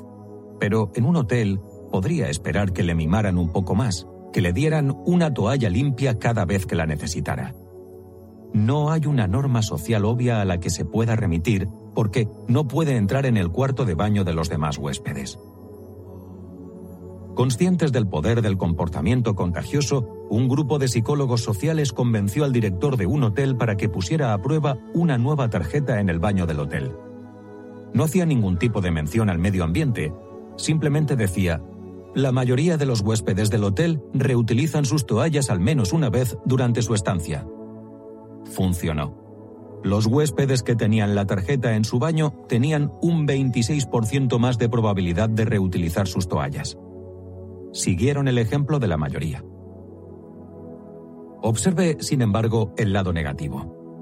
Si en la tarjeta hubiera puesto aproximadamente el 8% de nuestros huéspedes deciden reutilizar sus toallas, los nuevos huéspedes hubieran tenido menos probabilidades de reutilizar las suyas. El mismo efecto explica por qué no le da propina a la persona que embolsa su compra en el supermercado, a pesar de que está haciendo un trabajo tan valioso como su camarero. El grupo le dice que no lo haga. En situaciones en las que el grupo adopte el comportamiento adecuado, tiene que hacerlo público. Por ejemplo, si el 80% de su equipo presenta las hojas de tiempos puntualmente, asegúrese de que el otro 20% se entere. Lo más seguro es que se corrijan. Pero si solo el 10% de su equipo presenta las hojas a tiempo, publicar estos resultados resultará perjudicial, no beneficioso. Cuando las normas van en su contra, ¿qué puede hacer para aprovechar la fuerza del grupo? Este fue, básicamente, el problema al que tuvo que enfrentarse Gerard Cachon, profesor de operaciones de la Wharton School. En 2006, Cachon fue nombrado editor de la revista Manufacturing and Service Operation Management, MSOM. Estos son los títulos de algunos de los artículos publicados en MSOM. Planificación de los requerimientos con sustituciones, sacar provecho de una lista de materiales flexible en la planificación productiva. Un esquema general para el estudio de sistemas de distribución descentralizados. Ubicación del inventario y estimación del rendimiento para sistemas de producción y transporte en serie. Contract Assembly. Gestionar plazos de entrega combinados y pedidos de cantidad incierta. Si siente que el pulso se le acelera, no hay ninguna duda de que es una persona de operaciones. No hace falta decir que MSOM no es el tipo de publicación de masas que estará situada entre Maxim y People en el kiosco del barrio. Su objetivo es mostrar las últimas tendencias en el campo de las operaciones. Los profesores compiten enérgicamente por la publicación de sus artículos en revistas como MSOM porque si quieren ser promocionados en los departamentos de sus universidades, tienen que tener un currículo de publicaciones sólido. Seguramente habrá oído alguna vez la expresión publica o muere. La publicación de un artículo es un proceso muy largo. Primero tienes que investigar mucho, normalmente varios años. Luego tienes que escribir un artículo en el que describir la investigación y enviarlo a un periódico. El editor del periódico pasa el artículo a la competencia, es decir, a otros profesores que acepten valorarlo de forma anónima. Luego, el editor resumirá las valoraciones y emitirá un veredicto, sí, no o revisar y volver a enviar. Si el veredicto es revisar y volver a enviar, normalmente tendrás que iniciar una nueva investigación para llenar las lagunas de tu trabajo y luego, finalmente, podrás volver a presentar tu artículo para un nuevo ciclo de revisiones. Es un proceso agotador. Normalmente la publicación de un artículo lleva años. Uno de los obstáculos más difíciles de superar es la fase de revisión por parte de otros profesionales. Si los profesores tardan mucho en leer el artículo y dar su opinión, el proceso se interrumpe. Los tiempos de revisión estándar de muchas publicaciones académicas suelen ser de tres a seis meses. Una revista científica de primera línea como Science o Nature puede completar las revisiones en unas semanas. Cuando Gerard Cachon asumió la dirección de MSOM, muchos de los lectores tardaban entre siete y ocho meses en emitir su veredicto, y algunos incluso un año. Al principio de su mandato, Cachón recibía correos electrónicos de profesores que le preguntaban por algún artículo. Un correo típico podía decir, hace dos años que envié el artículo y quería saber cómo va. En varios casos, cuando Cachón comprobaba el artículo en cuestión, descubría que el periódico no tenía constancia de que se hubiera estudiado. Imagine escribir la respuesta a este correo electrónico. Y tómese un segundo para contemplar un entorno en el que los profesores se sienten mal por tener que preguntar después de dos años. Podemos hablar de impotencia aprendida. Irónicamente, se supone que los expertos en operaciones tienen que hacer que las cosas funcionen a tiempo. Son responsables de la logística, de los cuellos de botella, las cadenas de aprovisionamiento y los ciclos de tiempo. Que un periódico de psicología supere a un periódico de operaciones es tan terrible como que Michael Phelps sea derrotado en los 100 metros libres por el Dr. Phil. El objetivo de Cachon era obvio, hacer que las cosas fueran más deprisa. Pero, ¿qué podía hacer? No tenía poder sobre ninguno de los lectores. No eran sus empleados. El trabajo del lector es voluntario e implica desempeñar una tarea difícil de forma gratuita. ¿Cómo podría verificar la lógica de las derivaciones matemáticas de una persona en un artículo sobre sistemas de transporte por entregas? El plan de trabajo de Cachón constituye una magnífica revisión del marco de trabajo de Cambia el Chip. En primer lugar, habló a los jinetes de los participantes señalándoles el destino. Sabía que había un objetivo colectivo al que podía apelar. Dijo, todos los autores quieren un ciclo de tiempo rápido y están dispuestos a cumplirlo si todos los demás lo hacen. Pero nadie quiere ser el único imbécil que cumpla el ciclo de tiempo rápido y que cuando presente su artículo el proceso sea eterno. Cachón anunció que MSOM revisaría los artículos en 75 días como máximo. Era un 72% más rápido que el tiempo medio anterior. En segundo lugar, apeló a la identidad. Somos de operaciones, por Dios. Deberíamos dar ejemplo de eficiencia y tiempo de respuesta. En tercer lugar, describió un comportamiento claro. Cada lector tenía que dar su opinión en un plazo máximo de cinco semanas. De este modo, Cachón hizo que los lectores se comprometieran a cumplir el plazo de antemano. Por último, Cachón encontró la forma de motivar al grupo. Cada viernes colgaba una hoja de cálculo en Internet que mostraba el estatus de todos los artículos que habían sido enviados al periódico. De este modo, los lectores podían comprobar lo que habían hecho los demás y cuándo. Si violaban su compromiso de cinco semanas, la hoja de seguimiento les ponía una presión muy fuerte, especialmente cuando Cachón les llamaba y decía, mira, hay otros que lo están haciendo puntualmente y, por cierto, estos son los datos. Cuando veían los datos, pensaban, vaya, soy el cuello de botella.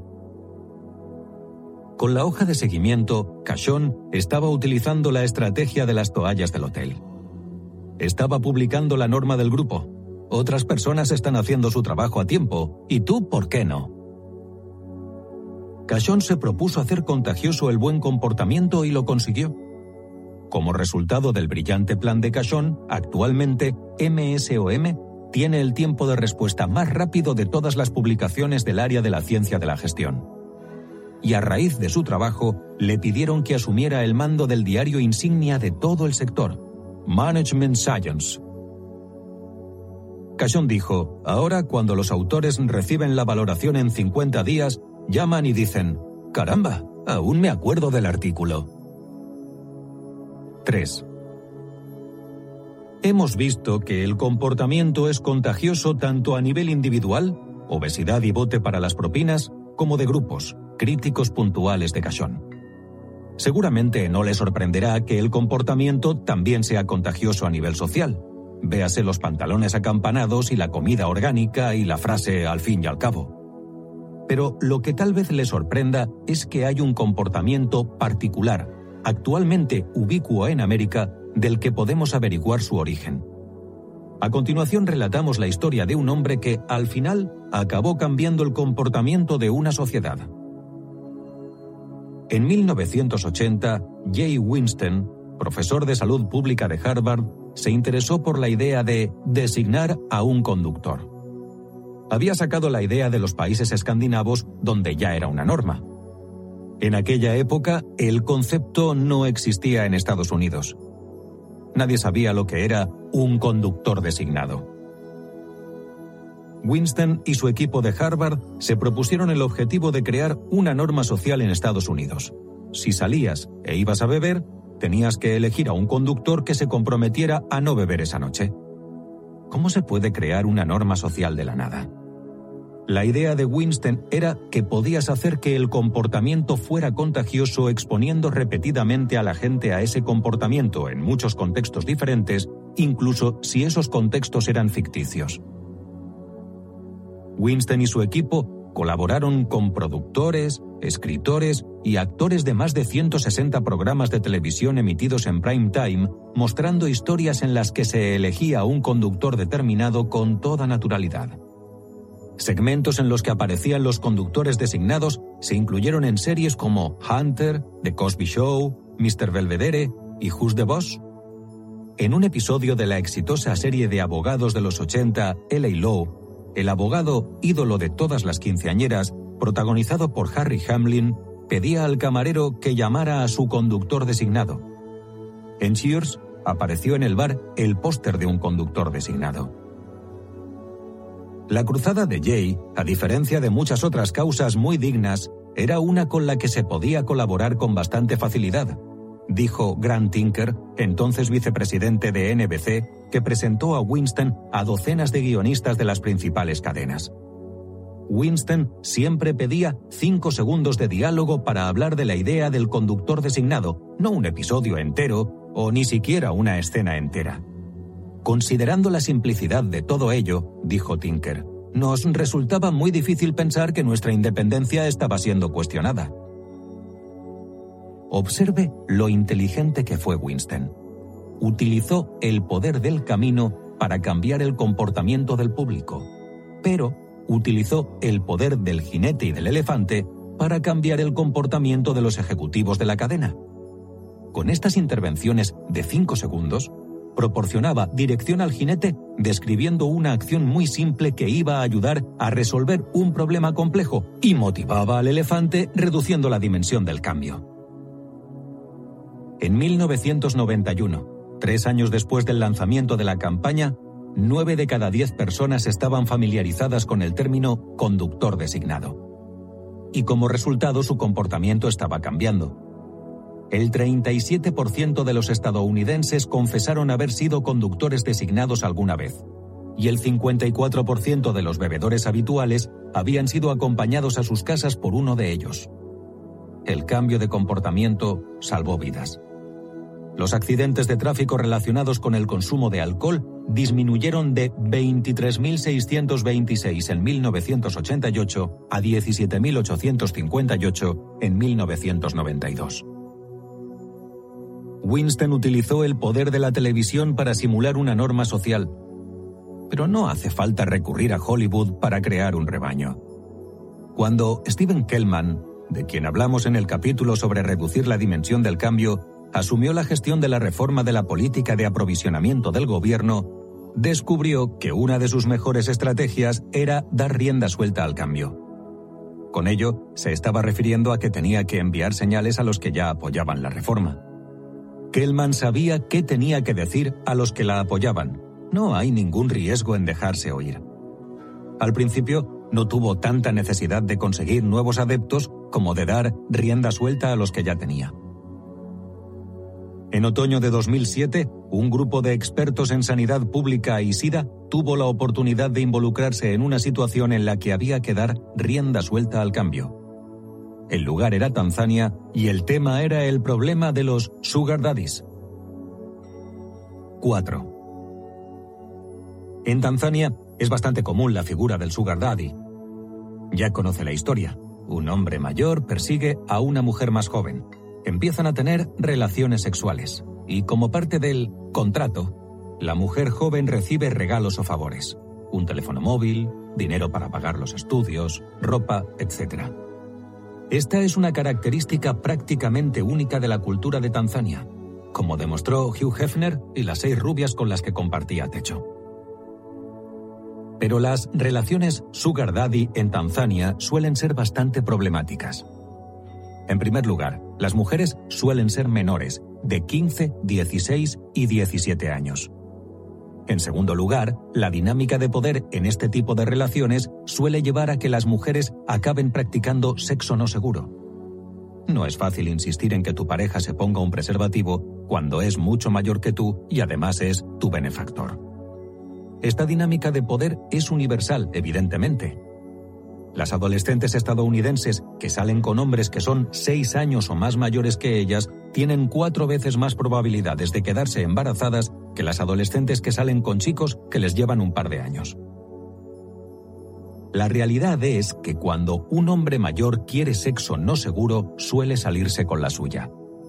En Estados Unidos, esto se traduce en que las chicas se quedan embarazadas. En Tanzania, se traduce en que cogen el SIDA y se mueren. Y este es el motivo por el que la figura del Sugar Daddy supone un problema de salud pública serio. Los expertos en salud llaman a este tipo de relaciones intergeneracionales. En el grupo de edad de los 15 a los 24 años, las mujeres del África subsahariana tienen el triple de probabilidad de ser seropositivas que los hombres de la misma franja de edad. Son las relaciones que estas mujeres jóvenes tienen con hombres mayores las que explican esta disparidad. La relación intergeneracional tiende un puente para que el SIDA viaje entre poblaciones que normalmente no tendrían ningún tipo de conexión. Otra característica especial de estas relaciones típicas de Tanzania es que, a pesar de los riesgos para la salud, no se consideran un comportamiento social tabú. En Estados Unidos, los cincuentones libidinosos que van detrás de las quinceañeras son castigados socialmente por ello puede oír a la hermana del hombre diciéndole, ¿Eres patético? ¿Puede ver cómo pone los ojos en blanco en su oficina? Pero en Tanzania no hay un equivalente real a este estigma social. Se acepta que los hombres de cierto estatus lo demuestren de este modo. No obstante, la inmensa mayoría de los tanzanos, el 89% según una encuesta, cree que las relaciones intergeneracionales están mal. Lamentablemente, su oposición tiende a ser calmada y tapada. Es un tema incómodo de discutir. En agosto de 2007, Pamela White y Mike Geron de USAID, una organización de ayuda al desarrollo que forma parte del Departamento del Estado estadounidense, emplazaron a un equipo de expertos diverso, incluidos nosotros, en un hotel de Dar es Salaam. La misión, desarrollar una campaña para combatir el sexo intergeneracional, lideraba el equipo un grupo de la Johns Hopkins University's Bloomberg School of Public Health. Otros eran expertos en SIDA y una docena de artistas y creativos locales, productores, actores, guionistas y al menos una estrella de las telenovelas de Tanzania que fue interrumpida en un momento dado para firmar un autógrafo. Las discusiones fueron difíciles. El tema era complicado y ni siquiera estaba claro por dónde empezar. Por ejemplo, nadie creía que reprender a los sugar daddies pudiera ser efectivo para frenar su comportamiento, y los expertos en salud pública pensaban que íbamos a ser incapaces de convencer a las jóvenes de que rechazaran las propuestas de estos hombres porque las presiones sociales y financieras que tenían que soportar eran demasiado fuertes para ser contrarrestadas por una campaña. Así que empezamos a pensar, si no podemos cambiar los actores principales de esta historia, ¿podemos cambiar su entorno? Recuerde que en el capítulo 8, Rackspace cambió a los empleados cambiando su entorno, su cultura. Pero se trataba de una compañía. ¿Sería posible cambiar la atmósfera social de todo un país? El equipo sabía que los tanzanos se oponían a las relaciones intergeneracionales, pero que, por algún motivo, no hacían nada al respecto. ¿Podía el equipo dar voz a ese resentimiento? Teníamos que encontrar la manera de hacer que los tanzanos se sintieran cómodos hablando de algo incómodo, una forma de desarmar la conversación. Y alguien espetó. Necesitamos que se puedan reír de esto. Necesitamos sentido del humor. Inspirado, al equipo se le ocurrió la idea de introducir la figura de un villano. Sería un villano que a la gente le encantaría odiar, como J.R. Ewing, el eternamente maquiavélico petrolero de la vieja serie de televisión Dallas. A medida que el grupo fue madurando la idea, empezó a emerger el retrato del villano. Sería un hombre mayor que representara la figura del Sugar Daddy, un hombre que acosaría constante, despiadada y descaradamente a las niñas. Se acercaría a ellas allí donde pudiera encontrarlas y les brindaría favores, comida o bebida gratis, ropa o tiempo de su teléfono móvil. Alguien sugirió que el villano se llamara Fataki, y a todo el mundo se le iluminaron los ojos. Fataki es una palabra en suajili que se traduce aproximadamente como explosión o fuegos artificiales, algo peligroso y un poco inestable. En otras palabras, un fataki es alguien de quien quieres mantenerte alejado. El plan era empezar a contar la historia de Fataki por la radio, porque en Tanzania la radio es un medio de comunicación prácticamente universal. El equipo empezó a imaginar docenas de situaciones en las que podía poner al Fataki, y en todas ellas había un elemento común. A pesar de su estatus y de su privilegiada situación económica, y a pesar de su labia, Fataki nunca se salía con la suya. Fracasaba una y otra vez porque alguien intervenía e interrumpía sus esfuerzos de seducción. Igual que el coyote, que siempre perseguía al correcaminos, Fataki persigue y persigue y persigue pero nunca alcanza a su presa. Es patético. Da risa. Esta es la traducción de un anuncio de Fataki titulado Pollo con patatas. Ruidos de un restaurante. Niña. Oh, hay tantas cosas. Fataki. Elige la que quieras, por favor. Niña. Ah, camarera, ¿qué es esto? ¿Pollo o...? Camarera. Te recomiendo esto. Fataki. Es muy caro. Mira, tráele pollo con patatas con salsa. ¿Te parece bien, no, cariño? Niña. Um, ok. La camarera toma nota del pedido y se va. Fataki, a la niña. Por favor, dile que es para llevar. Niña. Vale. Se oyen voces de fondo de los camareros que piden la comida. Camarera, susurrando. Menos mal que puedo hablar contigo a solas. ¿No te da vergüenza tener una relación con un hombre tan mayor? Toma, coge tus patatas y vete corriendo por esta puerta de atrás. Sonido de una puerta que se abre. Fataki. Camarera, ¿qué está pasando aquí? Camarera. Señor, la niña se acaba de ir. ¿Quiere algo? Fataki. ¿Qué? Venía conmigo. ¿Por dónde se ha ido? Camarera. Pero no ha pagado las patatas, señor. Fataki. ¿Eh? Camarera. Señor, esta niña no es de su edad. Fataki. Coja el dinero y déjeme en paz. Camarera. le he pillado. Anunciante. Protege a tus seres queridos de Fataki. Los anuncios de radio como este formaban parte de una campaña unificada lanzada en una zona rural llamada Morogoro. La campaña consistía en 10 anuncios de radio emitidos en tres emisoras y en 170 carteles colgados en tiendas y edificios públicos. La persona típica escuchaba un anuncio de radio al día. La campaña tenía dos objetivos. El primero era crear una etiqueta burlesca para el comportamiento del sugar daddy. El objetivo del equipo creativo era conseguir que un día se pudiera entrar en un club nocturno de Tanzania y se oyera que un cliente le decía a otro, ese tipo es un fataki. Al hacer que fuera normal reírse de los fatakis, el equipo ayudaría a contrarrestar las ventajas propias del estatus de los hombres mayores y con mucho dinero. El segundo objetivo de la campaña era fomentar las intervenciones de terceros, amigos, parientes, profesores, incluso camareros, modelando su comportamiento en los anuncios de radio. El mensaje era, somos responsables de proteger a estas niñas. Protege a tus seres queridos de los fatakis. Los resultados de la campaña piloto superaron todas las expectativas. Al final del cuarto mes de campaña, el 44% de las personas a las que les preguntaron ¿cómo llamaría a un hombre de 50 años que siempre está intentando seducir a las jovencitas? Espontáneamente respondían Fataki. El 75% de los morogoranos dijeron que hablaban de los Fataki con los demás. Y el porcentaje de los que decían ¿puedo hacer algo por el sexo intergeneracional? Pasó del 64% antes del ensayo piloto al 88% después. Tras su éxito en Morogoro, la campaña fue lanzada a nivel nacional y empezó a correr la voz por todo el país. Un trabajador sanitario que realizaba análisis de VIH en zonas muy apartadas de Tanzania dijo que incluso en los pueblos más remotos, la figura del Fataki había conseguido hacer público el problema.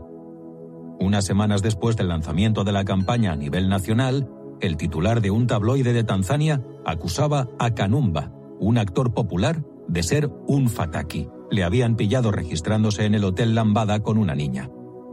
El público de Tanzania se había apropiado de un nombre y un carácter que simbolizaba el mal comportamiento que había sufrido en silencio durante mucho tiempo. Clinic. ¿Cómo puede acabar con la adicción de John a la BlackBerry? Situación. John es adicto a la BlackBerry. El cuerpo se le pone en tensión cada vez que le suena la BlackBerry. No puede evitar mirar cada mensaje que le entra. Se ha convertido en una distracción seria. En las reuniones de trabajo está constantemente manoseando el aparato debajo de la mesa para ver los mensajes disimuladamente. Para sus compañeros resulta realmente incómodo. A su mujer le resulta muy irritante que durante la cena no pueda concentrarse en sus conversaciones y un día casi chocan porque estaba intentando enviar un correo electrónico mientras conducía. John sabe que tiene que parar, pero cada vez que decide hacerlo, vibra la BlackBerry. John es ficticio, pero seguro que todos conocemos a algún John. ¿Qué hay que cambiar y qué está frenando el cambio? Este es el último clinic del audiolibro y esperamos que, a estas alturas, saque partido a esta situación. El cambio de comportamiento está muy claro. John tiene que dejar de utilizar la BlackBerry, especialmente mientras conduce. ¿Qué se lo impide? Su elefante, evidentemente. En cualquier situación de adicción, el elefante es el culpable. Para dominar al elefante de John utilizaremos las tres partes del marco de trabajo. Dedique unos minutos a diseñar un plan para John y luego compare sus notas con las nuestras. ¿Cómo hay que hacer el cambio? Dirigir al jinete. 1. Identificar las excepciones. ¿Hay algún momento en el que John no siente la compulsión de la BlackBerry? ¿Qué tienen de diferente estos momentos y cómo podemos replicar estas condiciones? 2. Apuntar hacia el destino. John necesita un objetivo B y N como prohibidos los pozos secos de BP. Recuerde que los objetivos B y N son particularmente útiles en situaciones en las que hay tendencia a poner excusas. John está constantemente diciéndose, tengo que ver si me ha llegado ese correo electrónico que estoy esperando. John podría experimentar con diferentes objetivos B y N. No utilizaré la BlackBerry durante la cena, o a partir de las 6 de la tarde no utilizaré la BlackBerry, o solo utilizaré la BlackBerry cuando esté de viaje. Tiene que eliminar su propia libertad de acción. Motivar al elefante.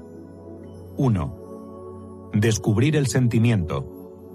Hacer que la mujer de John le obligue a leer en voz alta los diez últimos correos electrónicos que ha recibido y le pregunte si hay alguno que sea realmente tan importante.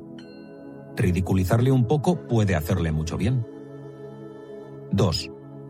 Descubrir el sentimiento. Los accidentes de coche son cada vez más frecuentes por culpa de gente como John. Enfrentar a John con una noticia particularmente aleccionadora cachorro atropellado por un conductor que estaba revisando su correo electrónico, podría ser una buena idea. 3. Crear identidad. La mujer de John, o sus colegas, podría hacerle ver que su adicción a la BlackBerry no va con su carácter. John, normalmente eres una persona muy controlada. Es raro verte tan enganchado.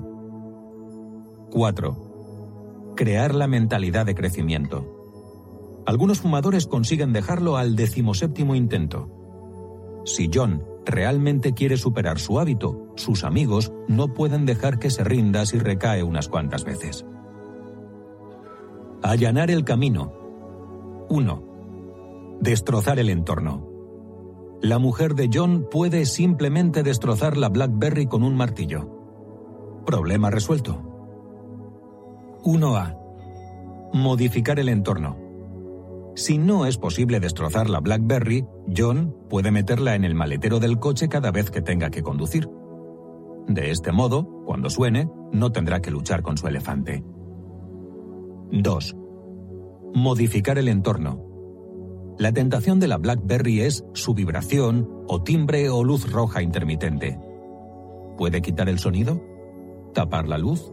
Taparla con Tipex, si es preciso. 3.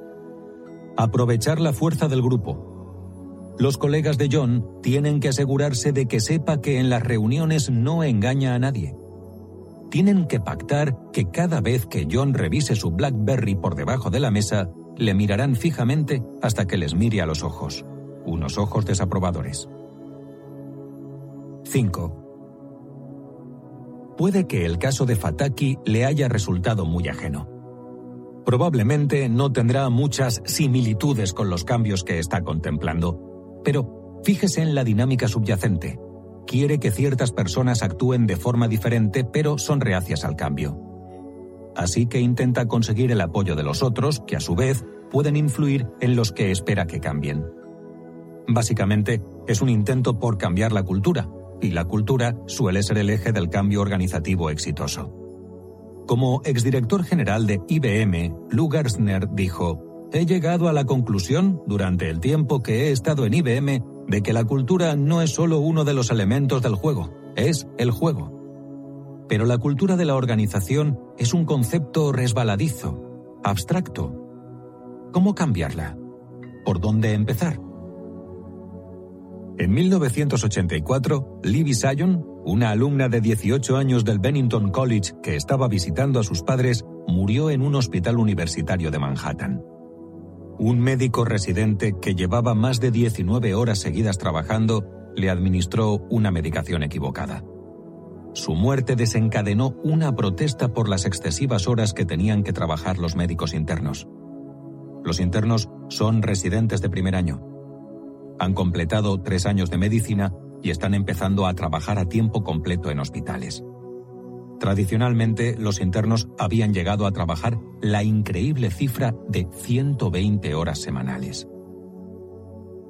La historia de Libby Sion se convirtió en el eje principal de una campaña para limitar las horas de trabajo semanales de los médicos residentes. Finalmente, casi dos décadas después, en 2003, el Congreso parecía dispuesto a hacer algo. Más tarde, el American Council for Graduate Medical Education, que acredita a las universidades de medicina, hizo un esfuerzo por adelantarse a la legislación del Congreso exigiendo semanas de trabajo de 80 horas para los residentes a partir de julio de 2003. Parecía que era el fin de la historia. Hubo un cambio en las universidades de medicina porque alguien con poder de decisión dictaminó el cambio. En este caso, sin embargo, el poder de decisión fracasó. Un estudio posterior, realizado por el Journal of the American Medical Association, descubrió que solo una tercera parte de los programas de residencia en cirugía cumplían con los nuevos límites de la semana laboral. ¿Por qué los hospitales no habían cambiado sus hábitos a pesar de que estaban poniendo en peligro a sus pacientes, así como su propia acreditación. Catherine Kellogg, antropóloga de la Sloan School of Management del MIT, quería saber por qué algunas organizaciones cumplían estas regulaciones y otras no. Decidió estudiar dos hospitales universitarios del noroeste a los que dio los nombres ficticios de alfa y beta respectivamente, que eran similares en tamaño, sector, estructura y otros factores. Le dieron acceso total a los empleados de los dos hospitales y los observó detenidamente durante una media de 20 horas por semana cada uno a lo largo de 20 meses. Kellogg fue el testigo perfecto de un esfuerzo de cambio en el mundo real. 6. En la búsqueda de una reforma, la batalla más encarnizada fue la de combatir una práctica sorprendentemente mundana llamada asignación diaria. La asignación diaria es el acto que tiene lugar, normalmente, entre las 21.00 y las 22.00, por el que los cirujanos internos pasan sus pacientes al residente que va a estar de guardia esa noche. En el traspaso, el interno hace un resumen rápido al residente de la situación de cada paciente para que el residente esté preparado para solventar cualquier emergencia que se pueda producir durante la noche. Pero el problema era que, en realidad, los internos no pasaban su trabajo, y este era uno de los motivos por el que tenían que trabajar 120 horas a la semana. Cada tres noches no delegaban en nadie. Los internos se quedaban toda la noche de guardia y las otras noches se quedaban a trabajar hasta tarde para terminar el papeleo pendiente. Lo peor del caso es que normalmente los residentes del turno de noche se negaban a hacer ningún tipo de papeleo, de forma que los internos tenían que llegar muy pronto por la mañana, a las 4 de la madrugada, por ejemplo, para completarlo antes de empezar su turno de trabajo normal a las 6 de la mañana. Para favorecer el objetivo de conseguir una semana laboral de 80 horas, los hospitales tenían que empezar a tomarse las asignaciones en serio, pero no era tan fácil como parecía. La resistencia emocional a la reforma era muy intensa tanto en alfa como en beta y, de hecho, en muchos hospitales del país. La asignación diaria estaba en conflicto con prácticas culturales muy arraigadas. Por ejemplo, un oponente dijo, en realidad, aprendes estando aquí, hay mucha información que circula de manera informal a las 2 de la madrugada cuando el residente y tú estáis intentando aumentar la presión de un paciente o ponerle una vía. Para aprender, tienes que estar ahí, practicando, haciéndolo tú mismo. En otras palabras, los internos estarán poniendo en peligro su educación médica por estar durmiendo. Otros oponentes resaltaron la importancia de la continuidad del cuidado, de minimizar el número de veces que los pacientes eran referidos a otros médicos. Como dijo un residente, el problema de pasar pacientes es que se pueden pasar por alto muchas cosas. Una última objeción, básicamente, era que si los internos no cumplían sus cuotas, sería injusto para los que ya hubieran dedicado tiempo al papeleo. Estos tipos han estado ahí y ha cumplido entenderás lo difícil que puede ser para un residente de cuarto año que le digan que hagan el trabajo del interno una y otra vez. Afortunadamente, tanto en alfa como en beta hubo bastante apoyo de los superiores de los internos y de los residentes seniors y los jefes de residencia para cambiar los turnos. En alfa, 13 de cada 31 superiores eran reformistas que apoyaban el cambio. En beta, 12 de cada 18. Gracias a este apoyo, las circunstancias parecían apropiadas para el cambio real. Todas las señales indicaban que se podía seguir adelante. Por fin se iba a abolir la semana de 120 horas. Solo había un problema. Los internos no iban a aceptar. Como dijo un interno, ser considerado un buen interno no tiene nada que ver con lo que sabes o con lo bien que tratas a tus pacientes es algo que depende totalmente de trabajar muchas horas y de no delegar trabajo. Es tu actitud, no tu habilidad. Vivo aquí. Solo voy a casa a dormir. Puede que parezca una locura, pero esta gente es mi familia. Lo peor que me podría pasar es que no me respetaran. Para los internos estaba en juego su estatus social. Los internos pensaban que si aceptaban los turnos no les respetarían El cambio estaba entrando en conflicto con la cultura y afrontémoslo. Una nueva regla no es fácil de encajar en una cultura. ¿Podrían los hospitales cambiar su cultura? Aquí es cuando sus caminos difieren. 15 meses después de la investigación de Catherine Kellogg, Alpha había conseguido ganar la batalla a la cultura y Beta la había perdido. El que quiera crear un cambio organizativo tiene que saber por qué. 7. Kellogg descubrió que el cambio se había articulado en los equipos más pequeños del hospital que cada día se reunían para hacer las rondas de la tarde.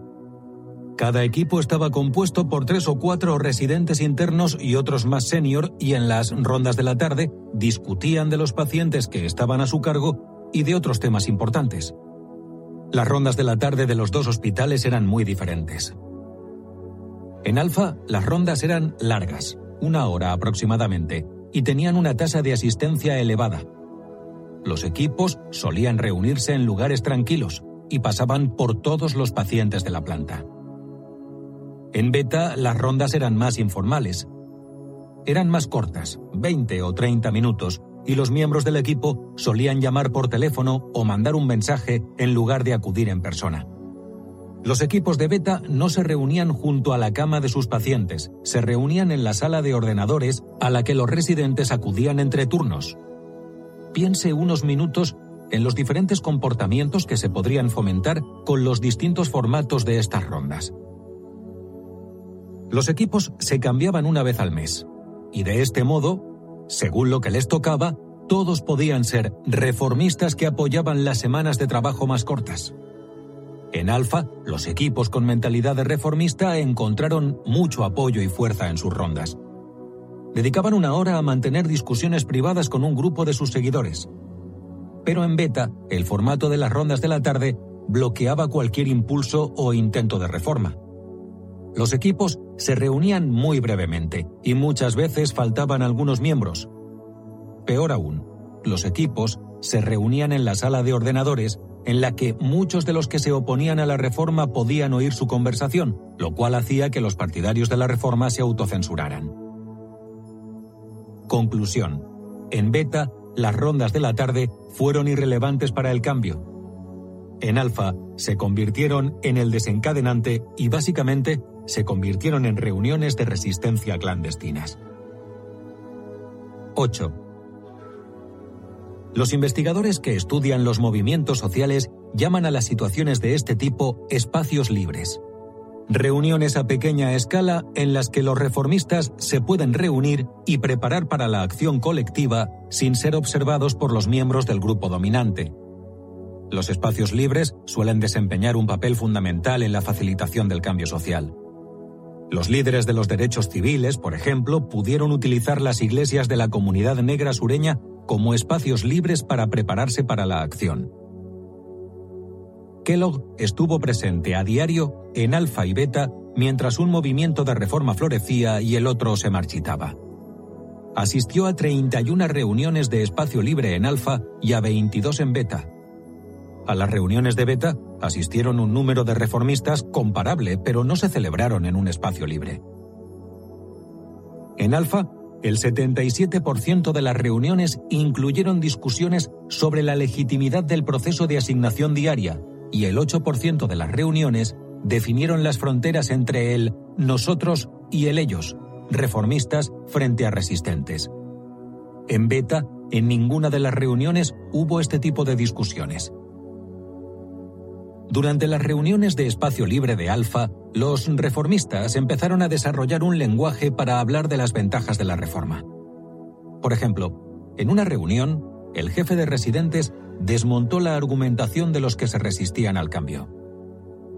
Es importante asumir la responsabilidad personal, pero creo que podéis preservar este compromiso personal sin necesidad de que haya una persona allí todo el tiempo algunos son de la vieja escuela y dicen, lo haré yo mismo. En mi opinión, es el equipo el que tiene que ocuparse de todo. Cada uno tiene que ser responsable de que la atención que reciban los pacientes sea la mejor posible, pero eso no significa que tengamos que hacerlo todo nosotros. Énfasis añadido. Este residente estaba desarrollando lo que Kellogg denomina identidad rebelde. Cada cultura, ya sea nacional u organizativa, está muy condicionada por su lenguaje. Entre los equipos reformistas de Alfa se incubó un nuevo lenguaje que reflejaba una nueva serie de valores. Vieja escuela frente a nueva escuela. Confiar en tu equipo frente a hacerlo todo tú. Ser eficiente frente a vivir en el hospital. En Alfa, los reformistas tenían el espacio y el lenguaje necesario para desarrollar una nueva identidad. En Beta, no. Las lecciones están claras. Si quieres cambiar la cultura de tu organización, tienes que mantener a los reformistas unidos. Necesitan un espacio libre. Necesitan tiempo para coordinar fuera de la vista de los residentes. Sin embargo, por extraño que parezca, tienes que dejar que la organización tenga un conflicto de identidad. Durante un tiempo al menos, tienes que permitir que se produzca una lucha nosotros frente a ellos. Sabemos que esto viola nuestro principio de todos estamos en el mismo equipo. No es deseable, pero es necesario. Véalo como una muda de piel de la organización. Para fomentar esta muda de piel en su cultura, piense en todas las herramientas que definimos en la sección del camino. Primero hay que modificar el entorno para poder ofrecer un espacio libre para la discusión. En Alfa, los equipos rotacionales tenían un lugar privado en el que podían reunirse, y eso creó un espacio libre en el que podía crecer una nueva identidad. ¿Tienen sus reformistas un espacio privado en el que pueden reunirse y coordinar? En segundo lugar, hay que crear buenos hábitos. Recuerde la idea de los desencadenantes de la acción, visualice cuándo y dónde va a hacer algo importante. Los internos de Alfa establecieron, esencialmente, desencadenantes de la acción. Pensaban en lo que iban a decir y en cómo iban a actuar cuando llegaran las 21.00 y se iniciara el proceso de cambio de turno. Mentalmente anticipaban y ensayaban cómo iban a responder si surgía algún problema con el residente de la noche. ¿Han anticipado y ensayado los miembros de su equipo cómo van a reaccionar cuando se encuentren con algún tipo de resistencia por parte de la vieja guardia de la organización? Por último, hay que aprovechar la fuerza del grupo. En Alfa, los líderes ayudaron a los reformistas a reunirse y los reformistas crearon un lenguaje, como vimos en los ejemplos del conductor designado y de Fataki, que les permitió hablar de sus valores con los demás. Como líder, puede darles un empujón para ayudarles a crear este lenguaje, a encontrar maneras de articular lo que hay de diferente y mejor en el cambio que está buscando. 9. Empezamos la sección del camino hablando del error fundamental de atribución, la tendencia a atribuir un comportamiento al carácter de las personas en lugar de a su situación. Vuelva a echar un vistazo al ejemplo del hospital universitario. En alfa, el 42% de los superiores apoyaban el cambio. En beta, el 66%. Casi todos hubiéramos apostado por beta. No muchos de nosotros, a la luz de los datos, hubiéramos pensado espontáneamente. Sí, pero ¿qué hay de las fuerzas situacionales? En los dos hospitales, el carácter individual estaba en conflicto con las fuerzas situacionales, y las fuerzas situacionales ganaron. Esto nos lleva de nuevo al estudio de la campaña de recogida de alimentos en el que un malvado con instrucciones claras fue más caritativo que un santo con instrucciones genéricas. La línea entre los santos y los malos no estaba tan clara como podíamos pensar. Ni tampoco lo estaba la línea que separa los que apoyaban la reforma del hospital de los que se resistían a ella. Si el camino correcto puede transformar un malvado en un santo, entonces el camino correcto también puede transformar a un enemigo del cambio en un aliado.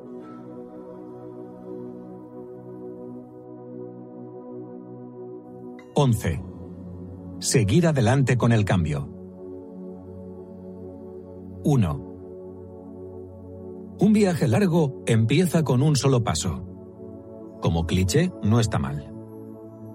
Pero, ¿sabe qué más empieza con un solo paso? Un plan mal concebido que se abandona en unos minutos. un viaje largo empieza con un solo paso, pero un solo paso no garantiza que acabe completándose el largo viaje. ¿Cómo conseguir que se siga avanzando, que se sigan dando pasos? Lo primero que hay que hacer es reconocer y celebrar este primer paso. Reconocer y celebrar que lo que has hecho ha funcionado. Has dirigido al jinete, has motivado al elefante, has allanado el camino y ahora tu equipo o tú estáis avanzando. Cuando se identifica un movimiento hay que reforzarlo. En este sentido, podemos inspirarnos en una fuente un tanto extraña, los adiestradores de animales exóticos. La escritora Amy Sutherland estudió a unos adiestradores que enseñan a los delfines a saltar a través de los aros y a los monos a ir en monopatín. Se trata de unos viajes realmente muy largos. ¿Cómo empiezas a enseñarle a un mono a ir en monopatín? La respuesta no incluye los castigos. Actualmente, los adiestradores de animales raramente recurren al castigo puedes castigar a un elefante hasta que llega un momento en que te destroza. Lo que hacen los adiestradores, sin embargo, es empezar definiendo un tipo de comportamiento y a continuación utilizar aproximaciones. Es decir, recompensar cada pequeño paso hacia el destino. Por ejemplo, la primera hora del primer día de adiestramiento, el futuro monopatinador recibe un trozo de mango por no perder los nervios cuando el adiestrador mete la tabla en su jaula.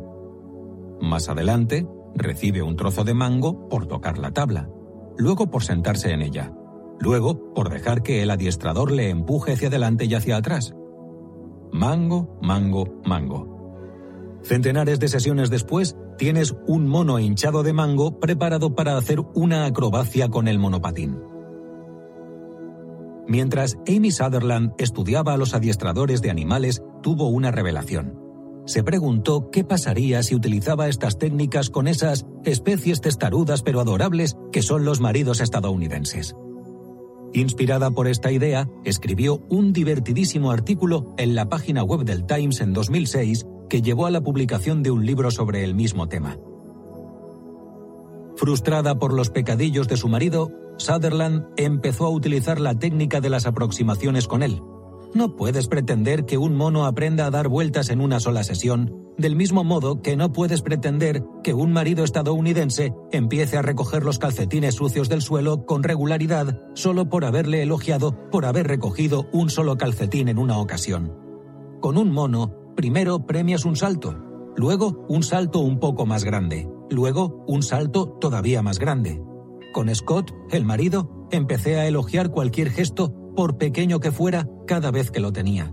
Si conducía un poco más despacio, si echaba los pantalones al cubo de la ropa sucia o si llegaba puntual a una cita. Y Scott, regodeándose en la apreciación, empezó a cambiar. Esta teoría contrasta con una parte importante de la teoría de la mejora de las relaciones en el trabajo. Por ejemplo, seguro que alguna vez habrá tenido que hacer un test psicotécnico para un trabajo. La idea es que si conoces el carácter de tus colegas, es mucho más fácil que te lleves mejor con ellos y ellos contigo. Para algunos puede resultar muy útil, pero observe que se parece mucho a la teoría del error fundamental de atribución. Para mejorar tus relaciones, no tienes que saber si tu colega es un mandón, o si le gusta complacer, o si es un jefe pasivo-agresivo. Basta con apreciar y reforzar los comportamientos positivos de tus colegas, como hizo Sutherland con su marido, y confiar en que hagan lo mismo contigo. Al fin y al cabo, aconsejar la alienación de estilos y expectativas no puede ser la respuesta a todo. Un adiestrador de California enseñó a seis elefantes a ponerse de pie en fila y a orinar cuando les daba la orden. Y no habían hecho ni un solo test psicotécnico. El refuerzo es el secreto para dar el primer paso de un largo viaje, y luego el segundo, el tercero y el centésimo paso. Y es un problema, porque a muchos se nos da terriblemente mal. Se nos da mucho mejor quejarnos que elogiar. En el trabajo nos encanta unirnos a nuestros colegas por una queja común. Sutherland llama a este comportamiento galanteo verbal. Pero está mal. Tenemos que buscar las excepciones, lo que funciona, lo que va bien, por pequeño que sea, y recompensarlo. Si quiere que su jefe o su equipo cambie, más vale que sea un poco menos tacaño con el mango. Para poder identificar y celebrar las aproximaciones, hay que estar escaneando el entorno constantemente, hay que buscar pequeños rayos de sol, y no es fácil. Nuestros jinetes, por naturaleza, se concentran en lo negativo. Los problemas son fáciles de identificar, el progreso no tanto. Pero el progreso es maravilloso. Shamu no aprendió a saltar a través del aro porque su adiestradora se portara como una bruja con ella. Aprendió porque su adiestradora era paciente y dedicada y porque reforzaba cada uno de los pasos que daba en el camino. El psicólogo Alan Kasdin prescribe una serie de técnicas prácticamente idénticas para los padres. Kasdin urge a los padres a sorprender a sus hijos con un buen comportamiento. Dice, si quieres que tu hijo haga solo dos horas de deberes cada día, no guardes tus elogios y recompensas hasta el día en que lo haga sin que se lo pidas. Lo que tienes que hacer es marcarle pequeños objetivos e ir aumentándolos poco a poco. Y cuando un niño no hace algo bien, Kasdin aconseja, pregúntate, ¿puede que se deba a que, en realidad, era algo que yo quería que hiciera? Si la respuesta es sí, y casi siempre lo es, olvídalo y dile, fue genial que hicieras X. Casting subraya que en ciertas situaciones los padres hacen este tipo de refuerzo instintivamente. Por ejemplo, cuando un niño está empezando a andar, le llenas de alabanzas cuando se pone de pie. Le das la mano y le ayudas a dar unos pasos, animándole y exclamando, Fíjate, estás andando, ya eres un chico mayor. Evidentemente, todavía no anda, pero estás modelando ese comportamiento al reforzar las etapas que tenía que superar para andar. Hablemos claro. No le estamos diciendo que trate a sus colegas o a sus conciudadanos como si fueran monos o niños. Roger, el mes pasado gastaste menos. Eres un chico grande. El refuerzo no tiene que ser condescendiente y no tiene que venir acompañado de una dinámica de poder. Piense cómo le anima a un amigo en el gimnasio. Buen trabajo. Venga, ánimo, una serie más. Pero el refuerzo exige tener una visión clara del destino, una visión que sea lo suficientemente inteligente para reforzar los comportamientos brillantes cuando se produzcan. La lección más importante que podemos aprender de Casdin y de los adiestradores es esta. El cambio no es un evento puntual. Es un proceso, no hay un momento en el que de repente un mono aprende a ir en monopatín, hay un proceso. No hay un momento en el que un niño de repente se pone a andar, hay un proceso. Y no habrá un momento en el que, de repente, su comunidad empezará a invertir más en su sistema escolar, o a reciclar más, o empezará a cuidar sus espacios públicos. Habrá un proceso. Liderar un proceso requiere persistencia. Un largo viaje requiere mucho mango. 2. En la sección del elefante contamos la historia de Steven Kellman, el hombre que aceptó la ambiciosa tarea de reformar la política de compras del gobierno federal. En su libro Unleashing Change, observó una dinámica alentadora en los esfuerzos de cambio. Una vez que el cambio se puso en marcha, parecía alimentarse a sí mismo. Hemos visto este efecto de bola de nieve muchas veces. Los habitantes del condado de Miner, deseosos de revitalizar su comunidad, iniciaron sus esfuerzos desenterrando los tocones de los árboles. Al cabo de unos años, consiguieron aumentar la base impositiva de toda la comunidad. En Rackspace, el equipo de atención al cliente eliminó el sistema de respuesta automática de llamadas, fue un cambio sencillo, pero al poco tiempo, la nueva ética de atención al cliente echó raíces y llevó a la compañía a un periodo de crecimiento espectacular. Kellman, el gurú del aprovisionamiento, atribuyó el efecto bola de nieve a varios fenómenos. Los psicólogos llaman a uno de ellos efecto de mera exposición, que significa que cuanto más te expones a algo, más te gusta. Por ejemplo, cuando se construyó la Torre Eiffel, los parisinos la odiaban. Pensaban que era una especie de esqueleto sin terminar situado en medio de su hermosa ciudad y respondieron con una oleada de protestas. pero a medida que fue pasando el tiempo, la opinión pública fue evolucionando del odio a la aceptación y a la adoración. El principio de la mera exposición garantiza que un esfuerzo de cambio, que inicialmente parece poco grato y extraño, poco a poco va siendo percibido con mejores ojos a medida que nos vamos acostumbrando a él. Además, la disonancia cognitiva juega a nuestro favor. A nadie le gusta actuar de una manera y pensar de otra. Por lo tanto, una vez que has dado un pequeño paso y que has empezado a actuar de una forma nueva, cada vez te resulta más difícil que no te guste tu forma de actuar. De forma parecida, a medida que empiezas a actuar de una forma diferente, empiezas a pensar en ti de una forma diferente. Y a medida que tu identidad va evolucionando, va reforzando la nueva forma de hacer las cosas. Piensa en los inventores de Brasilata. Kellman subraya que estas fuerzas no dependen del éxito de los esfuerzos de cambio. No se trata de las compensaciones que se obtienen al conseguir pequeñas victorias. Estas fuerzas se desencadenan automáticamente a medida que va pasando el tiempo.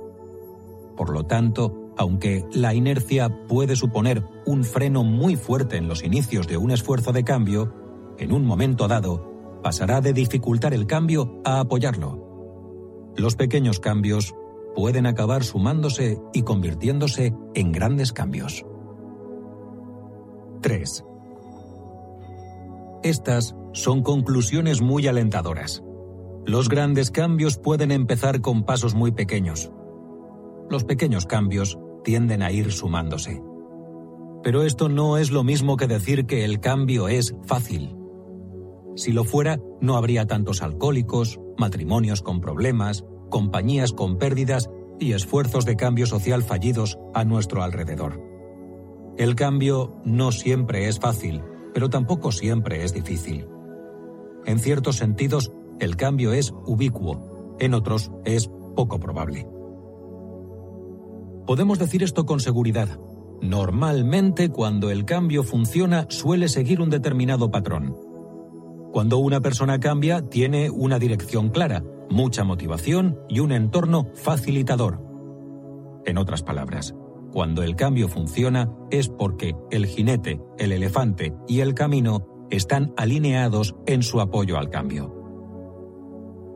Pensemos en el hecho de ser padre, por ejemplo. Si cree que el cambio organizativo que está contemplando es desgarrador, olvídese no tiene nada que ver con todo lo que hay que cambiar al tener un hijo.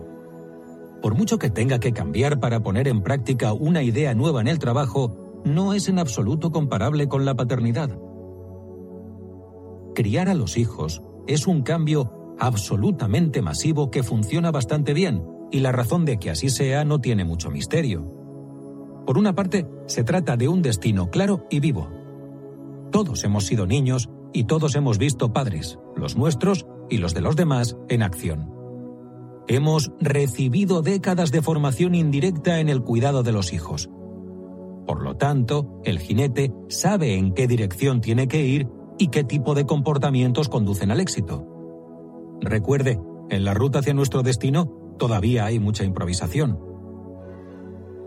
Tenemos hijos por nuestros sentimientos, no por la información que tenemos una pareja optimista está deseando tener un hijo. Piensan cómo será tener su propia pequeña fuente de alegría. De este modo, al elefante le emociona iniciar un largo y arduo viaje que en otras circunstancias podría producir pánico. Además, la identidad de padre resulta atractiva. Empiezas a tomar tus decisiones basándote en lo que es bueno para el niño y no en lo que es más cómodo para ti. La identidad tiene tanto peso que, de hecho, tu elefante empieza a aceptar sacrificios a corto plazo por el bien de los niños. Cuando somos padres, nuestros amigos y familiares encuentran la forma de reducir la dimensión del cambio, especialmente en los primeros meses.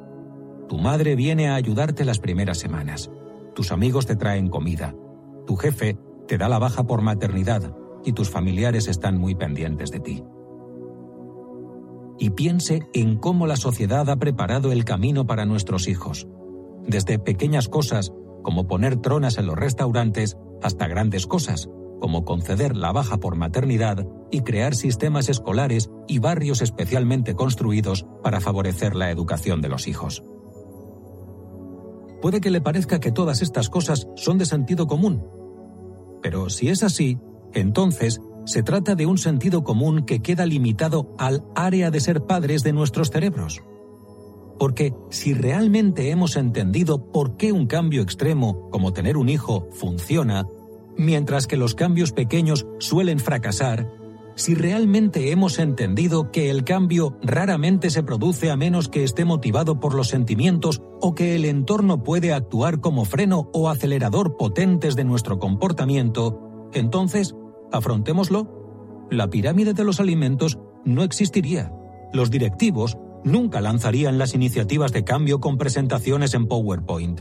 Y los activistas del calentamiento global no hablarían del número de partículas de carbono en la atmósfera. Si fuera sentido común, ni siquiera hubieran dado el salto a la acción. Cuando se produce un cambio, suele seguir un determinado patrón. Hay que dejar de ignorar ese patrón y empezar a abrazarlo. 4.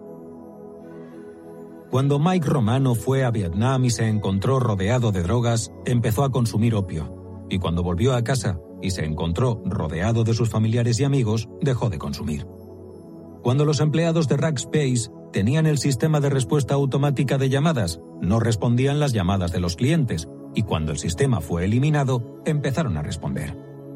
El cambio sigue un patrón. Cuando nosotros dos empezamos a manipular nuestros ordenadores para combatir las distracciones del correo electrónico, estábamos librando la misma batalla que los que se habían comprado el Clocky, decididos a no volver a dormirse. El cambio sigue un patrón. Cuando a algunas de las camareras del hotel les dieron la identidad de buenas deportistas, incrementaron su nivel de actividad cuando los inventores de Brasilata se enfrentaron al problema de la falta de electricidad, desarrollaron tantas ideas para ahorrar energía que la empresa acabó teniendo excedente. El cambio sigue un patrón. Cuando Jerry Sterling fue a Vietnam, el gobierno le dio seis meses para acabar con el problema de la desnutrición. No hablaba una palabra de vietnamita, pero sabía cómo buscar los puntos de luz las excepciones y muy pronto las madres aprendieron técnicas de cocina que acabaron con la desnutrición. Cuando los conservacionistas de Rare vieron cómo los habitantes de Santa Lucía se habían unido para defender a su loro, se dieron cuenta de que tenían una excepción, un punto de luz en sus manos, y desde entonces han difundido campañas de orgullo por más de 50 países. El cambio sigue un patrón. Lo que no tiene nada que ver con el patrón es el tipo de persona que está haciendo el cambio. En este audiolibro hemos hablado de varios directores generales. Hemos hablado de muchas personas con títulos menos impresionantes y con poco dinero en su haber. Profesores, enfermeras, cuadros intermedios, funcionarios del gobierno, rectores y padres. Sus esfuerzos de cambio han sido desde excéntricos hasta épicos. Hemos visto un profesor que redujo el tamaño de los contenedores de palomitas de los espectadores, dos personas que doblegaron a Atila el contable, una mujer que reformó a los que maltrataban a menores y un hombre con un equipo de 75 personas que salvó 100.000 vidas. Sus situaciones eran diferentes y la magnitud de sus cambios era diferente, pero el patrón de comportamiento fue el mismo dirigieron al jinete, motivaron al elefante y prepararon el camino. Ahora es su turno. ¿Qué va a cambiar?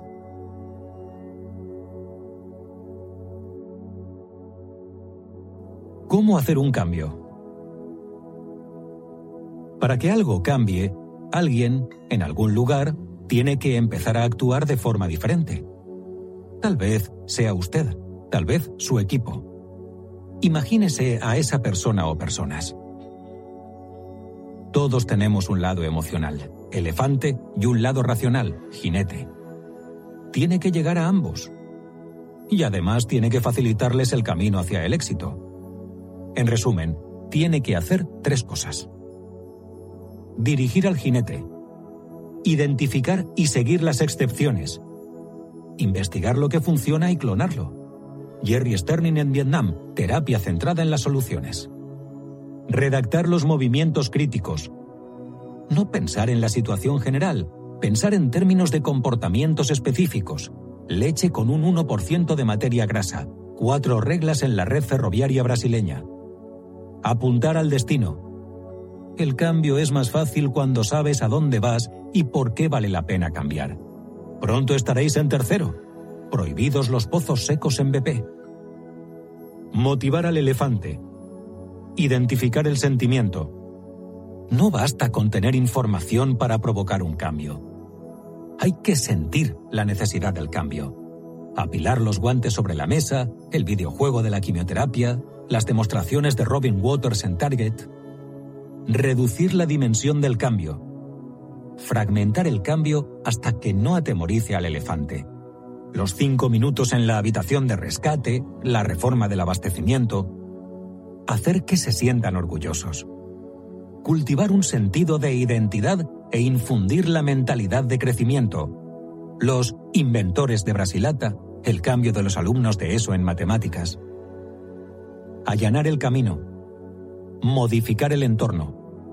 Cuando la situación cambia, el comportamiento también cambia. Así que cambie la situación.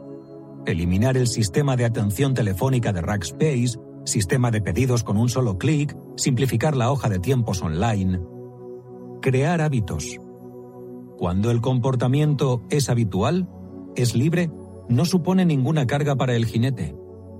Busque maneras de fomentar los hábitos, definiendo desencadenantes de la acción, tomarse dos boles de sopa al día durante el régimen, utilizar listas de tareas. Aprovechar la fuerza del grupo. El comportamiento es contagioso. Ayude a expandirlo. Fataki en Tanzania espacios libres en los hospitales, el bote de propinas.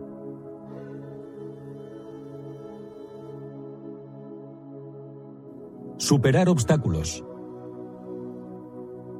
A continuación incluimos una lista de los problemas más comunes con los que se puede encontrar a la hora de introducir un cambio, así como algunos consejos para superarlos. Tenga en cuenta que estamos hablando en código, estos consejos no tendrán ningún sentido para los que no hayan escuchado el audiolibro. Problema. No ven la necesidad del cambio. Consejo. 1. No va a resolverlo hablando al jinete. Lo que tiene que hacer es apelar al sentimiento. ¿Puede hacer una demostración impactante como la de los guantes o como las de Robin Waters en Target? 2. Crear empatía describa y demuestre los problemas derivados de no cambiar. Piense en Atila el contable. 3. Modificar el entorno en el que la gente ve irrelevante la necesidad de cambio. Recuerde, los empleados de Rackspace no veían la necesidad de mejorar el servicio al cliente. Pero una vez que el sistema de respuesta automática de llamadas hubo desaparecido, tuvieron que contestar al teléfono. Problema tengo el problema del no inventado aquí. La gente se resiste a mi idea porque dicen que nunca lo hemos hecho así. Consejo 1. Subrayar la identidad. ¿Hay algún aspecto de su idea consistente con la historia de su organización? Por ejemplo, siempre hemos sido los pioneros de la industria. ¿O es su idea consistente con una identidad profesional que la gente comparte? 2 identificar algo positivo que se haya inventado ahí y clonarlo. Problema. Deberíamos hacer algo, pero estamos estancados con el análisis. Consejo. 1. No analizar en exceso y apelar a las debilidades del jinete. En su lugar, buscar un sentimiento que conmueva al elefante. 2. Crear una tarjeta de destino. De este modo, el jinete empezará a pensar en cómo llegar hasta allí en lugar de si se puede hacer algo. 3. Simplificar el problema, redactando los movimientos críticos. ¿Cuál es su equivalente a la campaña de la leche con un 1% de materia grasa? Problema. El entorno ha cambiado y hemos de superar nuestros viejos hábitos de comportamiento. Consejo. 1 ¿Puede crear un nuevo hábito para que el jinete no tenga que estar constantemente luchando con el elefante? 2. Definir un desencadenante de la acción. Anticipe su decisión imaginando el tiempo y el lugar en el que va a actuar de forma diferente. 3. Utilice la estrategia de Natalie Elder de crear una rutina para la mañana que elimine el viejo comportamiento negativo. 4. El viejo hábito tiene mucha fuerza por lo tanto, tiene que asegurarse de redactar bien los movimientos críticos, porque la ambigüedad es el enemigo. La compañía ferroviaria ALL desarrolló cuatro reglas simples para salir del caos financiero en el que estaba inmersa. Problema.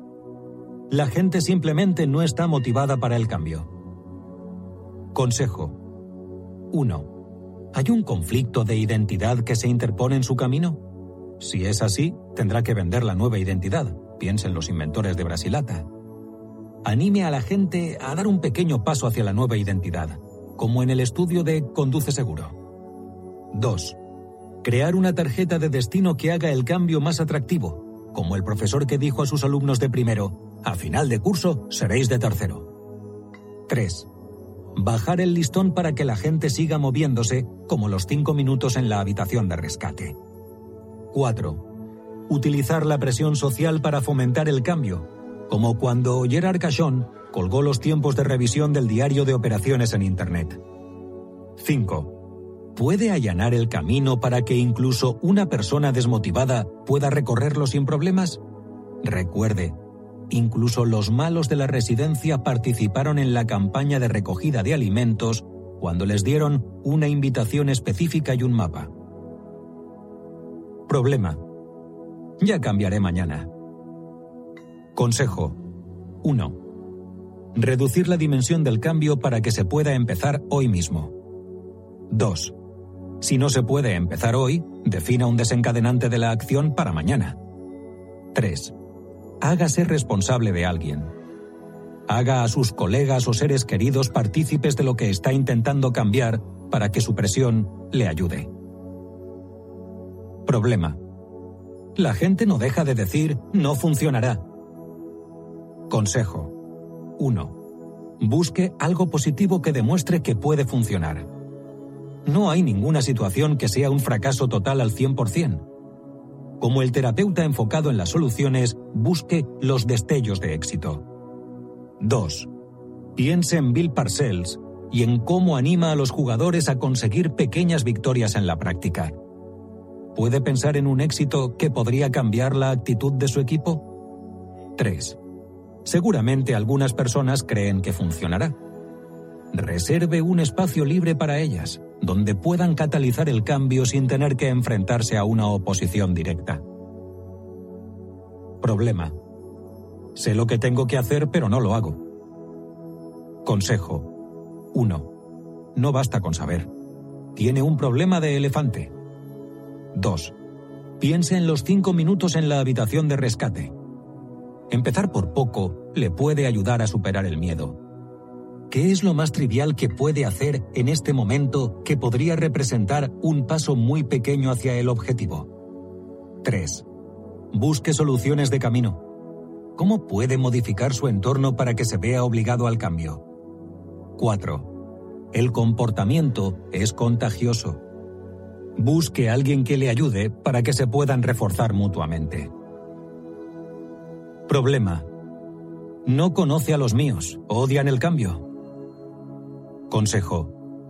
¿Cuántos de los suyos están casados o tienen un hijo? El cambio que está proponiendo es menos drástico. Y, por cierto, vuelva a escuchar la sección sobre el error fundamental de atribución. Lo está cometiendo. Problema. Al principio estaban emocionados con el cambio, pero tuvimos algún momento difícil y perdieron impulso. Consejo. 1. Concéntrese en crear hábitos. Cuando creas hábitos, consigues el nuevo comportamiento de forma gratuita. Piensa en las reuniones de pie y tienes menos probabilidades de tener un desliz. 2. Motivar al elefante recordándoles lo mucho que ya han conseguido como poner dos sellos en sus tarjetas del lavado de coches. 3. Enseñar la mentalidad de crecimiento. cualquier esfuerzo de éxito va a pasar por momentos difíciles. Recuerde el ejemplo de Ideo, que advirtió a la gente de no entrar en estado de pánico cuando las cosas se ponían difíciles. Problema. Simplemente es demasiado. Consejo. 1. Reducir la dimensión del cambio hasta que no sea demasiado. No dé al elefante una excusa para rendirse. 2. Empiece a desarrollar la mentalidad de crecimiento. El progreso no siempre es fácil de conseguir. En el camino hacia el éxito hay que tener varios fracasos por el camino. No se castigue cuando estos fracasos se produzcan. Problema. Parece que todo el mundo coincide en que hay que cambiar, pero no pasa nada. Consejo. 1. Recuerde, muchas veces lo que parece resistencia es una falta de claridad. Los habitantes de Minor County empezaron a moverse de verdad cuando los alumnos de bachillerato pusieron por escrito el movimiento crítico de invertir un 10% de dinero más en el condado. 2. No olvide el camino. ¿Hay obstáculos al cambio que puede eliminar? 3. ¿Puede encontrar algún punto positivo? ¿Alguna excepción que pueda servirle como modelo para el comportamiento adecuado? Piensa en las madres del pueblo vietnamita. Siempre habían querido que sus hijos estuvieran bien alimentados, pero no cambiaron hasta que ocurrieron dos cosas. Una, aprendieron lo que tenían que hacer exactamente de las madres que tenían buenos resultados, por ejemplo, utilizar camarones de salmuera y brotes de batata. Dos, Ver los éxitos de las madres que habían tenido buenos resultados hizo que se sintieran esperanzadas y con deseos de actuar.